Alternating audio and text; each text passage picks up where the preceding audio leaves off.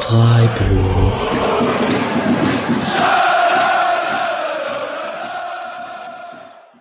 Dann, hallo und herzlich willkommen zur, ich weiß gar nicht, wie vielte Folge es ist zwischen den Saisons, ich habe gar nicht geguckt, aber wir heißen euch ganz herzlich willkommen zu einer Sonderfolge in der Winterpause. Heute ist Donnerstagabend, am Samstag geht's schon wieder los mit der Bundesliga Freiburg gegen Bielefeld. Wir haben uns aber, wie versprochen, länger vorbereitet und sitzen in voller Kapelle hier zum neuen Jahr. Ähm, hallo Mischa. Hi, guten Abend. Grüß dich Julian. Hi, frohes Neues.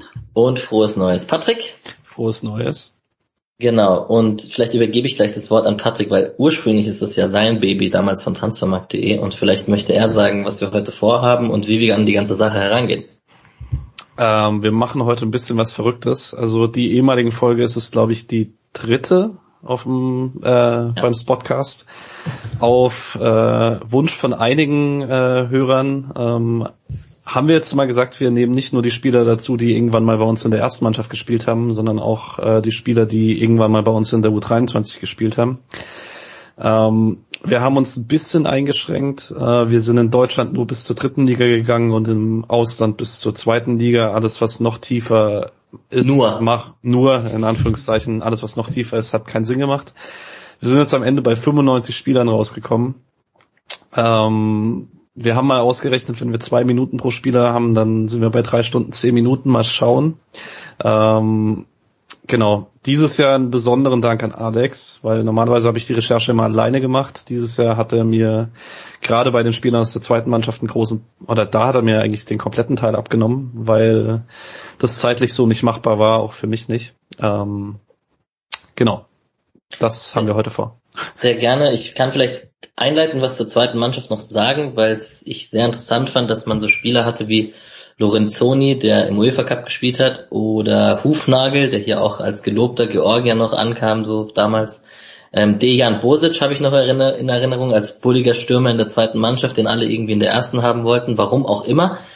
Ähm, und zum Beispiel Lorenzoni, fünfte Liga KSV Baunatal, Hufnagel, fünfte Liga SV Donaustauf und so weiter und so fort. Also man merkt wirklich, dass bei manchen Spielern auch karrieretechnisch in die andere Richtung ging und die jetzt nicht ihr Leben lang dem Profifußball ähm, widmen. Schon interessant. Und da die, die Schere geht da auf auf jeden Fall. Und dann übergebe ich, glaube ich, an den Patrick mit dem ersten Spieler. Wir wollen direkt loslegen, keine Zeit verlieren. Ja, nee, wir machen den ersten Spieler ah, ja, ein bisschen stimmt. außerhalb der Reihe, genau, weil ähm, Dominik Heinz seit der letzten Folge in SC noch verlassen hat.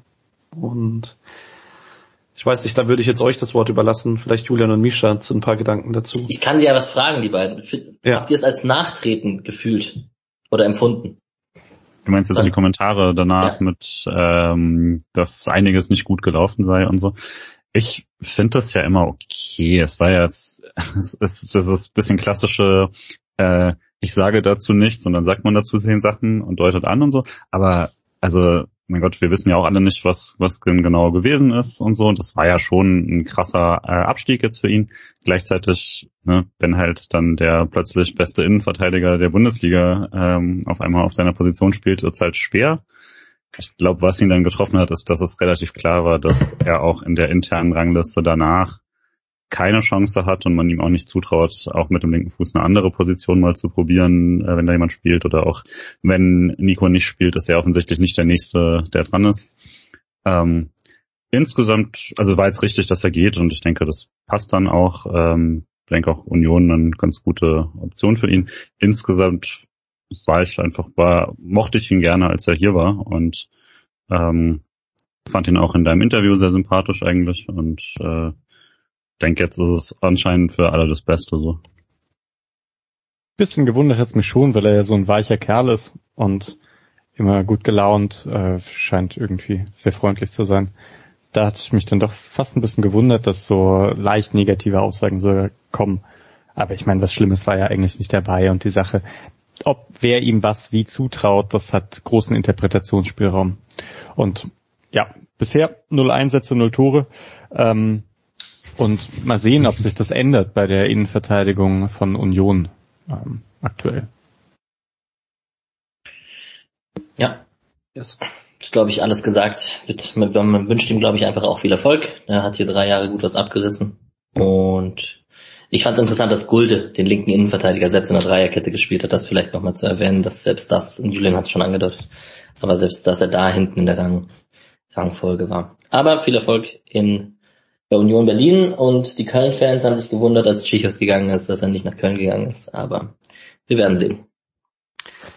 Gut, dann sage ich noch ein einleitendes Wort, bevor wir dann wirklich starten. Ähm, wir haben die Spieler absteigend sortiert nach der Anzahl ihrer Einsätze für den SC ähm, und haben die Spieler, die in der U23 gekickt haben, immer mal wieder wild dazwischen gestreut, damit das äh, nicht am Ende so ein Block ist, den sich dann keiner mehr anhört.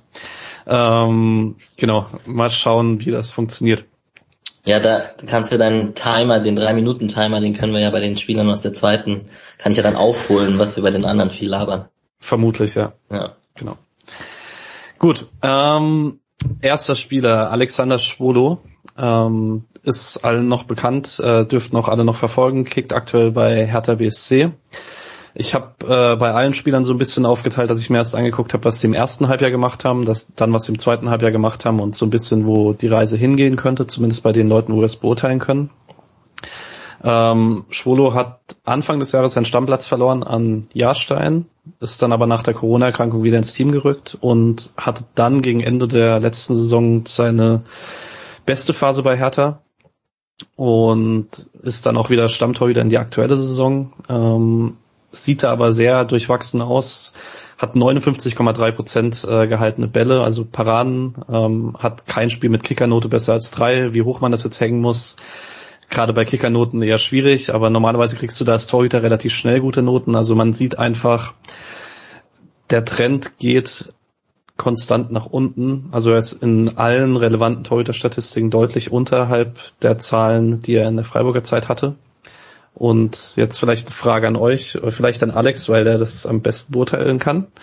Glaubst du, man gibt ihm in Berlin noch ein Jahr Zeit oder eher nicht? Also Schwule wird jetzt im Juni 30 und Hertha möchte ja offensichtlich irgendwann mal den nächsten Schritt machen. Voll die schwierige Frage. Ich glaube schon, eigentlich schon. Aber irgendwie so ganz zufrieden sind sie mit ihm auch nicht. Ähm, also zumindest viele Fans, die man da hört. Und irgendwie kommt es mir immer so vor, so die Leistung bei Hertha ist auch, also da sind manchmal Fehler drin, die er in Freiburg nicht gemacht hat. Oder wie, wie seht ihr das? Finde ich auch. Er wirkt manchmal auch so ein bisschen lost. Ja. Keine richtige Anbindung und so. Ja. Da nicht der beste Wechsel. Aber hey, äh, besser als zu Schalke wahrscheinlich, aber ähm, ja. Stimmt. Aber mit ihm wären sie ja nicht abgestiegen. Hm, ob, ob er dann wirklich noch 20 Punkte rausholt, ja. die Schalke gebraucht hätte oder so. Ja. ja, es wird nicht der erste Spieler auf der Liste sein, der nach dem Wechsel von Freiburg weg seine Leistung nicht unbedingt bestätigen konnte oder zumindest nicht den Schritt gemacht hat, den man sich vorgestellt hat. Ähm, Mike Franz kommt da nicht ganz in die Kategorie, der war nämlich äh, schon 33, als er Freiburg verlassen hat, spielt jetzt bei Hannover 96 ähm, hat sich Anfang des Jahres oder Ende letzten Jahres noch äh, einen Muskelriss zugezogen und hat dann im März seine ersten Kurzeinsätze gesammelt und hat dann noch zweimal von Anfang an gespielt in der letzten Saison, allerdings ohne großen Einfluss und hat jetzt auch in der Hinrunde, inzwischen sind es glaube ich sieben Pflichtspiele, er hat nämlich das allerletzte Spiel noch von Anfang an gemacht, hat aber in Teilen der Hinrunde ähm, das nicht mal in den Spieltagskader geschafft, obwohl es bei 96 so schlecht aussah. Ähm, man ist jetzt bei Hannover bei Christoph Dabrowski geblieben als Trainer. Unter dem hat er wieder ein bisschen mehr gespielt. Es war davor, hieß es mal Anfang Dezember davon, dass Sandhausen angeblich Interesse dran hat, ihn noch zu verpflichten. Ähm, wo es dahin geht, schwer zu sagen. Ähm, ich weiß nicht, Julian überrascht sich, dass er in der zweiten Liga äh, keinen bleibenden Eindruck mehr hinterlässt oder ist es irgendwie folgerichtig? Also es ist dann auch einfach eine Frage, wie gut man von mehreren kleinen Verletzungen, größeren Verletzungen noch zurückkommen kann ab einem gewissen Alter. Und er war ja jetzt auch schon beim SC dann ähm, körperlich oft nicht mehr ganz eben in der Lage, das noch mitzugehen. Ähm, ich würde hoffen, dass wenn er jetzt nochmal äh, fit ist, ähm, da nochmal seine, seine Zeiten kriegt, weil das ja auch dann der Grund war für ihn, das überhaupt nochmal zu machen die Reise insgesamt bei ihm ist ja relativ klar, dass er dann irgendwann in den Trainerberuf gehen wird. Und ähm, das haben ja schon da alle gesagt beim SC, dass äh, Schuster und er da auf jeden Fall quasi schon die Trainer äh, auf dem auf dem Platz waren. Und dementsprechend äh, hat er sich ja schon bewusst dafür entschieden, nochmal zu spielen und wollte das ja auch und dann würde ich es ihm gönnen, aber es ist jetzt auch nicht völlig überraschend, glaube ich, dass man dann mit äh, bald Mitte 30 nicht mehr ähm, nicht mehr äh, körperlich das so mitgehen kann, wie man es gerne möchte. Ich Würde kann ihn gerne der zweiten Mannschaft Sorry. sehen? Würde ihn gerne der zweiten Mannschaft sehen noch? Hm, so Ivica Banovic-Style. Mhm. Das wäre super cool natürlich. Ja. Kommt halt drauf an. Solange Flum da ist, wahrscheinlich eher nicht, weil wirst du nicht zwei für die gleiche Position holen. Hm. Ja. Und die zweite Mannschaft ist vielleicht einfach auch zu gut mittlerweile. also Franz auf dem Flügel, irgendwo, na, der kann ja überall spielen. Das stimmt. Ähm, da bringst du mich zu einem guten Übergang. Vielleicht spoiler ich mal ganz kurz. Wir haben ja auch ähm, vier Spieler auf Twitter zur Umfrage pro Position gestellt und je, auch wir vier haben unsere quasi ehemaligen elf der noch aktiven Spieler zusammengestellt. Und da war ziemlich interessant, ich habe mit Patrick dazwischen äh, davor mal gequatscht, dass Franz trotz Kapitänsrolle oft und trotz äh, absoluter Führungsspielerrolle und auch viel, richtig, richtig, richtig viele Spiele im defensiven Mittelfeld hinter Santa Maria, Abraschi und auch Coquelin eingestuft wurde von unseren Fans oder von unseren Hörern auf Twitter. Das ist schon ähm, Standing nicht so gut, wie man dachte irgendwie. Bei Coquelin ist es natürlich ein bisschen Trauer dabei wahrscheinlich, dass er das in Freiburg nicht abrufen konnte. Yep. Ja. Ich halte mich zurück jetzt mit den drei Minuten. Ja, alles gut. genau, ähm, jetzt kommen wir zum ersten Spieler aus der dritten Mannschaft. Hat ihn, äh, aus der zweiten Mannschaft, hat ihn davor jemand von euch gehört? Nee. Vom Namen her ja, aber. Ja gut, dass Transfermarkt.de Patrick den Namen gehört hat, lag auf der Hand. Ähm, Mate Jukic, ich weiß nicht, Misha, kannst du die Namen der Mannschaften besser aussprechen als ich? Das Vermutlich. ist ein Kroate, ne? Keine Ahnung, ja. wie die Kroaten. Zmi, Zmi, Croatia Zmijavci war ja in der Hinrunde oder im ersten halben Jahr noch, das spricht man hundertprozentig nicht so aus. Die waren Zwölfte am Ende der, in der zweiten Liga in Kroatien. Ähm, für die erste Liga hat es bei dem nicht gereicht in der kroatischen Liga oder in den, bei den kroatischen Mannschaften, wo er davor war. Und jetzt ist er Stammspieler bei NK Solin, die sind auch in der zweiten Liga in Kroatien sind aber nur 15. und wie der Ausblick ist, habe ich keinen Plan. Der gehört jetzt aber auch wirklich zu den Mannschaften äh, oder zu den Spielern aus der zweiten Mannschaft, die nochmal die wirklich zu den Unbekannteren zählen. Also da können wir schnell rüberspringen und äh, zu Oliver Baumann überwechseln. Genau, äh, der eine ähnlich unbedeutende Rolle in diesem Podcast einnehmen soll. Nein. Ähm, ja, ähm, was soll man eigentlich zu Oliver Baumann noch sagen? Ähm, spielt immer noch in Hoffenheim. Und man muss sagen, vielleicht so ein bisschen der unterschätzteste Torhüter der Bundesliga, was halt auch dran liegt, wo er spielt, weil sich halt immer noch niemand so richtig für Hoffenheim äh, interessiert. Ist aber konstant äh, überdurchschnittlicher Keeper der Liga, ähm, was man auch in allen Advanced Stats so sieht, die man äh, so für Torhüter findet, zum Beispiel Gegentore im Verhältnis zu Expected Goals und so weiter. Ähm, er ist Kapitän in Hoffenheim, und hat dort jetzt seinen Vertrag kürzlich nochmal verlängert.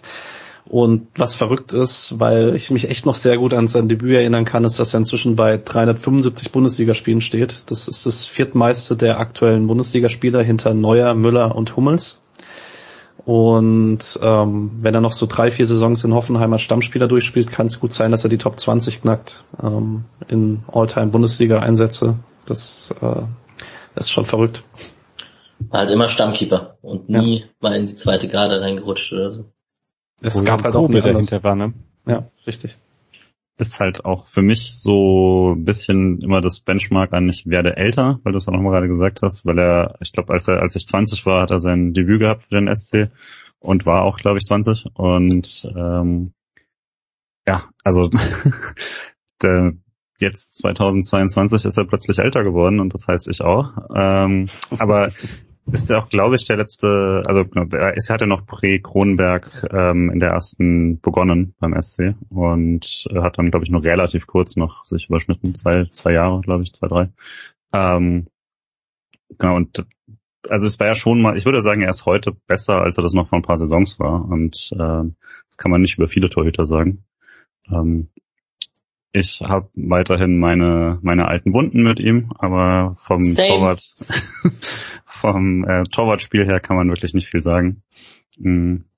Und vielleicht weiß mir jetzt noch gerade, weil wir es bei Schwolo nicht hatten, ist dann immer ähm, Gut, bei ihm ist dann der Kronenberg-Effekt vielleicht weniger stark, aber es ist auffällig, dass es, dass es ihn als einen der wenigen nicht erwischt hat, als er vom SC weggegangen ist, danach nicht mehr so gut gewesen zu sein, auch wenn man vielleicht sagen kann, am Anfang in äh, Hoffenheim hat es auch erstmal ein bisschen gedauert, bis er wieder auf das Level äh, gekommen ist. Genau. Ähm, Misha, du darfst gleich zum nächsten was sagen. Ähm, wir springen zu Dani Caligiuri, der immer noch in Augsburg ist. Ähm, ich habe den Torjubel ah, gemacht. Ich dachte gerade, du willst irgendwas cutten und dachte, nein, was, nein, okay. nein, nein, nein. Ähm, genau. Ähm, der in der letzten Rückrunde so ein bisschen danach aussah, als würde die zweite Saison in Folge absteigen, nachdem er erst mit Schalke abgestiegen ist, ähm, weil er nach einer guten Hinrunde in Augsburg dann in der Rückrunde nicht mehr so einen Einfluss äh, nehmen konnte. Er konnte aber zumindest am vorletzten Spieltag gegen Bremen den Elfmeter zum endgültigen Klassenerhalt verwandeln. Ähm, ansonsten waren es für seine Verhältnisse ungewöhnlich, ungewöhnlich wenige Scorer. Und das hat sich jetzt auch in das zweite Halbjahr fortgesetzt. Ähm, da steht er bisher bei einem Scorerpunkt. Ähm, man sieht auch, in den letzten Jahren waren es immer super viele Key Passes, was auch dran lag, dass er viele gute Standards geschlagen hat. Das hatte ziemlich wenige, fast keine Expected Goals oder Expected Assists. Ähm, hat mal, was ich ganz spannend fand, auch beim Spiel in Freiburg, am Anfang der Saison hat der Augsburg häufiger so ein 5-3-2 gespielt, da war er dann häufiger der Zehner. Ähm, aber allgemein muss man sagen, den großen Einfluss, den man Caligiuri die letzten Jahre immer ähm, unterstellen konnte, den zeigt er aktuell nicht. Er wird jetzt im Januar 34. Krass, Glaubst da haben wir die Benchmark des Altwerdens, Julia. Richtig. Glaubst du, es gibt noch mal einen letzten Push, Misha? Ich glaube nicht. Ich glaube, es geht langsam bergab. Caligiuri war ja auch immer so ein sehr physischer Spieler, also nicht nur, also jetzt nicht unbedingt Schnelligkeit, aber Zweikampfhärte. Und langsam war er auch nicht und so. Und dann ähm, und dazu eine ganz passable Technik, aber jetzt, ich glaube, niemand, der dann so sein Spiel komplett auf Erfahrung umstellen kann. Ähm, ja, deswegen denke ich, ganz so viel kommt nicht mehr. Ich mag aber eigentlich diese Karriere von Caligiuri. Ich mag, wenn es so klassische Bundesligaspieler sind, die einfach dann so Wege gemacht haben. Irgendwie, ich glaube, in Wolfsburg war er ja recht, ähm, recht erfolgreich noch. Und dann mit Schalke ging es halt schon bergab. Und da war er echt der Letzte, der irgendwie noch halbwegs Normalform hatte. Äh, was auch schon ein ganz gutes Zeichen war. Am Anfang in Augsburg dachte ich noch, oh Mann, warum hat Freiburg den nicht bekommen? Aber jetzt, ja, sehe ich es ähnlich wie du es geht bergab. Ich muss noch kurz ergänzen, weil ich eine Falschaussage drin hatte. Als ich Caligiuri recherchiert habe, hatte er nur einen Scorer. Er hat jetzt in den letzten vier Spielen noch zwei Tore und einen Assist gesammelt. Genau. Hm. Beide Tore per Elfmeter, aber trotzdem muss man. Ja, das konnte er schon immer, ne? Das konnte hm. auch bei uns. Die Elber. Ziemlich unbeeindruckt. Gut, ich habe die Ehre, den nächsten äh, Spieler, den keiner kennt, äh, anzusprechen. Das ist Ufuk Budak und der Verein ist noch schwerer auszusprechen als der davor. Also Büyükşehir Belediye Erzurumspor. Ja, so, so gut, wie es ging. Danke. Ähm, Glaube ich. Keine Ahnung. war gut, danke. Es war auf jeden Fall ambitioniert. Ähm, kannte ihn jemand? Nein. Tatsächlich, weil das damals ein bisschen eine Story war. Der ist ja Aserbaidschaner und hat damals, glaube ich, für Klar. Aserbaidschan in der Nationalmannschaft äh, debütiert als Berti Vogts dort, Nationaltrainer. Mhm. Genau. Okay. Ja, so viele krasse Infos gibt's da nicht. Er hatte kurzzeitig auch bei Altinordu gespielt auf jeden Fall. Die Mannschaft kennen wir, weil wir Soyuncu von dieser Mannschaft geholt haben und da ab und zu sehr talentierte Kicker rumrennen in der Türkei in der zweiten Liga. Ähm, da hat er im ersten Halbjahr 2021 noch gespielt, war immer mal wieder linkes Mittelfeld oder linker Verteidiger zwischen Stamm und Ergänzungsspieler, wurde Sechster am Ende der Saison, ist zu besagtem Verein dann gewechselt und ähm, hatte da nur sieben Spiele, war oft nicht im Kader. Seine Mannschaft ist aber Zweiter in der zweiten Liga, also spielt da um den Aufstieg mit. Und auch hier, pff, vielleicht steigt er mit denen auf, wenn er jetzt aber jetzt noch nicht so viel zum Einsatz kommt, wird er in der ersten Liga wahrscheinlich nicht mehr zum Einsatz kommen. Aber das sind alles sehr, sehr Mutmaßungen und 31 Jahre ist er jetzt, also wird wahrscheinlich noch ein bisschen in der Türkei kicken und dann ähm, werden wir wahrscheinlich nicht mehr so viel von Ufuk Budak hören. Genau. Ähm, gehen wir weiter zu Amir Brashi. Ähm, da brauchen wir das erste Halbjahr nicht behandeln, weil er da noch Leihspieler war. Das habt ihr bei uns im Podcast gehört. Wenn nicht nachhören. Genau, wenn nicht nachhören. Alle Spieltagsfolgen des ersten Halbjahres. Mhm. Ähm, er wechselte dann im Sommer zu den Grasshoppers Zürich. ähm, wurde dort direkt Kapitän und äh, startete dann auch als Stammspieler in die Saison. Ähm, hatte dann ein bisschen Pech mit einer Gelbrotsperre und zwei Muskelfaserrissen gleich. Ähm, ist dann Ende November erstmals wieder im Kader gewesen. Hat im Dezember zwei Spiele gemacht und ist jetzt wieder mit Verletzung raus. Da konnte ich leider nicht finden, ähm, was das für eine Verletzung ist. Werden wir mal schauen. Was ich noch ganz interessant fand, äh, es gab ein Interview in der, Schweiz, in der Schweizer Zeitung mit ihm, wo er gesagt hat, dass er immer noch, äh, immer wieder mit Christian Streich telefoniert, sich austauscht, wie es so läuft, ähm, sich auch noch Tipps holt und so. Das äh, fand ich schon ganz cool. Er klingt un, aber gleichzeitig auch sehr, sehr glücklich in Zürich, ist jetzt 31, also sieht ziemlich viel danach aus, dass er dort jetzt so ein bisschen seine Karriere ausklingen lässt. Ähm, ja, Amir Braschi, cooler Typ. Ja, auf jeden Fall. Ich hatte ja mal, ich war ja mal mit ihm in Kontakt und das Interview hat leider immer noch nicht stattgefunden. Ob das jemals stattfinden wird, wissen wir nicht. Aber ähm, auf jeden Fall auch ein Spieler, den ich immer gern gesehen habe und der sich immer wieder mal als Rollenspieler reingekämpft hat und mal wichtig war in gewissen Situationen. Als Wadenbeißer. True. Gut. Ähm, apropos Wadenbeißer wenn man das äh, zu einem Stürmer sagen möchte, dann passt die Überleitung zu Florian Niederlechner ganz gut, der auch beim FC Augsburg spielt, äh, genauso wie Daniel Caligiuri. Ähm, und auch so ein bisschen äh, in, einem, in einer Formkrise steckt, die jetzt schon ein bisschen andauert. Er war in der Hinrunde, äh, in der Hinrunde, im ersten Halbjahr, also in der Rückrunde der Vorsaison, ähm, wichtig mit seinen Toren. Also er hat einen Doppelpack geschossen beim 2-1 gegen Union Berlin, ähm, war Torschütze beim 1-1 gegen Leverkusen war aber sonst ähnlich schwach wie in der Hinrunde der Vorsaison und hat jetzt auch in der Saison nur vier Spiele von Anfang an gemacht. Hat, äh, ich sollte auch hier meine Zahlen nochmal checken, weil er gegen Ende nochmal, äh, nee, gegen Ende war er verletzt. Okay. Vier Spiele von Anfang an passt. Ähm, steht jetzt bei drei Saisontoren, unter anderem bei, mit dem Tor beim ersten Saisonsieg, beim 1 gegen Gladbach. und hat jetzt zwei kleine OPs, die ihn aus dem Rhythmus geworfen haben. Ist jetzt auch wieder mit einer Mittelfußverletzung raus. Ähm, persönlich glaube ich, dass es das war nach dem Jahr in Augsburg, weil der Vertrag läuft aus. Ähm, Augsburg hat jetzt relativ medienwirksam einen neuen Stürmer geholt äh, für einiges an Geld und ich auch sonst, Julian Rand. Ja, ich möchte gleich, Julian darf gleich ranten. Ähm, und ja, allgemein, man muss sagen, Augsburg verjüngt den Kader. In den letzten Transferperioden lässt sich das auch ein bisschen was kosten und ich glaube nicht, dass dann für Niederlechner noch Platz im Kader ist. Oder Julian. Nee, ich glaube auch, Rand ist jetzt auch nicht mehr so richtig drin, weil die alle ihre Jokes gemacht haben mittlerweile. Ähm, über den Investorenclub Augsburg. Ich glaube auch tatsächlich, wenn das jetzt in diese Richtung geht und man, wie auch immer man den FC Augsburg ähm, vermarkten möchte in den USA, ist es vermutlich nicht mit Florian Niederlechner als, als Galionsfigur.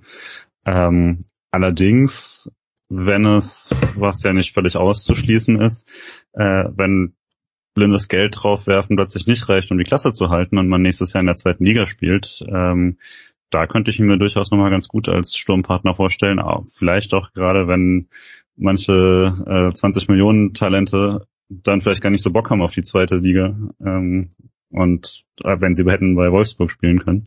Deswegen mal gucken, wie das dann noch wird. Aber ja, gönnen würde ich es ihm äh, dass er da nochmal rankommt. Aber es, immer wenn ich, wenn ich Augsburg gesehen habe, was zugegebenermaßen freiwillig jetzt nicht so oft war, sah er auch nie äh, aus wie der Niederlechner, den man noch mal kannte beim SC. Es wird vielleicht so wie bei der Rieder ähm, in bei der Hertha zahlt man 25 Millionen für Toussaint und am Ende spielt halt doch dann immer wieder der Rieder. Ne? So wird es wahrscheinlich mit Niederlechner passieren. Ich finde es ja total interessant, sorry, dass ähm, mit Niederlechner jetzt zum Beispiel, da hatte man ja auch ein weinendes Auge, als er den Verein verlassen hat irgendwie, weil er trotzdem oft seine Leistung gebracht hat. Und wir haben es gerade gesagt, bei Caligiuri, als er von Schalke zu Augsburg gewechselt ist, dass man den auch irgendwie gerne gehabt hätte. Und jetzt spielt der SC so eine Hinrunde und ist irgendwie Dritter und bei ganz vielen Spielen, Spielern geht's einem so, ja, wo, also gut, dass sie nicht gekommen sind, so nach dem Motto. Oder wo sollten die jetzt ihren Platz finden? Das geht mir in der Liste ganz oft so bei eigentlich Spielern, als sie gewechselt sind, dachte man, oh nee, schade. Ja. Kommen wir vielleicht auch nachher bei Admir Memedi nochmal drauf. Ähm, Memedi. Genau. Aber wir gehen jetzt erstmal nach Wolfsburg für Maximilian Philipp. Ähm, der ist im letzten Winter nach Wolfsburg gewechselt. Ähm, hat sich dann am Anfang erstmal Covid geholt und kam dann ein bisschen schleppend in die Rückrunde, hat dann aber in den letzten zehn Spielen fünfmal getroffen, unter anderem zweimal beim 2-2 in Leipzig.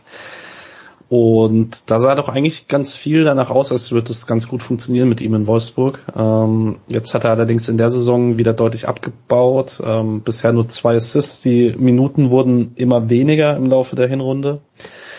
Und ähm, man muss aber sagen, wenn man auf die Advanced Stats guckt, wenn es so um kreierte Chancen geht, ist er immer noch unter den besseren Spielern in der Bundesliga. Ähm, ich weiß nicht, ich, ich tue mich bei Philipp in den letzten Jahren ein bisschen schwer in der Leistungsbewertung. Ähm, er hat jetzt wiederholt in Interviews davon gesprochen, dass er ähm, Probleme hat mit fehlendem Selbstvertrauen, dass er da immer wieder Leistungseinbrüche bekommt, wenn er nicht zu 100% an sich glaubt und so weiter.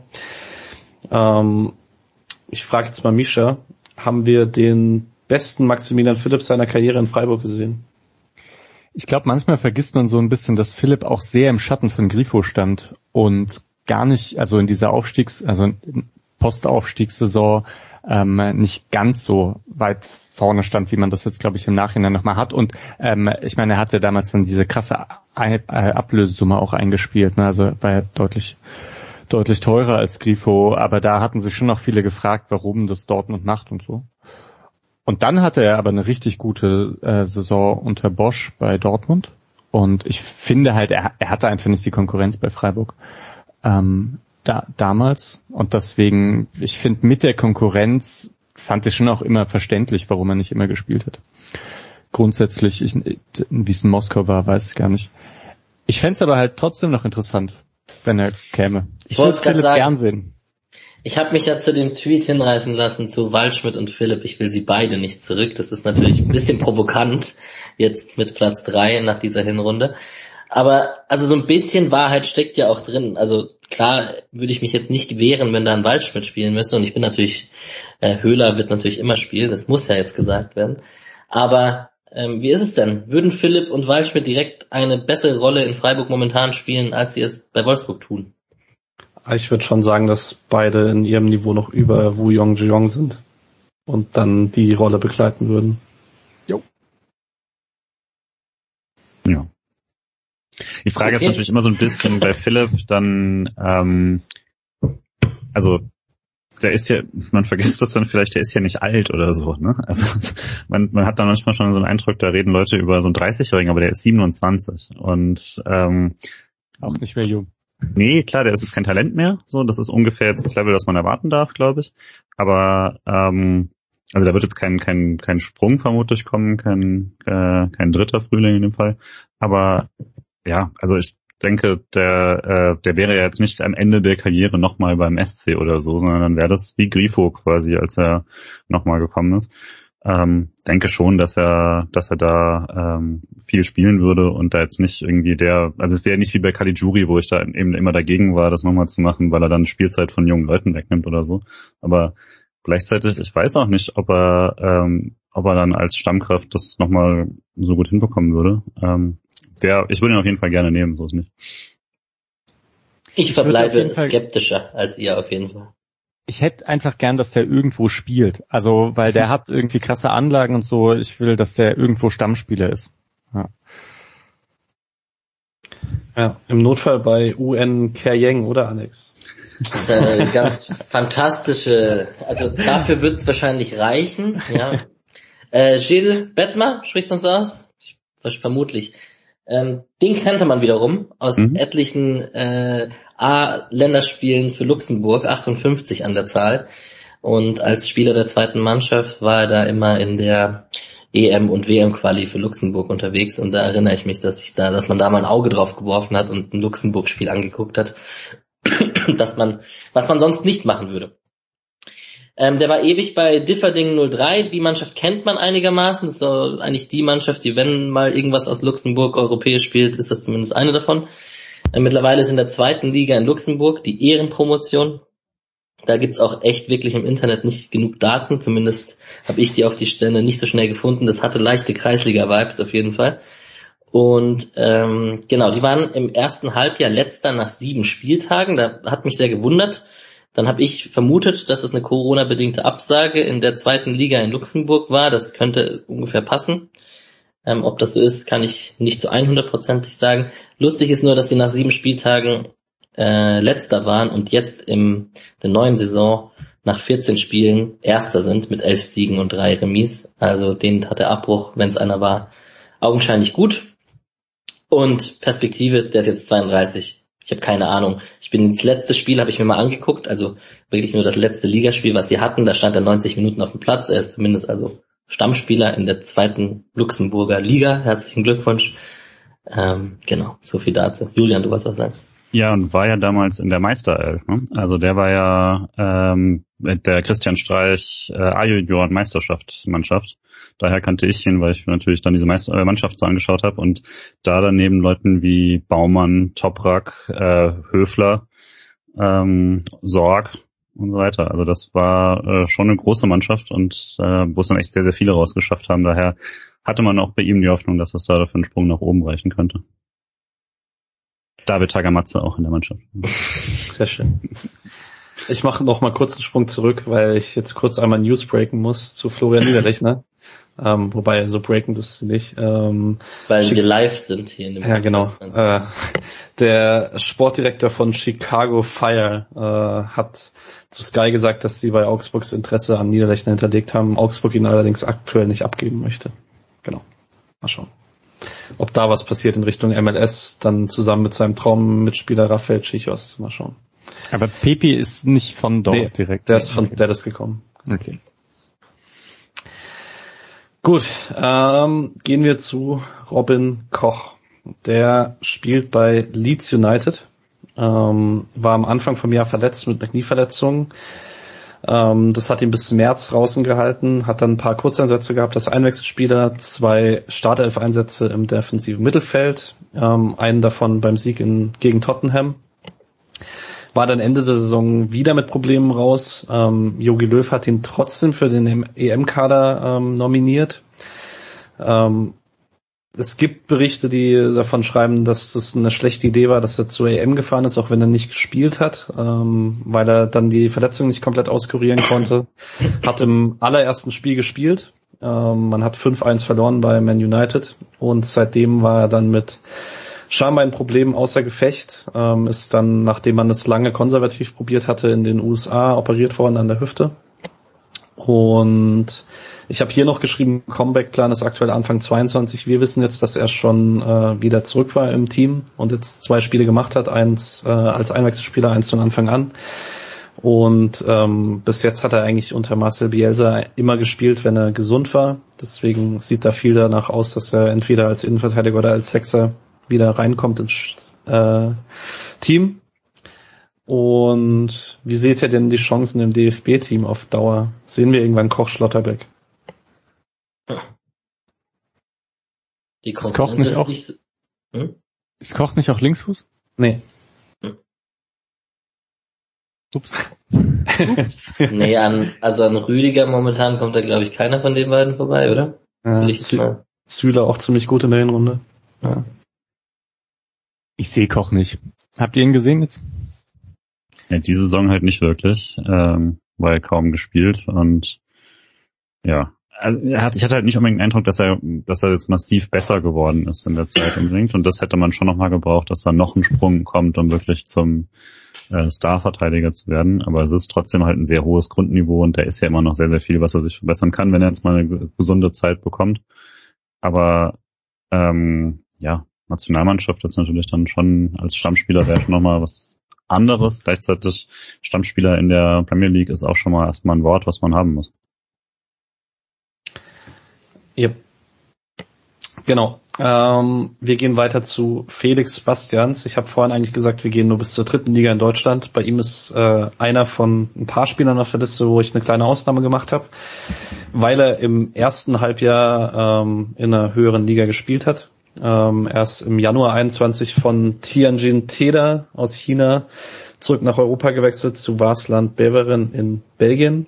Ähm, hat dort zehn Spiele gemacht, ähm, konnte dann aber den Abstieg aus der Pro League nicht verhindern. war dann erstmal vereinslos und ist im September zurück in den Ruhrpott gewechselt ähm, und Stammspieler eben bei Rot-Weiß Essen. Die sind relativ deutlich Tabellenführer in der Regionalliga West. Und ähm, ja, mal schauen. Er wird jetzt Ende der Saison 34, was ich krass finde, dass Bastian so alt ist wie Caligiuri, weil ich ihn gefühlt irgendwie nochmal drei, vier Jahre älter geschätzt hätte. Ähm, Vertrag läuft dann zwar aus, ist nicht ungewöhnlich in den niedrigeren Spielklassen, dass es immer nur Einjahresverträge gibt, aber vielleicht sehen wir ihn ja zum Karriereausklang nochmal in der dritten Liga. Ähm, ja, Alex, du sahst so aus, als wolltest du was sagen wollen. Nö, ich fand, ich, den hatte ich wirklich, das ist ja auch jetzt lange her, dass er bei uns gespielt hat. Da dachte ich immer, schade, dass er gewechselt ist damals zum Beispiel. Und dann ist er ja irgendwie nach Hertha und zu Bochum und ich, war das nicht, dass da nicht alles so gut lief beim Wechsel oder sowas? Irgendwie gab es überall Stress, wenn er dann gegangen ist. Ja. Das zieht sich so ein bisschen durch die Karriere. Genau. Und der hatte schon eigentlich einen guten linken Fuß. Ich habe den als sehr dynamischen Linksfuß da in Erinnerung in der kurzen Zeit, wo er beim SC gespielt hat. Ich dachte, ich hatte aber auch gar nicht auf dem Schirm, dass er zu Hertha gewechselt ist, sondern dachte, er ist direkt nach Bochum gegangen. Lange ist es her. Ja. Gut, Gut ich mache weiter, ne? Mit mhm. Anthony Anthony Schmid dem jüngeren Bruder von unserem bekannten Johnny Schmid, der 22 ist, Mittelstürmer ist, sich in der zweiten Liga in Österreich auspowert. Im ersten Halbjahr 2021 war er noch bei Oberachern. Ähm, das war das Team, wohin er gewechselt ist von der zweiten Mannschaft von Freiburg. Ähm, die waren am Ende Neunter in der zweiten Liga in Österreich. Im Prinzip war er Stammspieler ähm, als Mittelstürmer hat aber als Stammspieler nur drei Tore in der ganzen Saison in der zweiten Liga in Österreich geschossen. Also würde ich jetzt mal sagen, das ist verbesserungswürdig oder verbesserungsfähig. Und in der zweiten, zweiten Halbjahr ist er dann zum Floridsdorfer AC gewechselt, zum FAC. Hat er jetzt bisher schon fünf Tore geschossen, steigert sich also wieder klarer Stammspieler. Die sind Dritter in der zweiten Liga, spielen ein bisschen um den Aufstieg mit und die Saison sieht doch schon mal besser für ihn aus. Und dann kann er sich vielleicht noch mal für höhere Aufgaben empfehlen. 22 Jahre jüngerer Bruder von, also 22 Jahre, Komma, jüngerer Bruder von Schmid. Mal spannend, mal schauen, spannend.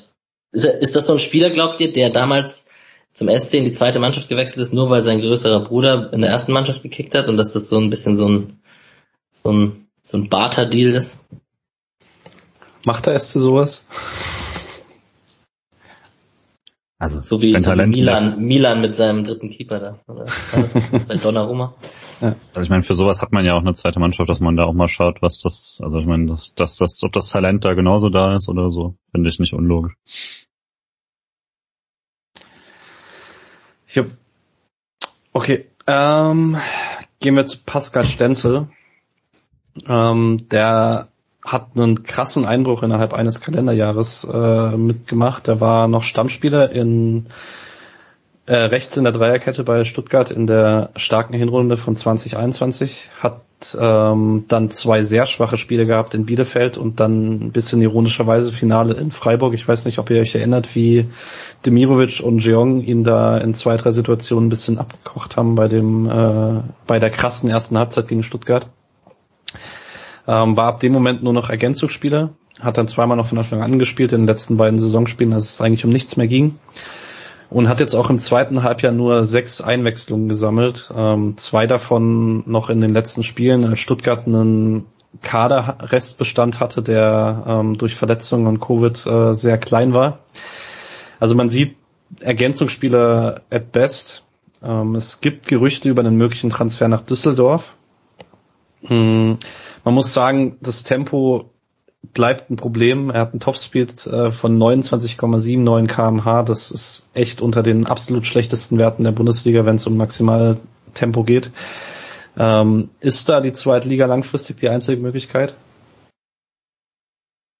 Ja, wahrscheinlich, oder? Ähm, es war ja, aber ich finde eigentlich lustige, was du gesagt hast, dass er ein Halbjahr richtig gut gespielt hat und mich da nochmal in Überlegen gestürzt hat, ob Stenzel vielleicht nicht doch ein ganz guter Spieler ist, ähm, was ich ihm eben nach seiner Zeit bei beim Sportclub nicht mehr zugetraut habe. Zweite Liga ist top, also weil der hat ja eine gewisse Spielintelligenz, der hat sogar einen ganz guten Schuss und ähm, ja, da ich glaube, da könnte er wirklich was reißen und auch eine sehr gute Rolle übernehmen als Rechtsverteidiger oder vielleicht dann doch irgendwann mal im zentralen Mittelfeld, wo ich ihn immer auch ein bisschen gesehen habe, auch wenn er das dann nie gespielt hat. Yes, ähm, wo wir bei welchem Spieler wir von ein bisschen was höherem in der Zukunft sprechen, ähm, ist Matthias Ginter. Ähm, da kann man auch von zwei sehr unterschiedlichen Halbjahren sprechen. Im ersten Halbjahr hat er ähm, keine Minute in der Rückrunde verpasst bei Mönchengladbach, war damit, muss man halt sagen, auch Teil des Teams, das dann nach dem verkündeten Roseabgang einmal komplett eingebrochen ist, bis zu Platz 10 runter. Ähm, allgemein muss man sagen, er hat sehr viele Minuten gesammelt, hat in drei WM-Quali-Spielen für Deutschland nur eine Minute verpasst ähm, war bei der EM dann absolut gesetzt, ist zweimal sehr spät ausgewechselt worden für einen Offensivwechsel kurz vor Schluss ähm, und war auch, finde ich, ist jetzt nicht negativ aufgefallen in den deutschen Spielen, bei den zweien, die ich gesehen habe. Ähm, genau. Ist dann in die Hinrunde gestartet mit einer Covid-Erkrankung, ähm, hat deswegen auch die ersten beiden Länderspiele unter Flick verpasst, ähm, war dann aber wenig überraschend bei Gladbach sehr schnell wieder in der Stammelf. Aber man muss sagen, gerade gegen Ende der Hinrunde ähm, hat er jetzt auch nicht unbedingt Stabilität erzeugen können in den Spielen, in denen, in denen es für Gladbach nicht lief. Also jetzt das 0-6 ist natürlich für alle Freiburger immer noch relativ prägnant im Kopf. Da habe ich für kein Gegentor Matthias Ginter als Verantwortlichen im Kopf, aber denk mir halt auch immer so ein bisschen, wenn du da eine Innenverteidigung Ginter Elvedi hast, dann erwarte ich da ein bisschen mehr dass dann noch irgendwas in letzter Reihe verteidigt wird. Ähm, hat auch das erste Jahr wirklich schwache Defensivstatistiken im Bundesliga-Vergleich, wenn auch im Passbereich immer noch sehr weit oben. Ähm, für ihn vielleicht als einzige positive Nachricht, ähm, im letzten Länderspiel des Jahres in Armenien hat er wieder 90 Minuten durchgespielt. Ähm, und jetzt der Teil, um den es für Matthias Ginter aktuell medienpräsent geht. Man hat jetzt äh, beidseitig verkundet, dass man sich entschieden hat, den Vertrag nicht zu verlängern. Gladbach hat gesagt, sie hatten das auch schon entschieden. Ginter hat es als erstes kommuniziert, wie auch immer das jetzt war. Ähm, in welchem Tier seht ihr ihn denn so beim nächsten Schritt? Absolutes Top-Team? Liverpool, Bayern, Man City etc. oder irgendwie doch die Stufe drunter? Also Julian vielleicht. Ich, also ich hab's, ich kann es mir nicht ganz vorstellen, dass er sich dann doch halten würde bei dem absoluten Top-Team. Einfach, also das Spielerische ist sehr, sehr stark immer noch, wenn ich ihn sehe, aber und vielleicht wird eine Liga mehr helfen, wo das nochmal ähm, akzentuierter wäre.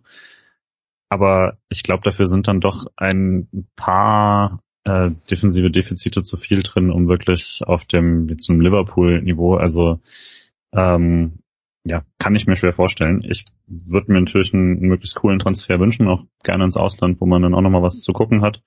Ähm, aber für jetzt wirklich so ein Top, Top 7, 8 Team kann ich mir nicht ganz vorstellen. Was ist mit Inter? Ja, Inter wirkt am wahrscheinlichsten. Da ist halt die Frage, sehen wir das als Top 7, 8 Team? Nö, nö, aber das gerade ist cool auch, oder? Inter ja. ist cool. Ich habe ja immer Barca bei ihm im Kopf weil ich fände, das würde passen und die sind jetzt auch nicht mehr das krasseste Top-Team. Und mhm. wenn Julian von einer Liga spricht, wo das mehr mit dem spielerischen Wert gelegt wird, also so Sevilla oder keine Ahnung, Real Sociedad und solche Sachen, fände ich, ist jetzt auch kein Top-Team, Top-Team. Aber da finde ich, würde auf jeden Fall reinpassen, wenn man so ein bisschen in der Liga schaut. Ich sehe ihn halt bei Inter tatsächlich nicht als Stammspieler weil die halt äh, Skriniar, Bastoni und De Free in der Dreierkette haben und das äh, ein sehr, sehr krasser Faktor dafür ist, dass sie jetzt vielleicht das zweite Mal in Folge Meister werden. Mal schauen. Also ich finde Barca, auch, fänd Barca auch eine coole Lösung. Ist Freiburg denn ein Top-Team? Nicht international. Naja. Noch. Wäre schon eine krasse Lösung, oder? So Nico Schlotterbeck verlängert nochmal für die Champions League und wir spielen da mit Ginter, Dienhardt, Schlotterbeck. ist das jetzt das Ding, was wir bei jedem Spieler machen, dieser Liste, die einfach sehr, sehr gut geworden sind, das diskutieren, ob sie hier überhaupt spielen würden und so? Ja, genau. Als Rechtsverteidiger mit. Ja. ja. Okay. Springen wir zu Alex Walke. Ähm, da können wir uns sehr kurz halten. Ähm, der ist immer noch bei Raba Salzburg. war im ersten Halbjahr dritter Torwart ohne Einsatz, war im zweiten Halbjahr dritter Torwart ohne Einsatz. Ähm, sein Vertrag läuft aus Ende der Saison. Er ist dann 39. Ähm, letzte Saison wurde irgendwann kurz vor Ende gesagt, man verlängert nochmal um ein Jahr. Das ist halt super schwer zu sagen bei einem dritten Torhüter, ob das nochmal passiert oder ob er irgendwann sagt, es gut jetzt und er macht das gleiche als Torwarttrainer weiter, aber genau. Wie lange ist er da jetzt? Wie viele Jahre bei Salzburg? Gefühlt 12, 13 oder sowas. Hm, seit 2011. Okay. Nee, 2010 sogar. Zwölf Jahre. Der sieht auch, also ich wollte gerade sagen, es ist vollkommen unqualifizierter Beitrag jetzt mit Ansage, aber der sieht so unfassbar lustig aus wie der größte Proll auf Erden mit seinen 39 und seinem Ohrring und seinen Tattoos und seiner Frisur. Der könnte halt eins zu eins auf Malle irgendeine Bar besitzen und da rumstehen, oberkörperfrei. Das würde ich, würde perfekt zu ihm passen. Sorry, es war jetzt ein bisschen boulevardesk, aber es musste jetzt kurz sein. Ja. Genau. Von der Kronenzeitung gibt's auch einen Artikel von ihm, der äh, noch nicht so alt ist, wo steht Alexander Walke zweieinhalb Jahre ohne Einsatz und dennoch unverzichtbar. Also ist halt immer noch so für das Kadermanagement und so weiter. Genau. Alright. Ich erzähle euch kurz was zu zwei Spielern beim FC Thun in der zweiten Schweizer Liga. Das ist einmal Fabian Rüdlin und einmal Pius Dorn. Beide sagen einem was vom Namen her, so ein bisschen zumindest. Ähm, Fabian Rüdlin 24, Pius Dorn 25. Rüdlin war im war schon letztes Jahr bei Thun, also hat auch schon im ersten halben Jahr bei Thun gespielt, war ist da Stammspieler im defensiven Mittelfeld. Die wurden Zweiter, ein Punkt hinter den Grasshoppers Zürich, hatten dann die Aufstiegsrelegation gegen den FC Sion und haben, er hat beides mal 90 Minuten gespielt. Da habe ich einen Artikel zugefunden, wo er im Mittelfeld zum Chef gereift ähm, tituliert wurde. Also der scheint da eine sehr wichtige und tragende Rolle zu spielen. Die Relegation haben sie nicht geschafft, sind also weiterhin in der zweiten Liga, in der er im zweiten halben Jahr von 2021 weiterhin Stammspieler ist, seit dem zehnten Spieltag aber ähm, verletzt ist und je nach Verletzung, was da jetzt drin ist und Thun ist irgendwie Fünfter mit Tuchfühlung nach oben, ähm, wird das recht spannend noch in der Rückrunde in der zweiten Liga und Pius Dorn ist da eben auch war im ersten Halbjahr noch beim FC Vaduz in der ersten Liga, war da Stammspieler halb als rechter Mittelfeldspieler, halb als rechter Verteidiger, zumindest das konnte man so nachlesen, dass er da mal etwas offensiver, mal etwas defensiver gespielt hat. Auch eigentlich immer 90 Minuten, zwei Tore, ein Assist. Ist aber abgestiegen mit dem FC Vaduz, die wurden letzter. Und dann ist er eben nach Thun gewechselt zu Rüdlin, ist da auch unangefochtener Stammspieler. Und in der zweiten Liga klappt es mit dem Scoren auch besser, ein Tor, sechs Assists ähm, haben vier Punkte gegen seinen alten Verein Vaduz geholt. Vielleicht gibt ihm das ein bisschen Genugtuung. Und äh, Vaduz ist aber Erster. Also mal gucken, was da passiert. Die Punkte sind nicht so weit voneinander entfernt, so wie ich es auf dem, in Erinnerung habe, als ich das nachgeschaut habe in der zweiten Liga in der Schweiz. Und wenn die aufsteigen sollten oder da eine Rolle mitspielen sollten, dann wird es spannend, was mit den beiden passiert. Und wenn nicht, vielleicht sind sie dann zu höheren Berufen. Das wird man sehen. Genau. Ähm, der nächste Spieler auf der Liste ist extra für Alex und Julia nochmal drauf äh, und vielleicht auch für alle HörerInnen, die sich nochmal von äh, Jonathan Petreuper verabschieden möchten. Der war bis Januar bei Paris FC in der Ligue 2 in Frankreich. Da gab es Ende Januar äh, 21 eine Vertragsauflösung. Ich habe nirgends so richtig gefunden, woran das lag. Er hat auf, auf jeden Fall gesagt, er beendet seine höherklassige Karriere und spielt jetzt sehr weit unterklassig in Frankreich bei Chartres de Bretagne. Also an der Bretagne kann man seine Karriere schon mal ausklingen lassen. Das ist ganz mhm. schön da. Ähm, und ich gebe euch beiden jetzt noch das Wort für ein bisschen Appreciation von Jonathan Pietreufer zum Karriereende. Ich hoffe, dass das heißt, dass er einfach noch Bock hat auf Fußball und nicht, dass er ganz dringend nochmal irgendwo einen Verein anheuern musste, weil das äh, würde ich ihm nicht gönnen. Ja, große Liebe dafür, wie er damals gespielt hat. Ähm, und klar, wenn, wenn Petreuper nochmal zu Freiburg wechseln würde, würde er auch Stamm spielen, denke ich. Da, äh, ja, habe ich, hab ich sehr, sehr gerne immer gesehen und ist immer noch einer meiner Lieblinge für die relativ kurze Zeit, die er trotzdem nur da war. Ja, Same, kann man eigentlich nichts dazu sagen. Da war man sehr traurig, als er nach Hamburg gewechselt ist damals. Mhm. Ähm, und ja, ich, ich weiß, dass wir bei unseren letzten ehemaligen Folgen, Patrick, auch schon darüber geredet haben, dass er dann irgendwie als defensiver Mittelfeldspieler gelistet wurde.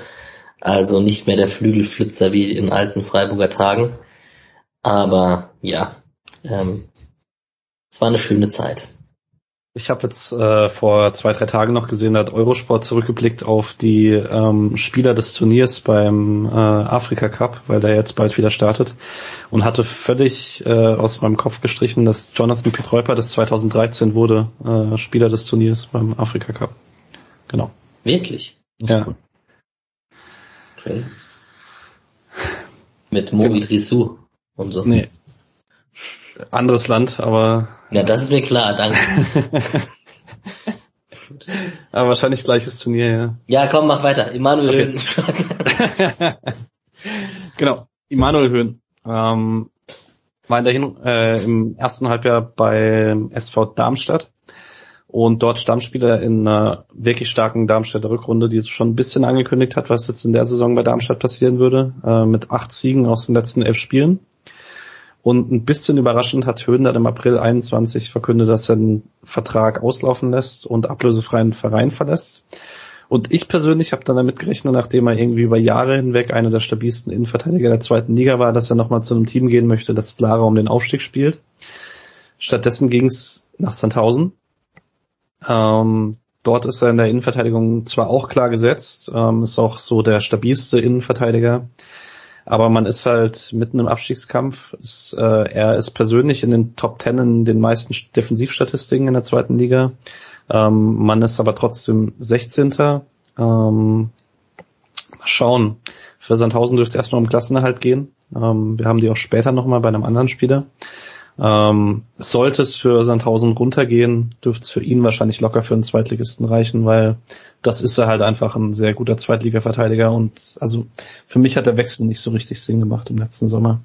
Ich wollte gerade fragen, ist schon eher ein Abstieg ne, von Darmstadt nach Sandhausen. In, Mhm. Also jetzt, so wie die Saison auf jeden Fall lief. Ich weiß nicht, ob er sich da was anderes erwartet hat. Ist halt, Spekuliert vielleicht. Ja. ja. Oder vielleicht ein bisschen schwer zu sagen, weil ich in der zweiten Liga noch weniger die Auswirkungen von Corona kenne und Sandhausen hat jetzt nicht äh, krass viel Geld, aber die haben halt mit Machmeier auch so einen halben Investorpräsident und der dürfte schon dafür sorgen, dass halt zumindest irgendwie das Gehaltsniveau stabil bleibt und vielleicht einfach so ein bisschen die Sicherheit gewählt. Ja. Immanuel Höhn. Erinnere ich mich an sehr unbeholfene Einsätze auf der Rechtsverteidigerposition. Das verbinde ich leider auch immer.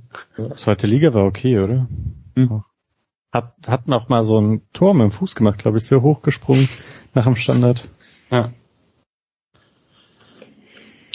ja. War auf jeden Fall Teil der Aufstiegsmannschaft der letzten. Und dann ist er direkt gegangen eigentlich, oder? Nee, nach einem Jahr Bundesliga, weil dann äh, Soyuncu und Gulde kam und er da nicht vorbeikam. Zu Genau. Recht.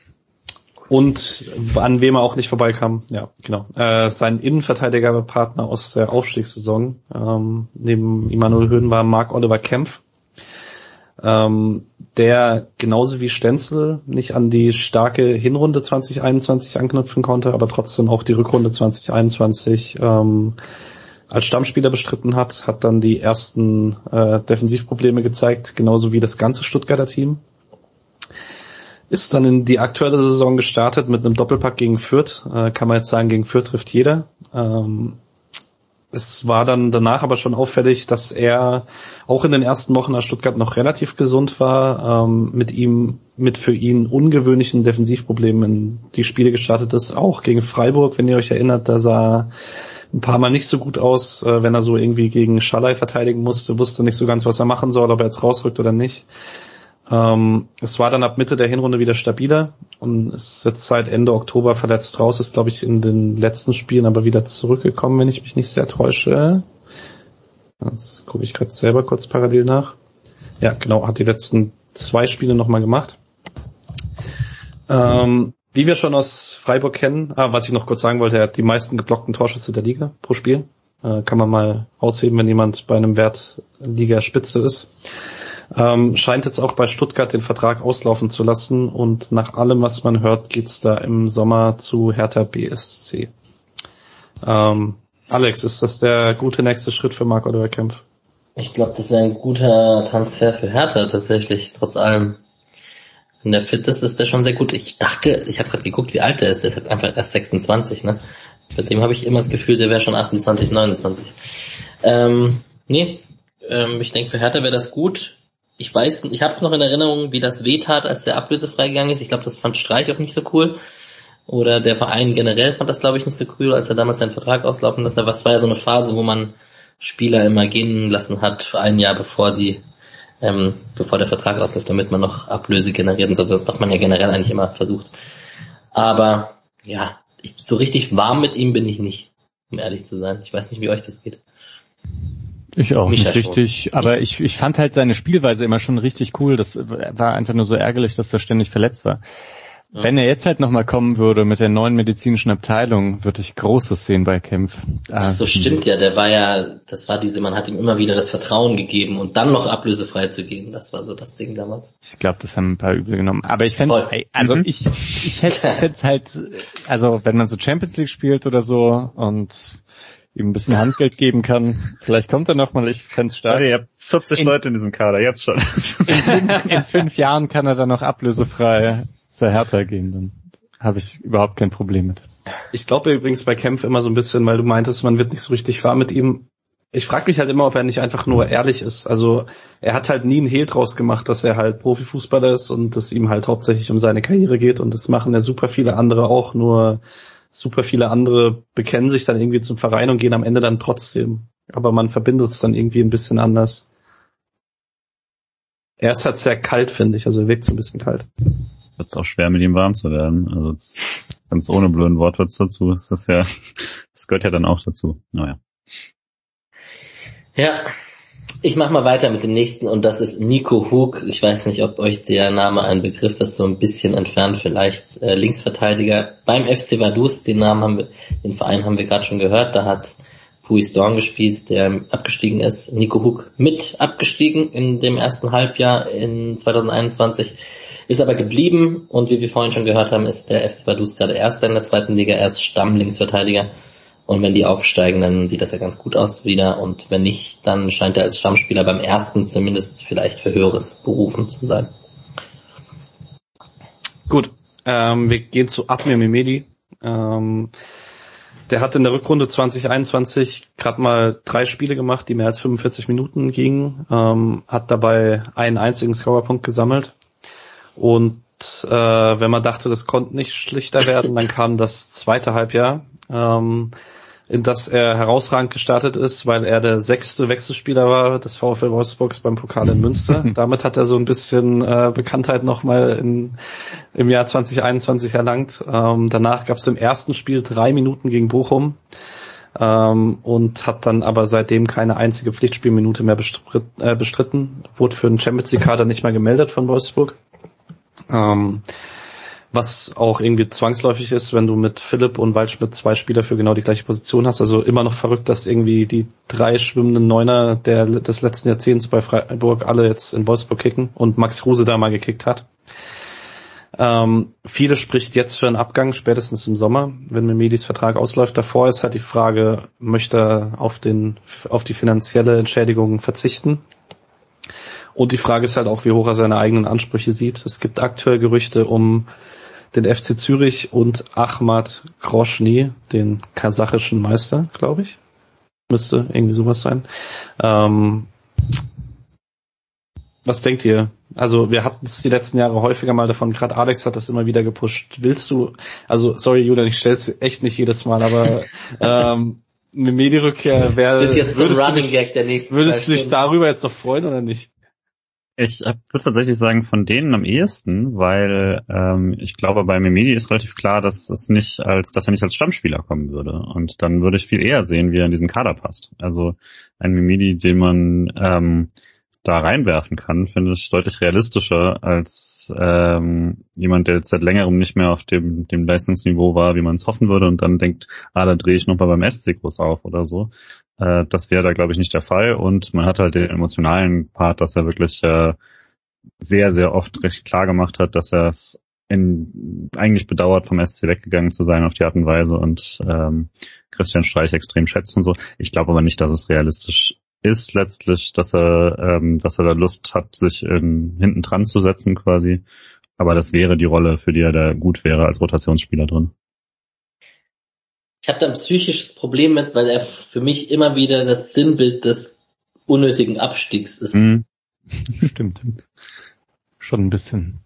So Also ein, das- eigentlich ein guter Kicker, der dann aber einfach kein Tore geschossen hat, ja? Ja, und ich erinnere mich, ja. erinnere mich an einen Euroleague, ich war Süd oben und er hat diesen Rückpass gespielt, genau vor Oh, meinen Augen. Ja, Ja, richtig. ja, Und ja, das war Redemption Arc. Mhm. Ja. Käme jetzt. Ahmad Groschny ist übrigens siebter in der russischen Liga, Patrick. Oh, ja gut. Russland, Kasachstan, das ist doch alles Sowjetunion. nee, nee. bei, bei beiden ist russisches Militär drin. Das ist vielleicht die große. Danke. ja, genau. Ähm, gehen wir Für weiter. die zweite Mannschaft dann. Ja, genau, richtig. Ja. Ähm, Ömer Toprak ähm, kickt beim SV Werder Bremen. Ähm, hat im ersten Halbjahr den Abstieg auch mit Bremen mitmachen müssen, ähm, hat in der entscheidenden Phase gegen Saisonende vier Spiele verletzungsbedingt verpasst. Ähm, konnte aber auch in den Spielen, die er fit gemacht hat, irgendwie nicht so richtig Stabilität geben in der Bundesliga. Ich fand in den Spielen, die ich gesehen habe, ihn immer noch einer der besseren Werder-Verteidiger, was aber eher dran lag, dass der Rest so schlecht war, nicht daran, dass er so gut war. Ähm, Abstieg war dann fürs ganze Bremer Team folgerichtig. Ich glaube, da sind wir uns alle einig. Erst dann in die Zweitligasaison als Kapitän bei Werder gestartet, ähm, war Mitte der Hinrunde länger raus mit Wadenproblemen, ähm, hat den höchsten Punkteschnitt des Werder-Kaders, ähm, weil wenn Toprak gespielt hat, hat man meistens gepunktet, ähm, was auch dran lag, dass er halt gegen Ende der Rückrunde dann nach dem Trainerwechsel die ganze Zeit fit war. Ähm, Im kommenden Sommer läuft der Vertrag aus. Ähm, nach allem, was man so aus Bremen hört, ist er wahrscheinlich nur zu halten, wenn man aufsteigt, weil die ganzen Topverdiener alle nicht zu halten sind, bei denen der Vertrag ausläuft, wenn man nochmal zweite Liga spielt. Das gilt auch für einen Bittenkurt zum Beispiel, ähm, für einen Romano Schmid, glaube ich auch. Ähm, man muss allerdings sagen, wenn man so Bremen medial verfolgt, Toprak ist eigentlich in fast jedem Interview. Ähm, also man, er nimmt das Kapitänsamt ernst, stellt sich immer wieder vor die Mannschaft. Vielleicht bleibt er im Zweifel für ein bisschen weniger Geld, so gegen Karriereende. Oder er ersetzt Sandrino Braun-Schumacher beim S2. Okay, nein, sorry. Ähm, ja, ich weiß nicht, Misha hast du ein bisschen Toprak gesehen, zweite Liga? Ein bisschen äh, eher in der ersten Liga und ich fand Toprak war auch ein bisschen Sinnbild eigentlich vom Werderaner Abstieg. Äh, jemand, der spielerisch eigentlich nicht in den Abstiegskampf passt, dann bei dem, also wenn er dann richtig auf Abwehr, ähm, Abwehrschlacht geht, passt es halt irgendwie auch nicht richtig, macht es okay, aber halt nicht richtig gut.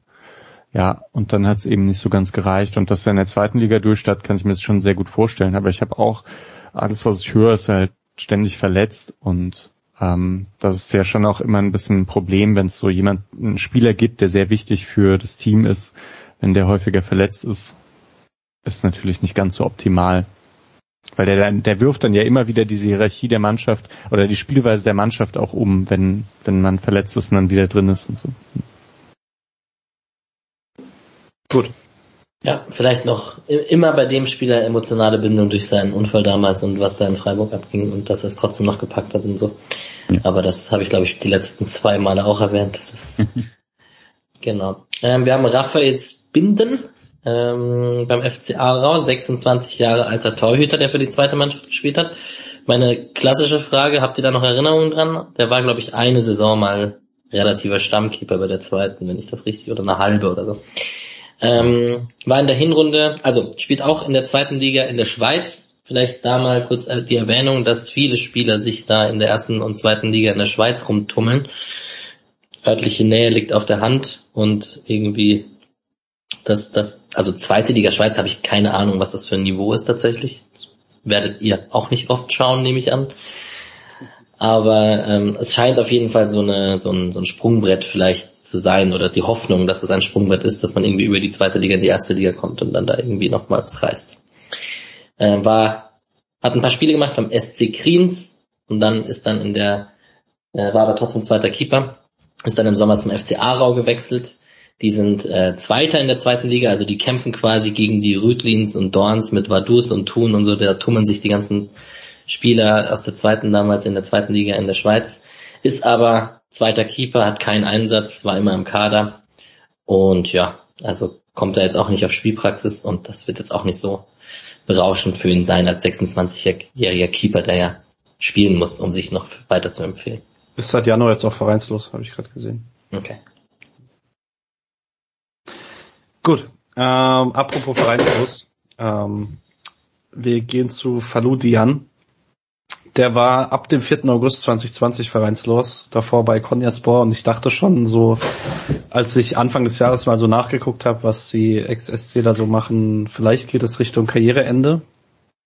Ähm, wechselt dann aber im Sommer in die erste albanische Liga zu Cheftrainer Thomas Bredaric beim KF Vlaschnir, würde ich sagen. Ähm, war dann nach wenigen Wochen direkt Stammspieler. Man ist inzwischen Dritter in der Liga. Ähm, die Tabellenspitze ist absolut in Reichweite.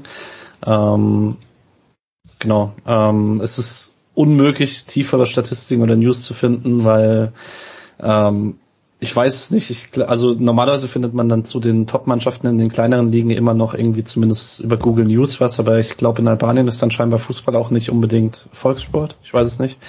Ähm, doch, äh, Misha nickt, aber na gut. Äh, du bist noch stumm. Die schauen viel italienische Liga. Ah ja, okay. Einfach. Ähm, mal schauen. Ähm, Vertrag läuft bis Saisonende. Es ist jetzt seit Jahren die erste Zeit, die über längere Zeit verletzungsfrei ist. Könnte dran liegen, dass vielleicht in der Liga die Intensität ein bisschen niedriger ist. Ähm, aber vielleicht bleibt er ja in Albanien. Ähm, vielleicht hat's ihm Cheftrainer Thomas Predaric angetan. Mal schauen. Fadudian fand ich immer cool in Freiburg. Fand ich auch, äh, ich stehe bis heute dazu, dass ich ihn für genauso oder noch talentierter als Matthias Ginter halte. Hot Take, aber fand ihn auch gut. nee, ich war auch großer Fan damals und schade, dass der, wie alt ist er? Hast du es gesagt? 31, glaube ich. Schon, war schon mehr drin. Dacht, dachte man schon, dass mehr drin ist in der Karriere. Bei Bremen war es ja auch nicht so gut. Ja. Ich erinnere mich noch an den Sommer, als er halt Angebote aus Dortmund hatte und Freiburg ihn nicht gehen lassen wollte, weil man gesagt hat, man verliert nicht noch einen Stammspieler. Und dann kam der Einbruch so. Und das ist irgendwie schon verrückt wie wenn man sich denkt, so als großes What If, was passiert wäre, wenn er da nach Dortmund gewechselt wäre. Mhm. Ja, genau. Ähm, wir kommen zum vorher schon mal benannten Wladimir Darida und ähm, ich werde da jetzt so was Ähnliches noch vorlesen, was äh, Misha vorhin gesagt hat, weil da Tobi Escher kürzlich einen coolen Tweet dazu hatte, jetzt suche ich natürlich seit Ewigkeit. Ah genau, Tobi Escher hat äh, im November mal geschrieben, alle paar Monate beschließt Hertha BSC ein Fußballverein sein zu wollen, bei dem Wladimir Darida keine tragende Rolle spielt. Das geht dann schief und dann sind sie wieder ein Fußballverein, bei dem Wladimir Darida eine tragende Säule ist. Und das ist sehr passend. Ähm, also Anfang der Saison, ähm, äh, Anfang des Jahres ähm, war Darida noch in zwei, drei Spielen unter Labadia im rechten Mittelfeld auf dem Feld. Dann äh, ging es rüber zu Dardai, da war er dann wieder Stammspieler im offensiven Mittelfeldzentrum. Ähm, war dann auch Stammspieler auf dem Weg zum Klassenerhalt. Unterbrochen von einer Rotsperre nach einem Foul in Dortmund, äh, bei dem sich Reus sehr äh, halt schwerer verletzt hat. Ich weiß nicht, ob ihr euch daran noch erinnert. Das war ein bisschen äh, in der Presse.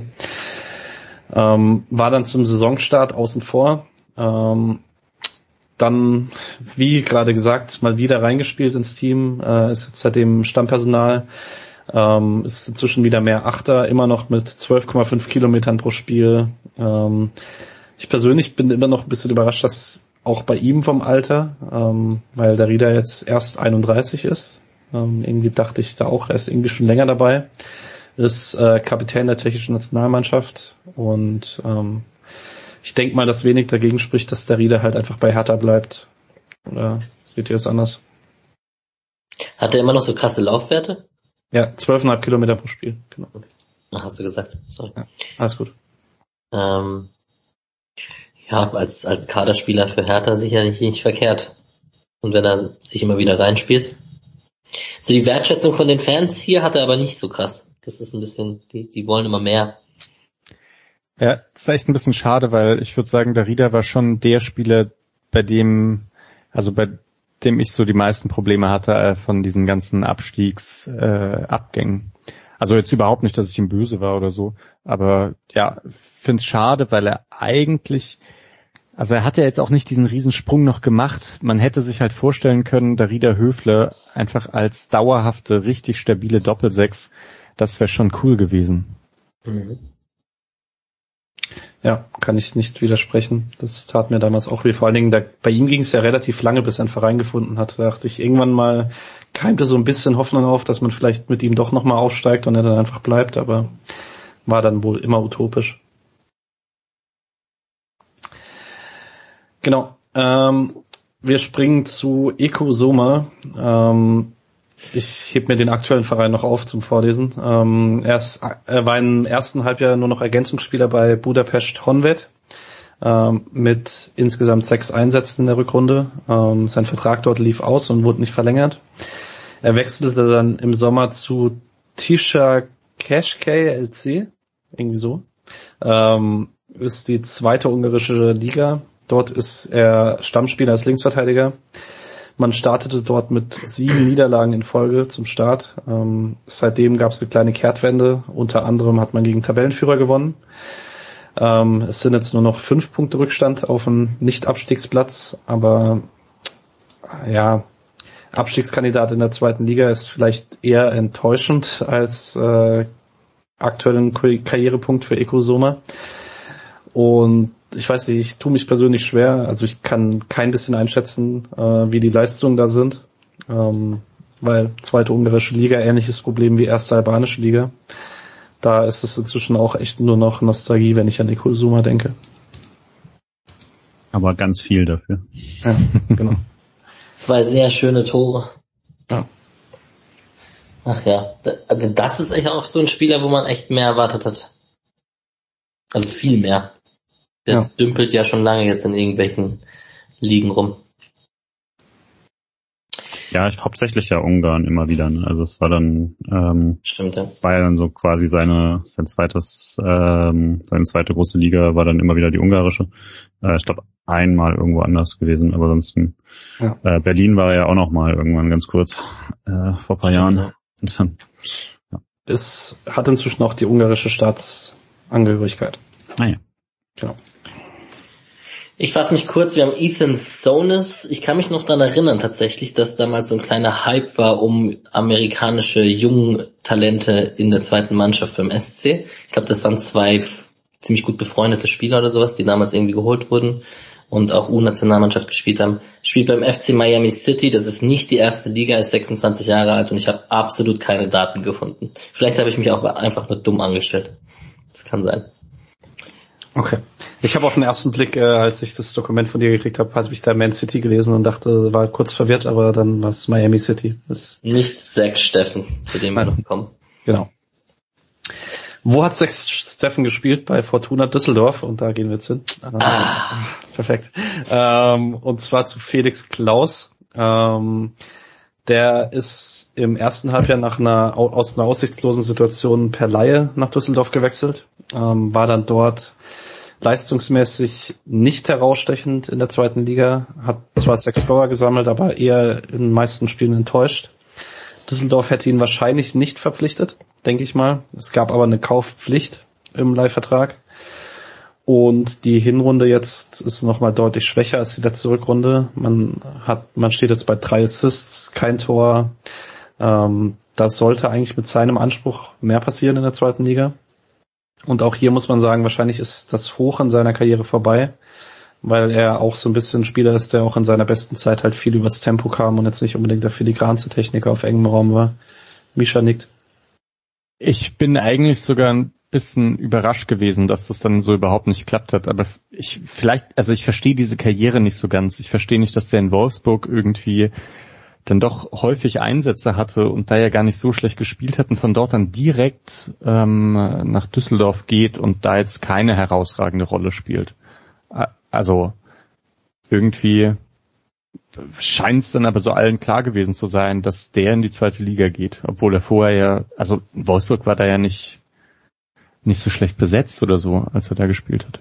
Schon komisch alles, finde ich. True. Ist der nach der Abstiegssaison aufgegangen? Ja. Der war der Spieler mit Oliver Sorg, glaube ich. Die sind beide nach Hannover. Die, genau. Das waren auch die zwei, wo es ein paar Leute in Freiburg übel genommen haben, weil sie gesagt haben, die sind jetzt nicht unbedingt zu herausgestochen aus der Abstiegsmannschaft. Mochte ihn ehrlich gesagt als Spieler schon nicht, ähm, als er bei uns war. Ja, ja ich, Digga, das, da sind wir uns sehr ähnlich. Ja, das war wie Lukas Höhler, nur ohne Stil. Im Faustziehen halt. Genau. für, mich, für mich genau das Gegenbeispiel quasi, weil man kann es eben auf die richtige und auf die falsche Weise machen und so war immer ja. die falsche. Danke. Ja. Ich war schon am Brodeln. Gut, ähm, gehen wir zu Luca Waldschmidt, wenn wir es gerade vom VfL Wolfsburg hatten. Oh, ähm, da muss Micha eigentlich übernehmen gleich. Genau. Ähm, ich gehe kurz einmal das Jahr durch. Ähm, Im ersten Halbjahr waren es immer weniger werdende Einsatzzeiten bei Benfica mit nur einem Ligator und einem Tor im Pokalhalbfinale. Ähm, das Pokalfinale hat er dann äh, krank verpasst. Man hat das gegen Prager verloren. Und ins zweite Halbjahr ist er dann eigentlich bei Benfica ganz gut gestartet. Man dachte, hey, vielleicht wird es nochmal was, zwei Tore in den ersten beiden Ligaspielen. Es ging dann dennoch zurück nach Deutschland, zu Wolfsburg. Ähm, man hat dann danach gelesen, dass er sich nicht so sonderlich gut eingefügt hat in Portugal, erschwert durch die Pandemie, keine äh, persönlichen Beziehungen aufbauen konnte und so. Das ist halt, das sind so Stories, wo man dann immer mal wieder kurzzeitig vergisst, dass Fußball halt auch Menschen sind. Ähm, die Kandidaten im Sommer waren dann wohl PSW Eindhoven, Wolfsburg und Freiburg. Leider hat er sich gegen Freiburg entschieden. Ähm, es ging dann nach Wolfsburg. Dort hat er auch einen guten Start gehabt, drei Scorer in den ersten vier Spielen. Ähm, seitdem ist es schwieriger, war zwischenzeitlich mal verletzt. Ähm, genau. Vertrag in Wolfsburg läuft bis 2025. Ende der Saison wieder 26. Ähm, ich würde sagen, wenn es noch einen großen nächsten Schritt geben soll, muss der jetzt in der Rückrunde der nächste Saison kommen oder Misha. Ja, äh, großer Schritt nach Freiburg wäre schön. Ich weiß nicht, wer von euch das schneidet, aber ihr könnt ja, bitte kommt zurück von den Ärzten noch kurz, kurz einspielen. nee, ich habe einen anderen Song, den ich zu weit mit einspielen möchte. kann, kann man auch irgendwann einspielen. Ich, äh, ja. Ähm, ja, ich, ich finde Waldschmidt cool. Ich fände auch cool, wenn der bei Freiburg spielt. Wieder. Und äh, ich habe es auf äh, Twitter mit Esel kurz auch gehabt. Äh, ich hätte eigentlich gern einen Distanzschützen mal wieder. Und das war halt bei Waldschmidt einfach richtig cool, dass man dachte, wenn der den Ball einfach von 18 Metern hat, dann kann daraus ein Tor fallen. Und das hat man jetzt einfach nicht mehr gesehen, seitdem er nicht da ist mit so vielen anderen Fähigkeiten, die er noch hat. Und ich meine, wenn ein 26-Jähriger zurückkommt, dann wäre das halt auch so eine Grifo-Geschichte. Und wenn dann mit 29 nochmal ganz woanders hin möchte, auch okay. Ja, finde schon cool. Ja. Die allgemeine Diskussion über äh, Notwendigkeit auf der Position hatten wir vorhin bei Philipp schon. Deswegen würde ich sagen, Alex darf weitermachen. Yes, ich, wir gehen zum weltbekannten Spieler Edire Mokrani bei Union Titus Peting in der ersten Luxemburger Liga, 30 Jahre alt. Sagt mir absolut gar nichts. Gut, da bin ich beruhigt. Wenn Patrick ihn nicht kennt, kennt ihn keiner wahrscheinlich. der war äh, wahrscheinlich vor acht Jahren Jan wahrscheinlich, Mannschaft. Ja. Jan von Twitter dürfte ihn kennen. Äh, okay. Unser Luxemburger Hörer. Grüße gehen raus. Ähm, Titus Peting wurde letzter im letzten Jahr, sind aber nicht abgestiegen. Anscheinend steigt man in der Luxemburger Liga nicht automatisch ab, wenn man letzter wird. Äh, er war Stammstürmer, äh, in der Kapitän in der Rückrunde, äh, hat nur einen Assist. Also so, so gut die Daten halt sind, ich nehme an, die sind korrekt. Und äh, jetzt sind sie Elfter bisher nach der Hinrunde. Er hat nur zwei Einsätze, ist nicht im Kader, sieht also schlecht aus. 30 Jahre alt, Ausblick nicht gut. Gut, ähm, wo der Ausblick deutlich besser aussieht, äh, ist bei Chada Suyunchu. Der hatte ein aufregendes Jahr, ähm, hat sich nach Verletzungsproblemen Ende 2020 wieder ins Team gespielt und hat die Rückrunde zwar von Covid unterbrochen, aber sonst als Stammspieler durchgespielt. Ähm, Leicester hat in den letzten Spielen nach eigentlich sehr guter Saison einen unerklärlichen Einbruch gehabt und hat die Champions League Quali noch verpasst und spielt jetzt Europa League. Dafür konnte man den FA Cup gewinnen gegen Chelsea. Da hat er auch über 90 Minuten durchgespielt. Ähm, also konnte seinen ersten Titel gewinnen, seinen ersten größeren. Und ist auch in der neuen Saison klar gesetzt. Man ist nur Achter in der Tabelle. Ähm, man gewann im August den Community Shield gegen Man City, also gleich den, das zweite Pokalfinale in diesem Jahr. Auch da hat er durchgespielt. Ähm, ist jetzt in keiner defensiven Statistik krass herausstechend, aber halt überall im oberen Drittel der Premier League. Ähm, das aller Verteidiger, das ist schon ganz gut. Ähm, ich bin jetzt mal gespannt, der Vertrag läuft 2023 aus. Im Sommer dürfte dann wahrscheinlich einiges darauf hinauslaufen, dass man entweder verlängert oder man ihn verkauft, weil ich mir nicht vorstellen kann, dass Leicester ihn ablösefrei gehen lassen möchte. Ähm, jetzt war, keine Ahnung, jemand von euch mal Leicester gesehen diese Saison? Oder gar nicht? Ich ein bisschen. Ja, mach du, Sorry. mach du. Nee, tatsächlich, aber ich habe, glaube ich, ein paar Spiele gesehen, wo er dann tatsächlich nicht gespielt hat. Mhm. Oder, oder hat er, er hat ja nicht alle Spiele gemacht. Mhm, viele aber. Nee, aber Soyuncu ist, glaube ich, noch zu höheren Berufen, meiner Meinung nach also er kam jetzt halt nicht mehr so ganz auf das, äh, weil eben auch die Verletzungen waren, kam jetzt wohl nicht ganz auf das Level ran, was er schon hatte, quasi, wo er ähm, äh, diskutiert wurde als Premier League Verteidiger des, äh, des Jahres und auf jeden Fall im Team stand und so. Ähm, aber ist halt immer genannt bei den Besten. Und ich, das Ding ist halt, in England heißt das nicht automatisch, dass du weggekauft wirst, weil halt auch die, ähm, die, weil halt Leicester A oft genug jetzt Champions League gespielt hat, um da das Geld zu haben und B in England du ja oft genug eben als als Achtplatzierter immer noch mehr Geld hast als äh, mancher äh, Erstiges, also fast äh, beziehungsweise mehr doppelt so viel Geld hast wie irgendwie manche Champions League Teilnehmer hier. Ähm, deswegen kann, können die ihn auch trotzdem gut halten. Ähm, deswegen ist jetzt nicht gesagt, dass er geht, aber ähm, kann, kann auch gut vorstellen, dass er da dann quasi als das Herzstück bleiben soll. Ja, das, das ist ein gutes Team mittlerweile auf jeden Fall. Ja. Gut, ähm, wir gehen zu Marco Terrazino. Der war in der Rück Und Douglas Jünsche zu Marco Terrazino. Genau. Ähm, der war in der Rückrunde der letzten Saison bei Paderborn noch, ähm, wurde da zwar häufiger eingewechselt, hat aber nie mehr als 20 Minuten gespielt, sammelte keinen Scorer und wenig überraschend ist der Vertrag dann ausgelaufen und war dann auch noch relativ lange vertragslos bis zum 10. August. Da ging es zu Lechia Gdansk ähm, in die polnische Liga. Äh, Marco Terrazino ist mit einer Polin verheiratet. Ähm, sein Bruder Stefano ist in Polen ein größerer Star, weil er dort Tänzer bei der dortigen Version von Let's Dance ist. Ähm, und die beiden, also seine Frau und sein Bruder, haben ihn wohl überzeugt. Ähm, hat sich dann früh verletzt und hat sechs Spiele verpasst, ist danach, hat ein paar Kurzeinsätze gesammelt und hatte dann in zwei Spielen in Folge zwei Doppelpacks, also nichts unbedingt, was man mit Marco Terrazino in Verbindung bringen würde.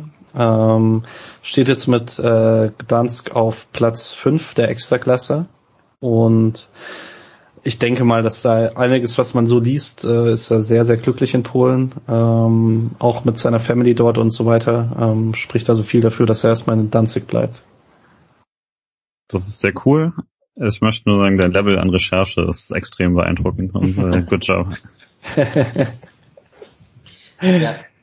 Unvergessen, Anekdote, sein Tor, wo er mit der Hacke den Ball mitnimmt, über sich selber lupft und ihn reinschmeißt. Gegen wen war's? Nürnberg. Ja. ja. Und das war sein erster Stint in Freiburg. Genau. Gut, er hat übrigens beide Tore für Freiburg gegen Nürnberg gemacht. Sein zweites dann äh, bei dem 5-1 vor ein paar Jahren oder 5-0 da wo Nürnberg bei uns abgestiegen ist. Und das hast du jetzt nicht recherchiert, sondern das wusstest du einfach. Das habe ich, glaube ich, letztes Jahr recherchiert zufolge. Also okay. es war gerade noch irgendwo in meinem Gedächtnis. Und ich habe so viele Freunde, die Nürnberger sind, da bleiben die Spiele gegen Nürnberg immer ein bisschen besser im Gedächtnis. Gut, ähm, von einem nicht sonderlich äh, torgefährlichen Offensivmann gehen wir zum nächsten, nämlich zu Anton Puzila, Putilo, keine Ahnung, Misha, weißt du, wie man ihn richtig ausspricht? Was, ähm, woher kommt er? Weißrussland. Belarus, Weißruss sorry. Belarus. Nee, ich weiß es nicht. Okay. Ähm, ist im Januar, nachdem er lange bei Altai SK in der Türkei war, zurück nach Belarus gewechselt, und zwar zu Dynamo Minsk. Ähm, das ist der Verein, bei dem er in der Jugend war und bei dem auch seine Profikarriere startete, also so Back to the Roots. Ähm, war dann schnell in der Startelf, hat Ende Juni, Anfang Juli drei Tore in zwei Spielen gemacht. Anton Pozida, ähm, müssen wir nochmal rausheben. Ähm, gegen Ende der Saison häufiger Kapitän gewesen, also ähm, in Belarus ist die, das Kalenderjahr de, die Saison und man ist Dritter geworden, was zur Conference League Quali reicht im nächsten Jahr dann. Also die sind dann im Juni nächsten Jahres in der Conference League Quali. Also ähm, gibt es vielleicht ein Wiedersehen. Möglich, genau. Ähm, Sein Vertrag läuft bis Ende 22, ähm, dann ist er 35 und dann ist halt die Frage, keine Ahnung, wie weit sein Niveau noch reicht in der ersten belarussischen Liga oder ob es dann Richtung Karriereende geht. Genau, cooler Kicker war immer einer meiner Lieblinge in Freiburg, weil man halt, damals hatte man schon noch einen Kader mit mehr Anti-Fußballern, da ist Puzila immer positiv rausgestochen, auch wenn er null Effizienz hatte. Yes. So, wir gehen zu Ambro Tarek sagt mir auch nichts. Ich weiß nicht, wie es euch geht. Doch, tatsächlich. Okay. El Guna FC in Ägypten, 29 Jahre alt. Ich habe kurz zusammengefasst, als ich es gesehen habe, seine letzten Stationen, weil ich das sehr interessant fand. Ist nach Ägypten gegangen, äh, kommt aus Ägypten, ist zur Magdeburger 19 gewechselt, zur zweiten Mannschaft vom SC, dann zur zweiten Mannschaft von Wolfsburg, dann ist er wieder nach Ägypten gegangen, dann hat er bei Betis Sevilla gespielt, bei Columbus Crew USA, dann ist er wieder nach Ägypten gegangen, dann hat er bei Orlando gespielt, dann ist er wieder nach Ägypten gegangen, dann hat er bei New York gespielt und ist wieder nach Ägypten gegangen. Hat sich also deutlicherweise oder offensichtlicherweise ähm, oft ausleihen lassen und ist viel rumgekommen in seinem Leben. Das ist doch auch mal was Schönes. Ich, wenn man Fußballer wäre, so ein paar Stationen mitzunehmen, ich glaube, so hätte ich es auch gemacht, aber ich bin ja Kreisliga, Alex. ähm, Genau, wir haben im ersten Halbjahr, äh, hat er bei den New York Red Bulls gespielt als Innenverteidiger, kam im Sommer sehr oft zum Einsatz, ähm, war ab September dann nicht mehr dort. Ich bin mir nicht ganz sicher, wie das mit USA und dann Ägypten so ganz kalendertechnisch geklappt hat, aber hat jetzt auf jeden Fall im zweiten Halbjahr bei El Guna FC drei Spiele gehabt, zuletzt über 90 Minuten. Die sind 13. in der Liga. Ausblick, es wird spannend, wo es ihn als nächstes hinzieht, würde ich sagen. Gut, äh, wir springen zu Max Kruse ähm, beim ersten FC Union Berlin. Der hat äh, im ersten Halbjahr in der Rückrunde 2021 ist er nach einer Muskelverletzung erst Ende Februar wieder zurück ins Team gekommen, ähm, hat dann direkt zwei wichtige Tore gemacht gegen Hoffenheim und Köln, ähm, getoppt vom Last-Minute-Kopfballtreffer am allerletzten Spieltag zum 2-1 gegen Leipzig zum Einzug in die Conference League für Union Berlin und spielt jetzt diese Saison eine verhältnismäßig passive Kruse-Saison. Ähm, es sind keine offensiven Statistiken in den Top Ten, weil gerade in den Advanced äh, Offensive Stats war Kruse die eigentlich in jeder Bundesliga-Saison einfach absolut krass. Ähm, ist trotzdem ein wichtiger Faktor, fällt ein bisschen ab gegenüber seinem Sturmpartner Taiwo Avoni, was aber eher dran liegt, wie krass Avoni ist. Ähm, Vertrag läuft aus im Sommer 22. Nach allem, was man so aus Berlin hört, würde es mich sehr überraschen, wenn es da keine Verlängerung gibt. Wobei Kruse für mich immer ein bisschen unberechenbar ist. Stimmt. Der könnte jetzt auch plötzlich in die USA wechseln oder so. Ja. Wird keinen überraschen.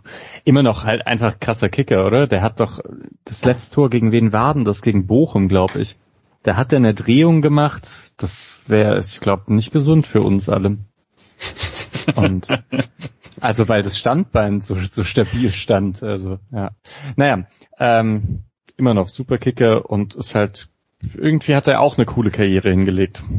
Nicht so beständig, aber äh, finde ich auch cool, dass er bei Bremen irgendwie diese immer so outstanding Rollen hat. Ja, und sehr extrovertiert und macht irgendwelche Heiratsanträge bei Olympia und ähm, geht Shisha rauchen in Berlin und postet das auch ganz wild und offen und scheißt auf die Konsequenzen und so. Das ist dem so also schon schon ein guter, lustiger Typ auf jeden Fall. Der lässt sich nicht so viel vorschreiben. Genau, das hatte ich vergessen zu erwähnen, war äh, für Deutschland noch bei Olympia dabei, genau. Ähm, dort ein Tor vorbereitet gegen Saudi-Arabien, aber allgemein dann auch nicht den Einfluss gehabt, den man vielleicht gehofft hatte als, von ihm als erfahrenen Spieler. War kein Nils Petersen. Der hatte, ja, der hatte aber nicht nur positiven Einfluss. Ne? Ja, da war halt auch kein Serge Gnabry dabei dieses Jahr. So, gehen wir zu einem der nächsten Lieblingsspieler von Misha, nämlich zu Tim Kleindienst. Yeah. Ähm, der hat Ende Januar nochmal zwei Spiele gemacht für K Gent, dann wurde aber das Abenteuer beendet. Zunächst mit einer Laie zurück nach Heidenheim hat dort sehr krass gestartet mit sieben Toren aus den ersten fünf Spielen, äh, hat dann letztlich elf Tore in der Rückrunde gemacht, ähm, was eine sehr beeindruckende Zahl ist. Ähm, Heidenheim hat ihn dann auch wieder fest verpflichtet für 3,5 Millionen. Das sind genau die Ablöse, die er auch gekostet hat beim Wechsel nach Gent. Das heißt, ich vermute mal, dass da deswegen so eine Abmache getroffen wurde, weil ich glaube, Heidenheim könnte sich so eine Ablöse im Zweifel sonst nicht leisten. Ähm, in der Hinrunde ist er etwas weniger prägend als Anfang des Jahres, ähm, hat trotzdem wieder sieben Tore gemacht. Ähm, außerdem Siegtreffer beim letzten Spiel in Paderborn. Man ist jetzt punktgleich auf dem Relegationsplatz. Ähm, und ich stelle jetzt Misha gleich die Frage, also erstmal, ob es Heidenheim diesmal für die Bundesliga reicht und glaubst du, Kleindienst hat nochmal höhere Ambitionen oder bleibt er jetzt in, so Grifo-like in dem Umfeld, in dem es halt irgendwie passt? Wahrscheinlich zweiteres, obwohl ich ihn gerne mal bei so einem Aufsteiger sehen würde. Und ich glaube nicht, dass es reicht bei Heidenheim für den Aufstieg. Das hätten die schon machen müssen, als Dorsch da war und Schnatterer noch ein paar Einsätze gehabt hätten. Jetzt ist die, also es ist einfach, bei den ganzen Teams, die aktuell um Aufstieg mitspielen, sehe ich Heidenheim nicht unter den Favoriten.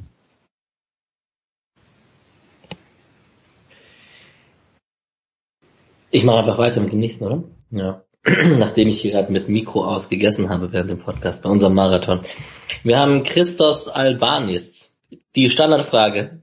Und? Keiner. Äh, tatsächlich sehr zufällig mal, weil, na, also, ich frage Keiner? Noch Patrick? Patrick. Ja, ja. also nicht in Erinnerung aus Freiburger Zeit, ähm, aber bei TM hat letztes Jahr, glaube ich, mal jemand äh, geschrieben, wie krass es ist, dass ein ehemaliger U23-Spieler bei AEK Athen kickt und dann dachte ich mir so, was, ehemaliger U23-Spieler und ja, genau.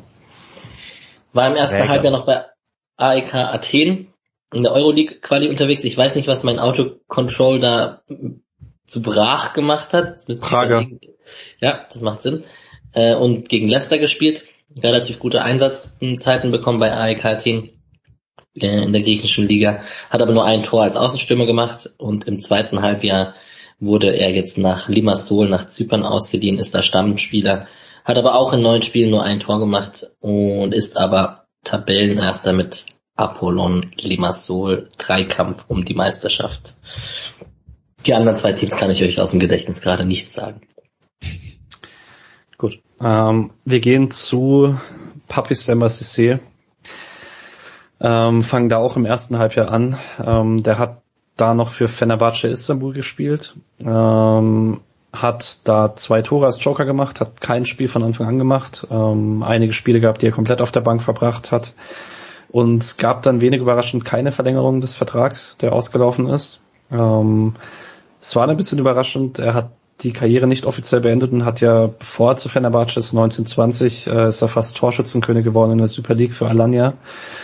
Und ist jetzt aber das ganze restliche Jahr vereinslos geblieben. Ist 36, wird im Juni 37.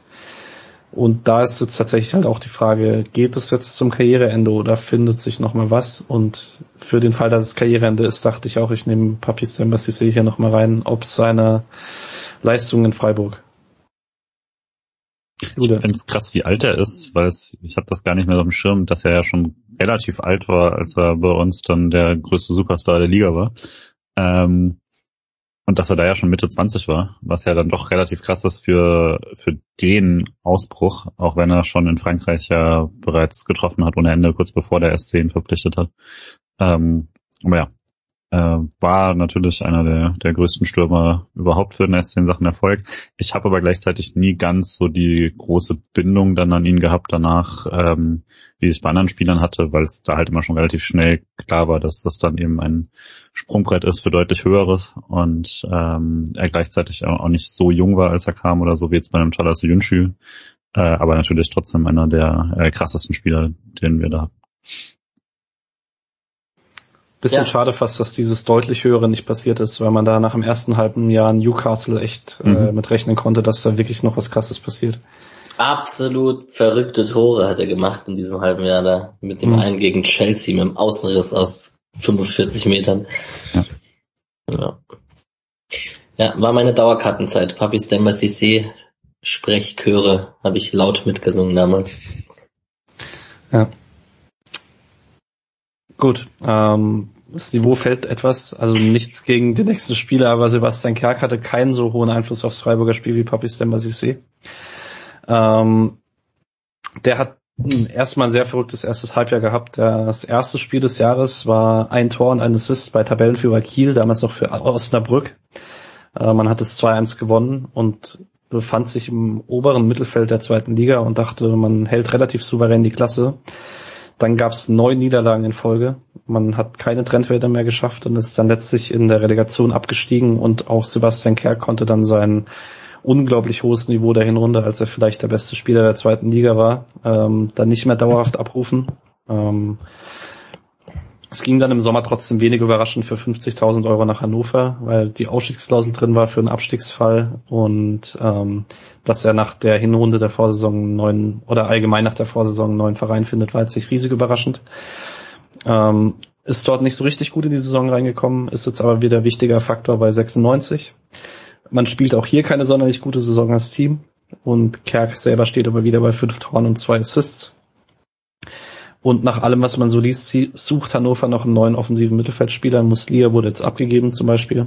Allerdings wohl für die Rolle neben Kerk. Ähm, ich weiß nicht, Alex, du hast, glaube ich, kürzlich mal Hannover gesehen. Glaubst du, da ist eine Trendwende möglich? oder? Ich schaue mir natürlich jedes Spiel von Hannover 96 an, weil die so gut Fußball spielen. Nee, Quatsch. Ich habe das Spiel gesehen, wo er dieses schöne Freistoßtor gemacht hat. Und ähm, der als Standardschütze und als mit einem feinen linken Fuß, auch mit guten so scharfen Hereingaben von halb links, so, da habe ich ihn schon noch gut in Erinnerung. Ähm, boah, Hannover 96 ist echt unsexy. Oder wie seht ihr das, Micha, Julian? Ja. Absolut. ja. Franz halt. Ja. ja. Nach dem Verhalten der 96-Fans, was wir dort abgestiegen sind, wünsche ich Ihnen alle Niederungen der zweiten Liga. Hey, aber ähm, niemals allein guter Twitterer. Ja. Guter 96 Taktik Twitterer. Okay. Shoutout. Ja. Wobei ich glaube, es gibt äh, erfreulichere äh, Sachen, die man analysieren kann als die 96 Taktik. Wenn man ganz ehrlich ist, aktuell. Er ist, er ist nicht besonders, also er ist nicht der euphorischste Twitterer. Gut. Ja. Ähm, da kann man natürlich jetzt kurz einen Bogen schlagen und also wir seit dieser Spotcast-Konstellation schwimmen wir auch auf einer kleinen Euphoriewelle und haben schon auch echt entspannte Zeiten. Also ich möchte den Julian mal erleben, wie sechs Niederlagen in Folge und äh, keine Ahnung. Das passiert ja nie wieder. 500-prozentiger Tor vorbei. Wird nie wieder passieren. Ja, ja. richtig. Champions League Gruppenphase vielleicht. Mhm. Ja, aber Touché. Okay. Ähm, wir gehen zu einem meiner Lieblingsspieler in der Zeit in Freiburg, auch wenn ich nie so richtig begründen konnte, warum. Ähm, Erik Jendrisek, bei dem ich überzeugt davon war, dass er was Cooles macht in Freiburg, aber das ist nie so richtig passiert. Ähm, der ist im ersten Halbjahr, nachdem er einige Jahre in Griechenland war, zum FC Nitra gewechselt in der ersten slowakischen Liga, wurde dort relativ schnell Kapitän ähm, und hat dann im ersten Spiel direkt einen Doppelpack geschnürt am Ende ist man dann dennoch abgestiegen mit in einem Team mit einigen deutschen Spielern, unter anderem Sinan Kurt, der dürfte dem einen oder anderen noch was sagen wegen dem Drama um den Bayernwechsel. Und Nitra auch ein Investorenclub, der in der Slowakei da so ein bisschen was machen wollte und halt klanglos damit abgestiegen ist.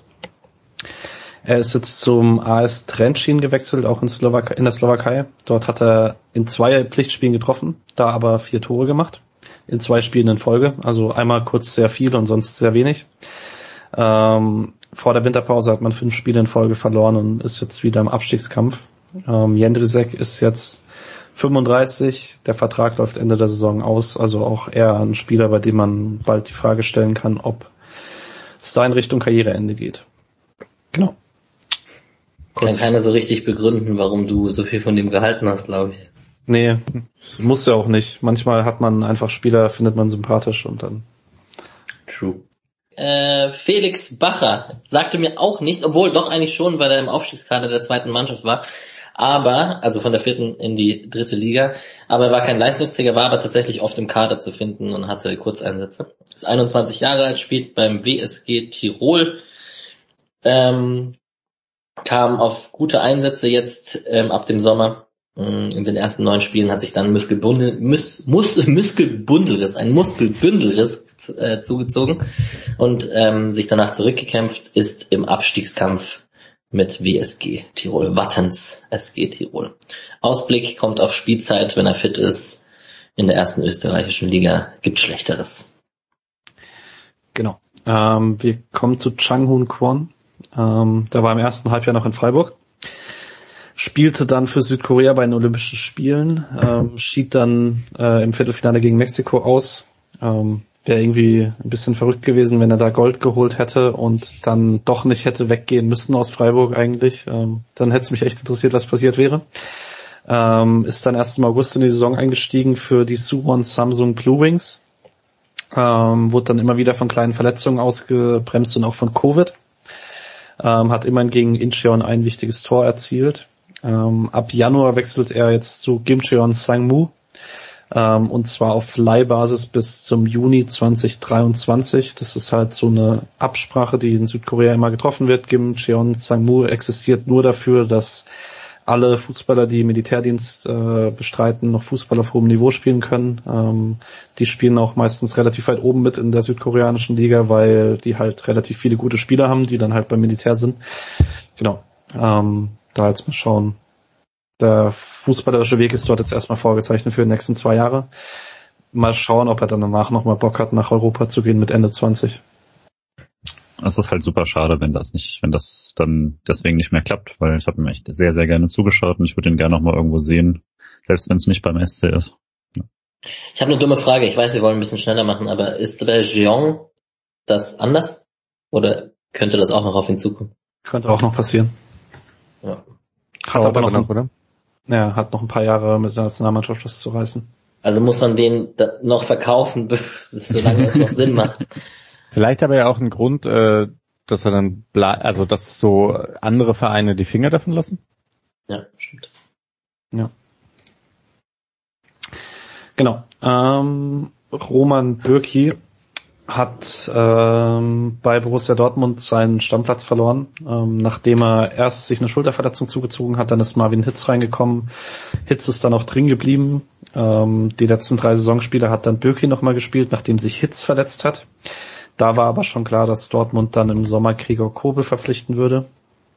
Und Bürki ist dann im Sommer geblieben, auch wenn Dortmund gesagt hat, man würde ihn ablösefrei ziehen lassen. Ähm, es gab da wohl Interesse vom FC Basel, das ist wohl an den Gehaltswünschen von Bürki gescheitert.